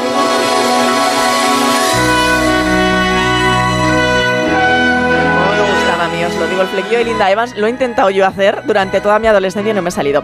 Bueno, que a ver, que han quedado, pero que se llevan como el culo, lo sabéis, peor que las protas de la serie. Y yo me imagino a Biden como Linda Evans y a Xi Jinping como Joan Collins. ¿No os encantaría? Pues más vale que os encanten los culebrones porque nos queda una legislatura fina. De Suelen va a ser esta legislatura. Madre de Dios, lo que nos llega. Es muy tarde, las 11 y 20, las 10.20 en Canarias, es muy tarde, ya casi estamos en el lunes. Hacemos una pausa y enseguida un gran artista se sienta con nosotros. Por fin, no es lunes. La salud es indispensable en nuestras vidas. Una buena salud bucal se refleja en la salud general. Por eso el primer paso es la prevención con Vitis. Protege y cuida la salud de tus encías con la gama específicamente diseñada y formulada de cepillos, pastas y colutorios con CPC de Vitis Encías. De venta en farmacias y para farmacias. Vitis, más que una boca, es salud. ¿Necesitas relajarte y encontrar la calma? ¿Descansar mejor? Tenemos la solución. Tila Alpina Milbus te ayuda a combatir el estrés y a conciliar un sueño reparador. Descubre el poder de la naturaleza en cada sorbo. Relájate y disfruta de la vida con Tila Alpina Milbus. De venta en farmacias y para farmacias. Aquí 532, otro móvil olvidado en la Que el 30% de las personas no revise sus cosas al bajar del taxi no nos gusta. Tener hasta el 80% de descuento para renovar tus dispositivos, eso sí nos gusta. Black Friday de Vodafone, hasta un 80% en todo eso que quieres. Ven a la web a tu tienda o llama al 1444. Vodafone, Together We Can. Antes no podía ni moverme, que si la espalda, las rodillas. Desde que tomo Flexium soy otra. Flexium contiene manganeso que ayuda a mantener mis huesos y eso con los años se nota. Flexium de Pharma OTC. El Servicio 012 de Información y Atención al Ciudadano de la Comunidad de Madrid ofrece servicios como el 012 Apoyo a la Maternidad, que presta ayuda a mujeres embarazadas y familias. El 012 a tu lado, de apoyo psicológico ante momento de soledad o crisis. Y el 012 Mujer, dirigido a mujeres víctimas de violencia. Servicio 012, un número para todo y para todos. Comunidad de Madrid. Un día descubres que tienes humedades en techos, paredes, están por todas partes. ¿Qué puedes hacer? Llama a Murprotec. Llama al 930 1130 o entra en murprotec.es. Si con las humedades te las tienes que ver, ¿qué puedes hacer? Llama a Murprotec. 930 1130. Murprotec. Cuidando tu hogar, cuidamos de ti. Vaya cara, Lucía. ¿Qué te pasa? Tengo un problema. Necesito a alguien que cuide de mi padre y no sé por dónde empezar. ¿Por qué no hablas con Depenker? ¿Depenqué? Depencare, con C de cariño. Ellos se encargan de todo para que tengas el cuidador ideal. Llámales al 91 091 35 66. Este Black Friday no te gastes el dinero, gánalo, porque es Black Friday. Yamóvil es el concesionario que más paga por tu coche si está bien cuidado y corremos con todos los gastos. Empieza a ganar dinero con Yamóvil, más de 50 años haciendo lo que más nos gusta, comprar tu coche. Bienvenidos a Hollywood. Todo el que viene aquí tiene un sueño. ¿Cuál es el suyo? ¿Y el suyo? ¿Y el suyo, querida? Porque esto es Hollywood. Pretty Woman, el musical, en el Teatro EDP Gran Vía. Vive la experiencia musical del año. La Pretty Locura ha llegado. Entradas ya a la venta en grupoesmedia.com. Solucionesconhipoteca.com. Préstamos desde 10.000 hasta 3 millones de euros. ¿Necesita liquidez? ¿Necesita dinero hasta la venta de su casa? ¿Necesita un préstamo para cancelar deudas o un embargo? Solucionesconhipoteca.com. 91 639 9407. Préstamos desde 10.000 hasta 3 millones de euros. Solucionesconhipoteca.com. Grupos Eneas. Estos tomates soleados con berberechos al pilpil están buenísimos. Y este dúo de croquetas de queso de tetilla y carabinero, espectacular. Un día de estos tenemos que hacerlas, cariño. Que las haga yo, quieres decir. ¡Qué morro! Mejor las comemos aquí. Atrapallada, cocina gallega, gallega de verdad. Paseo de las Acacias 12 junto a Embajadores. Todas las ventajas y los mejores precios en el Black Friday de Muebles a Dama. Compruébalo tú mismo visitando su tienda en General Ricardo 190 y disfruta de unos descuentos salvajes. Muebles a Dama, una oportunidad que no puedes perderte. Infórmate en mueblesadama.com. Operación Stock Fuera en Ocasión Plus. Más de 8.000 coches con descuento y ahorro de hasta 6.000 euros. Liquidación de stock a precios imbatibles. Solo dos semanas. Corre y aprovecha esta oportunidad única. Ocasión Plus. 15 centros en Madrid, nuevas tiendas en Fuenlabrada, Arganda y Torrejón. Localiza tu centro más cercano en ocasiónplus.com. Abierto sábados y domingos. En la ganadería Organic producimos la mejor carne del mundo. Hacemos cría ecológica de las razas Angus y Wayu, 100% sostenible. Nuestra carne es deliciosa y saludable, extremadamente tierna y jugosa. Va del campo a tu casa, sin intermediarios, a un precio justo. Si pruebas Organic, solo comerás Organic. Nosotros te la llevamos gratis a tu casa. Haz tu pedido en el 910-2010, 910-2010 o carneorganic.com. Organic, la mejor carne del mundo. Disfruta la cocina asturiana en Restaurante Couzapin. Las mejores faves de Madrid, excelentes productos de temporada, esmerada atención. El sabor de Asturias está en Couzapin.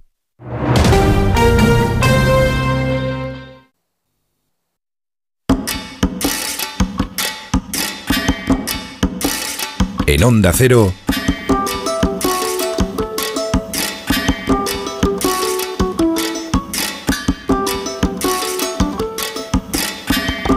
Cantizano. Por fin. Ella se siente a esperar en el andén del presente a un tren llamado futuro. Y le gusta imaginar que hay una luz inminente entrando en su claroscuro. Él acostumbra a viajar dentro del tren de la hora hacia el andén del mañana. Él también es un hombre bravo. Al final se enamora y hace Cupido. Se llama Antonio Mellado, aunque todos lo conocemos como Zenet, y acaba de publicar un nuevo disco en el que experimenta con, un, con una nueva paleta de colores, porque la curiosidad es el motor de su vida, según asegura. Una propuesta sorprendente en la que integra la electrónica a su música de siempre, a su esencia, el jazz, el rhythm and blues. Este nuevo trabajo se llama La Estación del Momento y ya se encuentra presentándolo en una gira que, va, que tendrá su próxima parada el domingo 26 de noviembre en el Teatro Lope de Vega de Madrid a las 12 de la mañana. Cenet, buenos días. Buenos días. Buenos días, ¿cómo estás? Muy bien, muy bien. Esta mañana de domingo maravillosa. Eh, después de dejaros a vosotros, me he dado un paseo con mi perra por el, por el campo. Por el campo.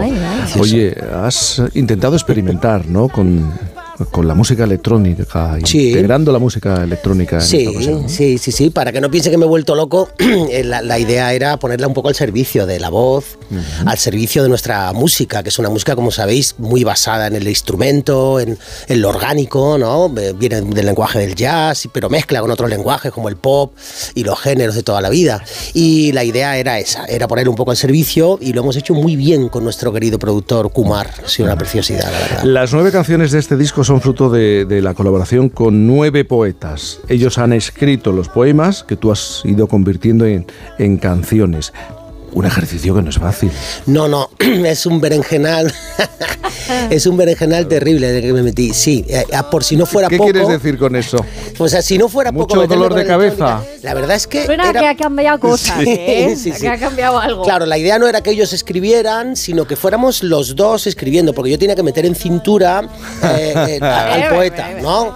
Entonces, eh, la, la cosa que siempre viene cuando viene un poema, un poema viene ya cargado, viene adjetivado, viene con su propia prosodia, viene, entonces hay que destilar, hay que quitar, hay que hacer como un haiku de todo eso y convertirlo en una canción. De hecho, una canción, si te das cuenta, es un proceso de síntesis, es decir, tú vas quitando cosas y el estribillo, si me pides, es la síntesis de la síntesis. El estribillo ya tiene que ser el haiku del haiku y esto le costaba muchísimo a los poetas, muchísimo, muchísimo. ¿Y cómo los metiste en cintura?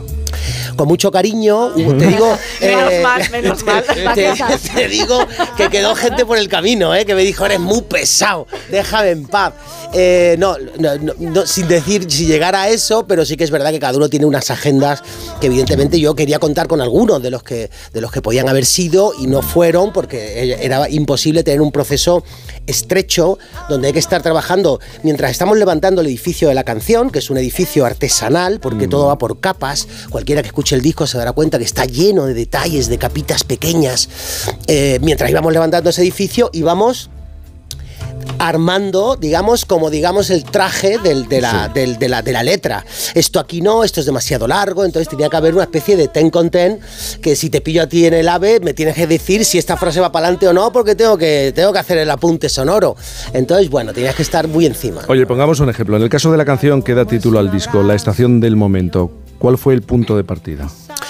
Fue muy lindo. El punto de partida, cada uno de los poetas, yo tenía un punto de partida con ellos. En el caso de la estación del momento era una hoja de diario mío, donde yo había escrito, en tantos viajes que uno hace, había escrito que me parecía muy bonito una metáfora del espacio y el tiempo, una estación. Si te das cuenta, tú estás con el andén de enfrente, para ti la estación que viene ahora será el futuro, tú eres el futuro de la persona que está esperándote, pero al mismo tiempo eres el pasado de la que te vio pasar la estación anterior. Imagínate para el de enfrente, el que está en el andén de enfrente es exactamente al revés, totalmente relativo. Por lo tanto, era una metáfora preciosa para intentar poner un escenario donde se conocieran dos personas y se enamoraran. Y a Juan Lumora, que aconsejo a todo el mundo que lea su poesía, él edita con Arcesis, una de las editoriales más, más preciosas que hay en, este país, y él le dijo que parecía un punto de partida precioso y fuimos, como te he contado antes, ahí esculpiendo poquito a poco la canción, ¿no? Son como tres capítulos donde dos personas se conocen, ¿no? Pero con tanta poesía, ¿qué papel juega un rallador de queso? Lo estamos escuchando ahí detrás. Alguien desde aquel convoy Ahí está, el rayador de queso que estaba en el cajón de la cocina de Raúl Márquez, mi violinista de toda la vida. Él era uno de los músicos que, a pesar de que es un violinista maravilloso, siempre ha jugueteado con la electrónica y era un poco un cordón donde, yo me unía un poco a este jugueteo que tiene que haber en todo proceso creativo. Y cuando estábamos organizando la canción, esto que te contaba, que estábamos como montando un poco el edificio eh, en su casa, él sampleaba los violines y de alguna manera los recortaba, los convertía en un loop que repetía y repetía y yo necesitaba algo más orgánico, más que sonara como, metálico. y me fui a la cocina y en ese jugueteo precioso que hay en los procesos creativos, te vas a por lo que tengas a mano y de pronto lo reconvertimos, lo, lo, recortamos, lo ampliamos y ahí está como uno de los protagonistas de, ese sonido. Tú tenías una espinita clavada con el funky, por ejemplo, ¿no? Y yo creo que en este disco te, te lo quitas con dieta de besos. Tú me mandas mil besos, yo te mando mil uno. Me calan hasta los huesos, me nutren como a ninguno. Estoy bajando de peso, tengo una buena dieta. Seno con besos. Y te la quitas, la espinita, digo. sí, sí, sí. Eh, soy muy cabezón, en la vida voy intentando conseguir esas cosas que sueño. Eh, y lo voy consiguiendo, cruzo los dedos porque todo esto es trabajo, trabajo y trabajo. Tampoco vamos a pensar que te cae de un olivo. Eso se lo escuché a una compañera en una entrevista y me dijo, tienen las tres T's, ¿no? Trabajo, trabajo y trabajo. Pero sí que es verdad que me he quitado la espinita. Me apetecía muchísimo hacer un funky y, tiene esta parte, además, tenía tres o cuatro espinitas en este disco. Trabajar con poetas es una de ellas, ya lo hemos hablado, pero trabajar, por ejemplo, con la banda de Aaron Pozón eh, y sus arreglos eh, era otra de ellas. Y trabajar con el coro, por ejemplo, de Spin Gospel, otra de ellas. Eh, o sea, quiero decir, tú has revisitado, Zenet, los, a los poetas, ha sido súper valiente, y aquí yo voy a ver un melón del que está hablando todo el mundo y necesito tu opinión, como, como profesional y músico que eres. Otra persona que ha revisitado y ha sido valiente como tú y se ha atrevido ha sido Rosalía con Rocío Jurado. Sí, sí, sí. Y qué maravilla, qué fenomenal, todo el mundo encantado. Pero yo te voy a decir una cosa ha sido maravilloso, pero hay gente que dice que ha superado a Rocío Jurado. Perdóname, por encima de mi cadáver. Nunca. Esto es lo que yo pienso. ¿Y cuál es, cuál es tu opinión sobre esto? No, yo creo que no, que ni mejor ni peor. Yo creo que es una cuestión muy subjetiva. Es decir, yo creo que es el gusto de cada uno y que cada uno elija. Pero a mí te debo decir que a mí me encantó lo que hizo, igual que te digo que me pató también cuando cantó en Los Goya esa, esa canción que hizo en Los Goya vestida de rojo también. Me parece que sí, Exactamente. Y, me parece que lo hizo precioso. A mí me encanta Rosalía. Creo que es una chica, es una artista de su tiempo. Creo que hace las cosas que hay que hacer en su tiempo y, me parece interesantísimo lo que hace. Me parece muy inteligente también con su carrera. Y me parece que a mí, si no lo que más me gustó de los Grammy, de los que más, pero te diría que. Pero a la jurado no nos la tocan. A la jurado no, no, nos la. La pregunta importante, querido Cenetes, ¿se nos rompió el amor de tanto usarlo? O de no usarlo. No sé si te ha pasado a ti. No, no, no te pregunto a ti, perdóname. no sé si te ha pasado a ti. Eh, ¿Te has dado cuenta que las historias de amor que más, eh, que más te tocan son las, las del amor que se rompe? es muy difícil encontrar una historia de amor, una canción de amor que sea pletórica y feliz y que, y que te, toque realmente. Tiene que estar muy bien hecha la canción, tiene que ser realmente un, un trabajo de ingeniería maravilloso, pero no sé, yo creo que son las que realmente te tocan. Poesía eres tú. y me lo dicen mirándome así, con tus ojos eh, clavados en mi mirada azul. Bueno, el 26 de noviembre, Teatro Lope de Vega. Sí, Pero señor. el 29 de noviembre estarás en Barcelona, por ejemplo, ¿no? Sí, estamos en Barcelona, hemos cambiado la fecha y estamos el 8 de febrero. Está bien que lo digamos ahora, Muy bien. porque ah, por cuestiones técnicas ha habido que hacerlo. Mucha gente por la red nos ha preguntado si sirven las entradas. Sí, sirven las entradas y estoy luego por ir a veros. que- Yo tengo una cuestión me quiere técnica mucho. también, tengo una cuestión técnica, sí, sí, es una estación de la que no me voy a bajar nunca y creo que tú tampoco, viendo por dónde vas.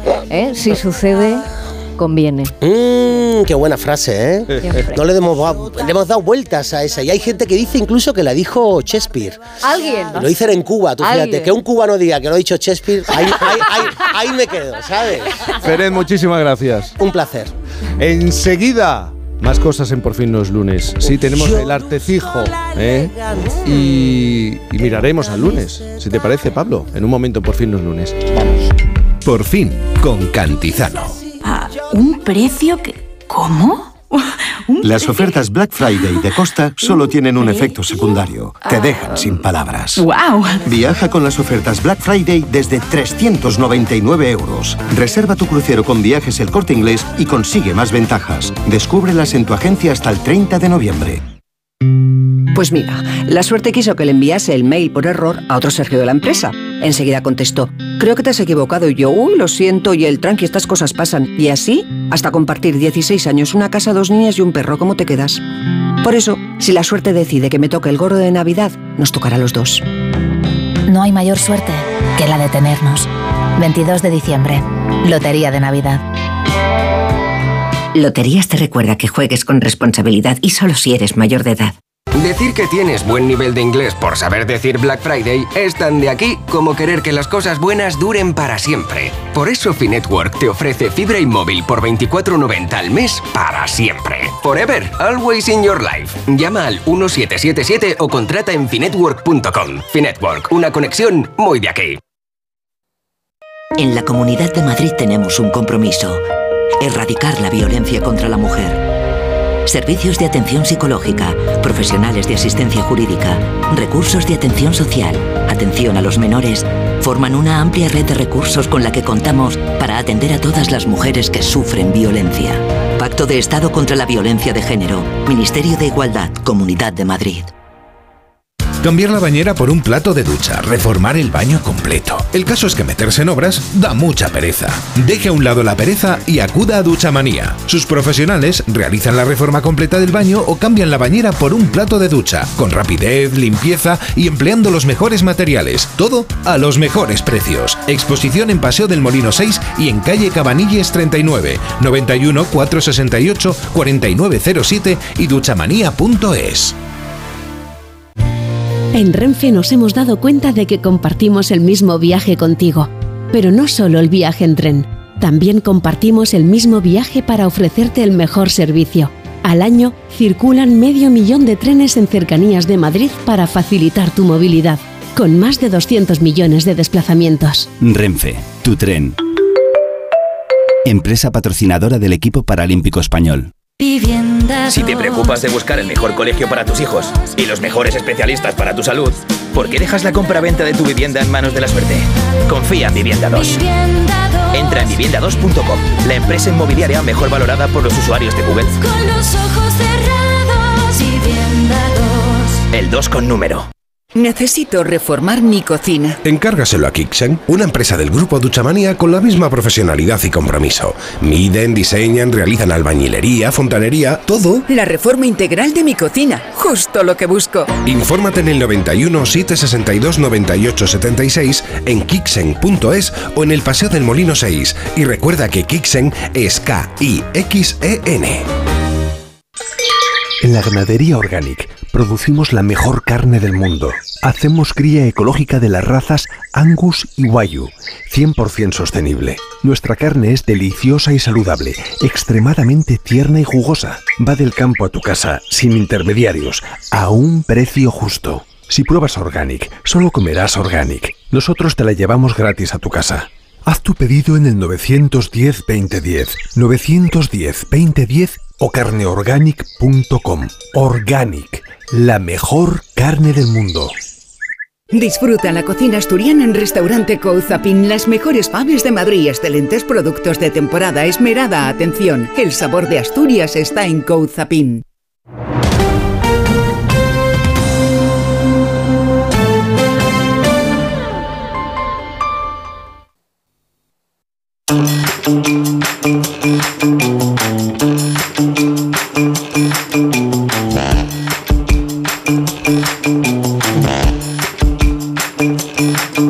Quieres proponer, eh, Rebeca Marín? Pues mira, voy a hacer un homenaje a mi padre y a mi madre desde aquí, porque mi padre se fue a coger unos rebollones, que sabéis que son los níscalos, que los Sí. llaman aquí.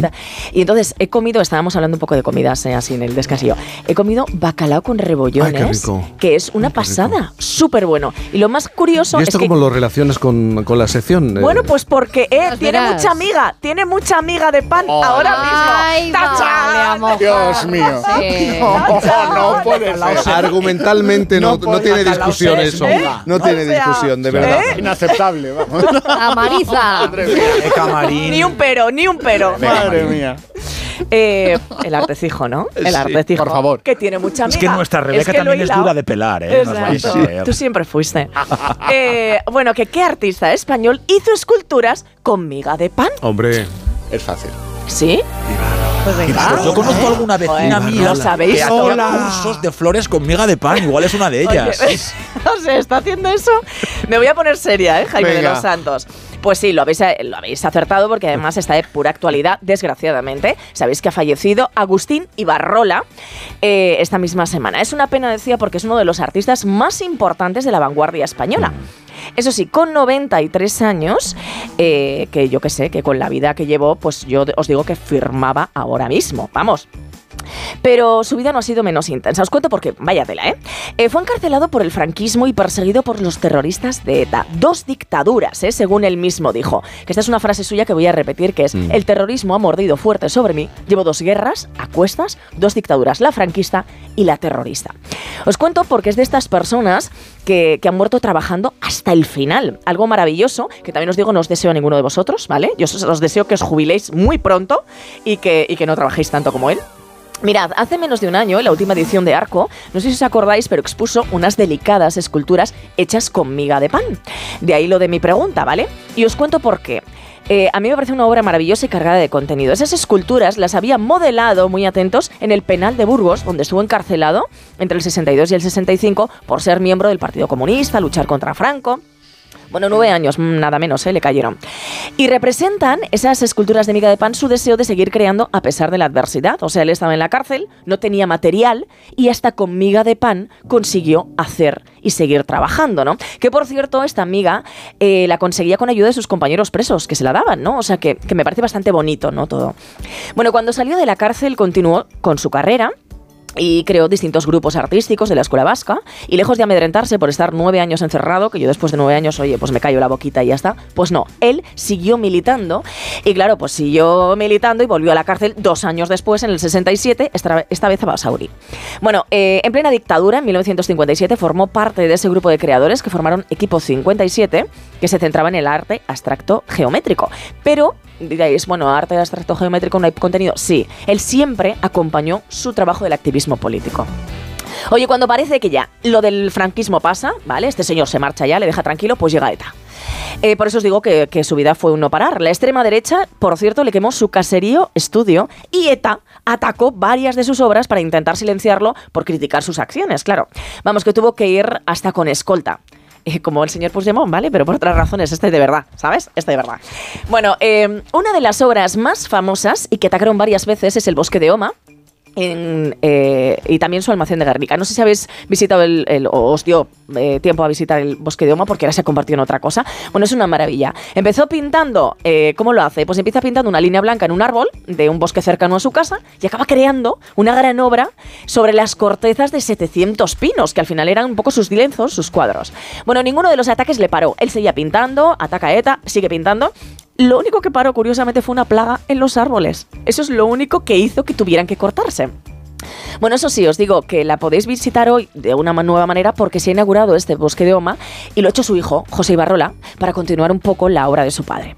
En fin, como veis, su obra siempre ha estado muy vinculada a la naturaleza, una conexión muy importante, le ponía bocas a las rocas, bueno, establecía un diálogo con el medio ambiente. En fin, que a mí me ha parecido que es una auténtica pena su pérdida y mi conclusión de hoy eh, en estos tiempos de independencias y nacionalismos absurdos y tal, quiero recordar una frase de él. Poniéndome seria, dice, pertenezco a mi tierra vasca y a mis tierras españolas, a muchos lugares del mundo. a los que vives y a los que conoces intelectualmente. Me considero internacional. Es decir, a mí me parece que es la mejor de las conclusiones de esa semana, así que yo solo puedo suscribir sus palabras.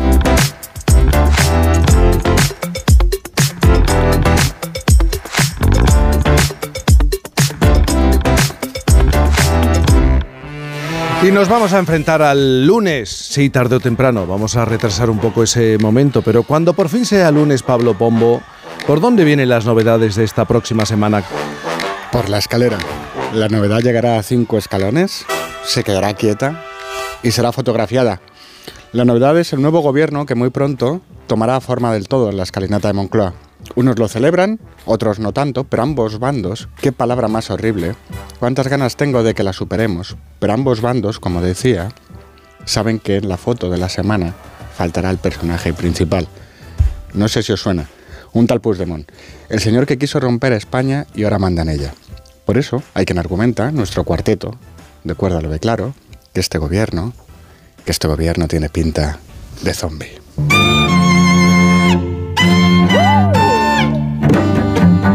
La mayoría sigue siendo Frankenstein, pero sí, el gobierno apunta a zombie. Zombie porque no depende de sí mismo para seguir viviendo, ni del oxígeno, ni del agua, ni de la comida.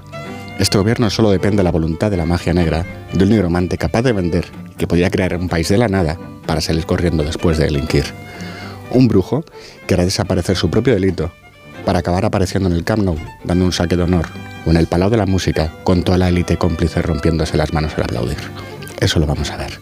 En el reino de los vivos, Muchos se preguntan cuánto durará el gobierno. Algunos especulan con la posibilidad de que Sánchez salte al Consejo Europeo el año que viene, ahora que el presidente portugués se ha dado el costalazo. Así que atención, a quién es el 2 del Ejecutivo, porque esa quiniela de la sucesión comienza ahí. Otros piensan que la cosa va para dos años como mucho. Yo tiendo a creer que la legislatura puede alargarse tranquilamente hasta completar los cuatro, que no serán precisamente tranquilos para los españoles. Estamos comenzando la legislatura más agria y amarga que hemos conocido nunca. La última de Felipe González, cuando Aznar arremetía con todo, nos va a parecer un lindo paseíto por la campiña toscana al lado de lo que llega. Así que asumamos el peligro más inmediato que corremos y el más cercano, porque ahora estamos corriendo más peligro que nunca de que la política acabe envenenando nuestras amistades y convirtiendo nuestras familias en un campo de trincheras. Así que, a saber cuidarnos y querernos, a respetarnos, y a disculparse si nos hemos pasado, porque todos lo hemos hecho, a calmar la cosa.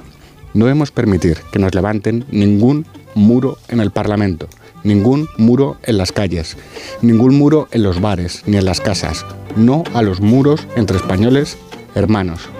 Derribemos el muro de la incomprensión y del odio antes de que olvidemos que nos queremos como somos, antes de perdernos.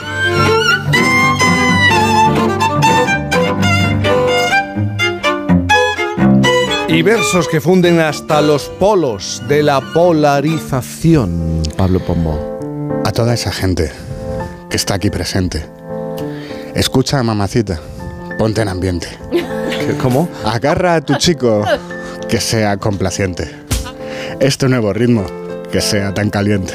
A toda esa gente que aquí está presente, pero escucha, mamacita, ponte en ambiente. Agarra a tu chico que sea complaciente. Este nuevo ritmo que si está caliente, meneadito.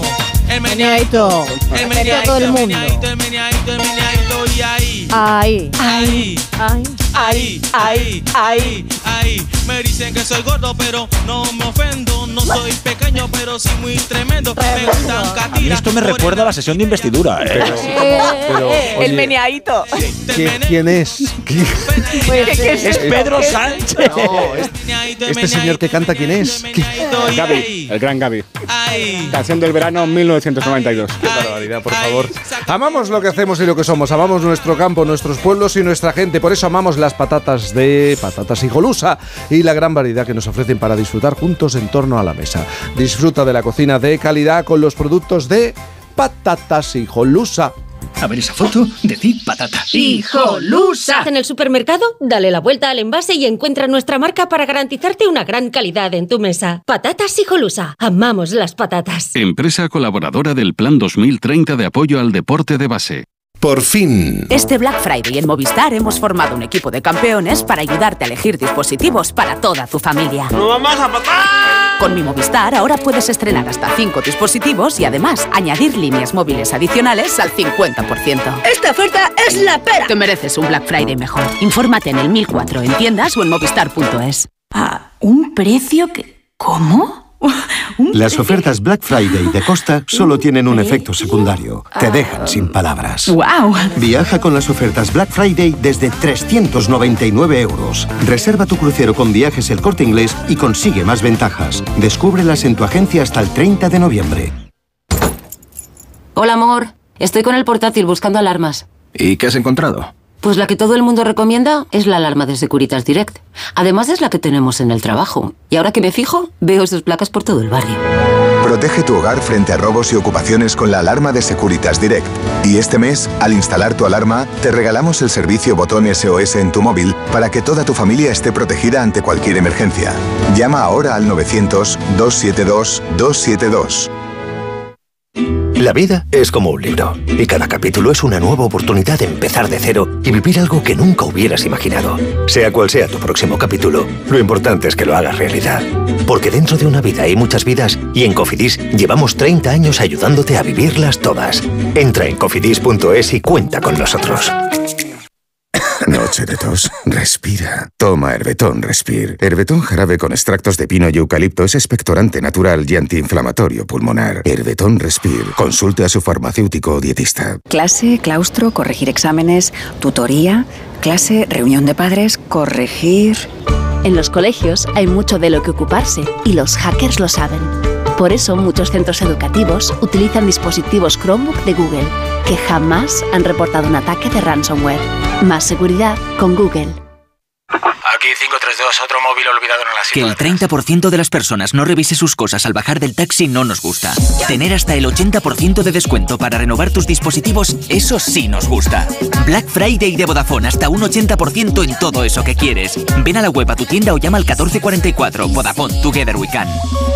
Tantas horas delante del ordenador pueden pasar factura a tus ojos. Prueba el nuevo Devisión Lágrimas. Devisión alivia los síntomas de sequedad, irritación y cansancio ocular. Devisión Lágrimas. Este producto cumple con la normativa vigente de producto sanitario.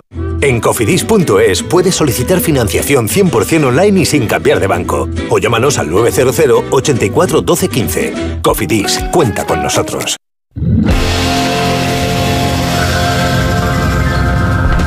Por fin. Cantizano.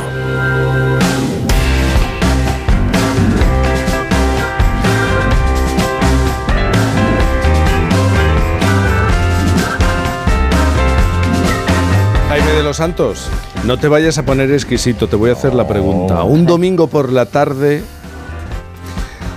¿a qué película vuelves? Claro, porque esta tarde voy a ver a Sasha Balz, entonces eso es ponerse No, no, exquisito. no te pongas exquisito. La peli que me pongo todo el rato y va unida a manta La como el respuesta tiene velcro. que ser petarda. No, no, escucha, desayuno con diamantes. Bueno. ¿Es petarda? Vas a indignar a Isabel Lobo. No, no, no, no, no, yo entiendo, Vas la a indignar. petardez la entiendo. Lo que Dios pasa que, mío. claro, tú te fijas Lo en unas compartís, cosas y yo eso en lo otras. compartís. Es fascinante. Muy bonita, Fascinante. Yo. Sorpréndeme, Rebeca A ver, Madín. pues mira, Maravíllame. soy- Más del conde Mor. Yo soy- Ah, qué Maravíllame. No, yo soy muy. Y además es una película que ha envejecido muy bien, de verdad. Dirty Dancing. ¡No! Sí. Ah, Ha mira, ha envejecido yo te la fenomenal. compraría. Oficial y Caballero, no, no ha envejecido bien. ha envejecido muy bien como Fatal. Begoña Villacís. Pero. Acaba de decir eso. Acaba de decir eso. ¿Pero y esto? No sé, me ha venido a la cabeza ahora por una foto que colgó el otro día en sus Bueno, redes. eh, a mí a mí me encanta, me encanta. O sea, quiero decir que una ¿Pero qué te película gusta? pase el filtro de hoy en día en todos los sentidos es complicado. Y, y me, me rechifla bailar, me re- y eso que, o sea, todo, todo lo que pasa en esa película me encanta. La hermana, ¿os acordáis la hermana cuando se viste de hawaiana al final?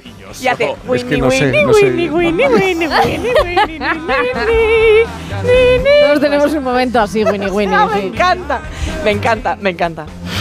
Pablo Pombo, no te vayas a poner exquisito. Eh, no, no, es Estamos que- terminando un programa de cuatro horas. Claro. Es que Son casi las Sí, doce. sí, Estamos es que- desfondados sí, ya. Tenéis que entender. Trier, no, No, por favor. tenéis que No. poneros en la situación del oyente, por Sí. favor. Están a punto de irse de cañas o a tomarse un Sí. cocido. Sí. Así que Eh, es que lo estoy flipando muy fuerte porque mi peli también es Dirty Dancing. ¿También? ¿En serio? Te lo prometo.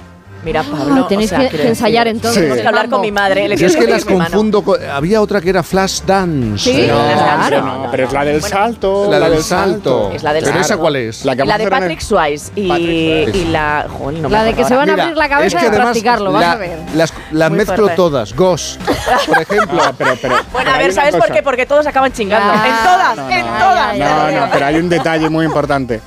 Eh, en toda su cinematografía, Patrick Swayze eh, practica sexo con los vaqueros puestos. ¿Cómo es esto? Os ¿Cómo reto, es? os reto a encontrarme un solo. Bueno, pues yo ahora voy a reivindicar otra. Xanadu.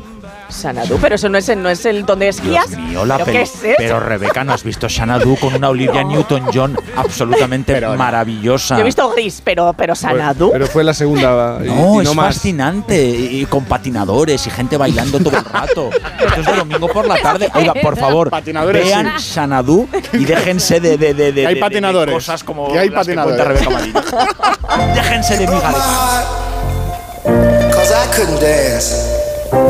You didn't even want me around. And now I'm back to let you know I can really shake 'em down. Do you love me?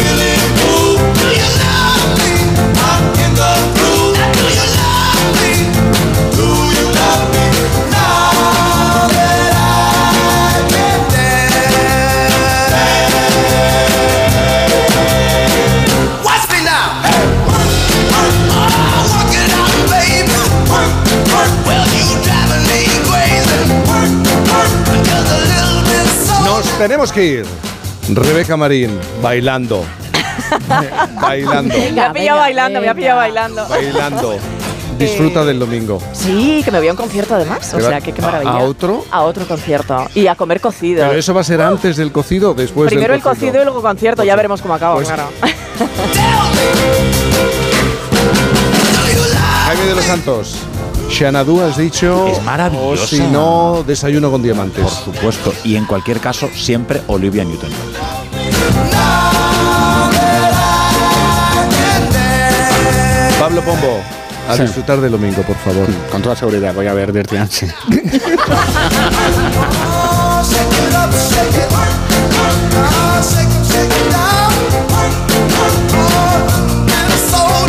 Isabel Lobo, a ti también. Sí, el sí. próximo fin de semana mucho más. El Rey León y con vaqueros. El Un Rey- abrazo. Onduladísimo.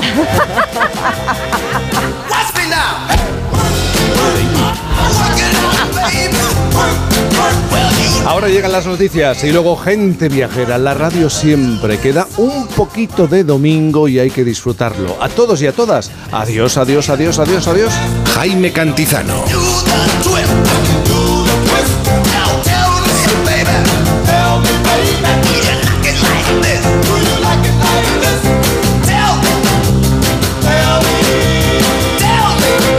Por fin no es lunes.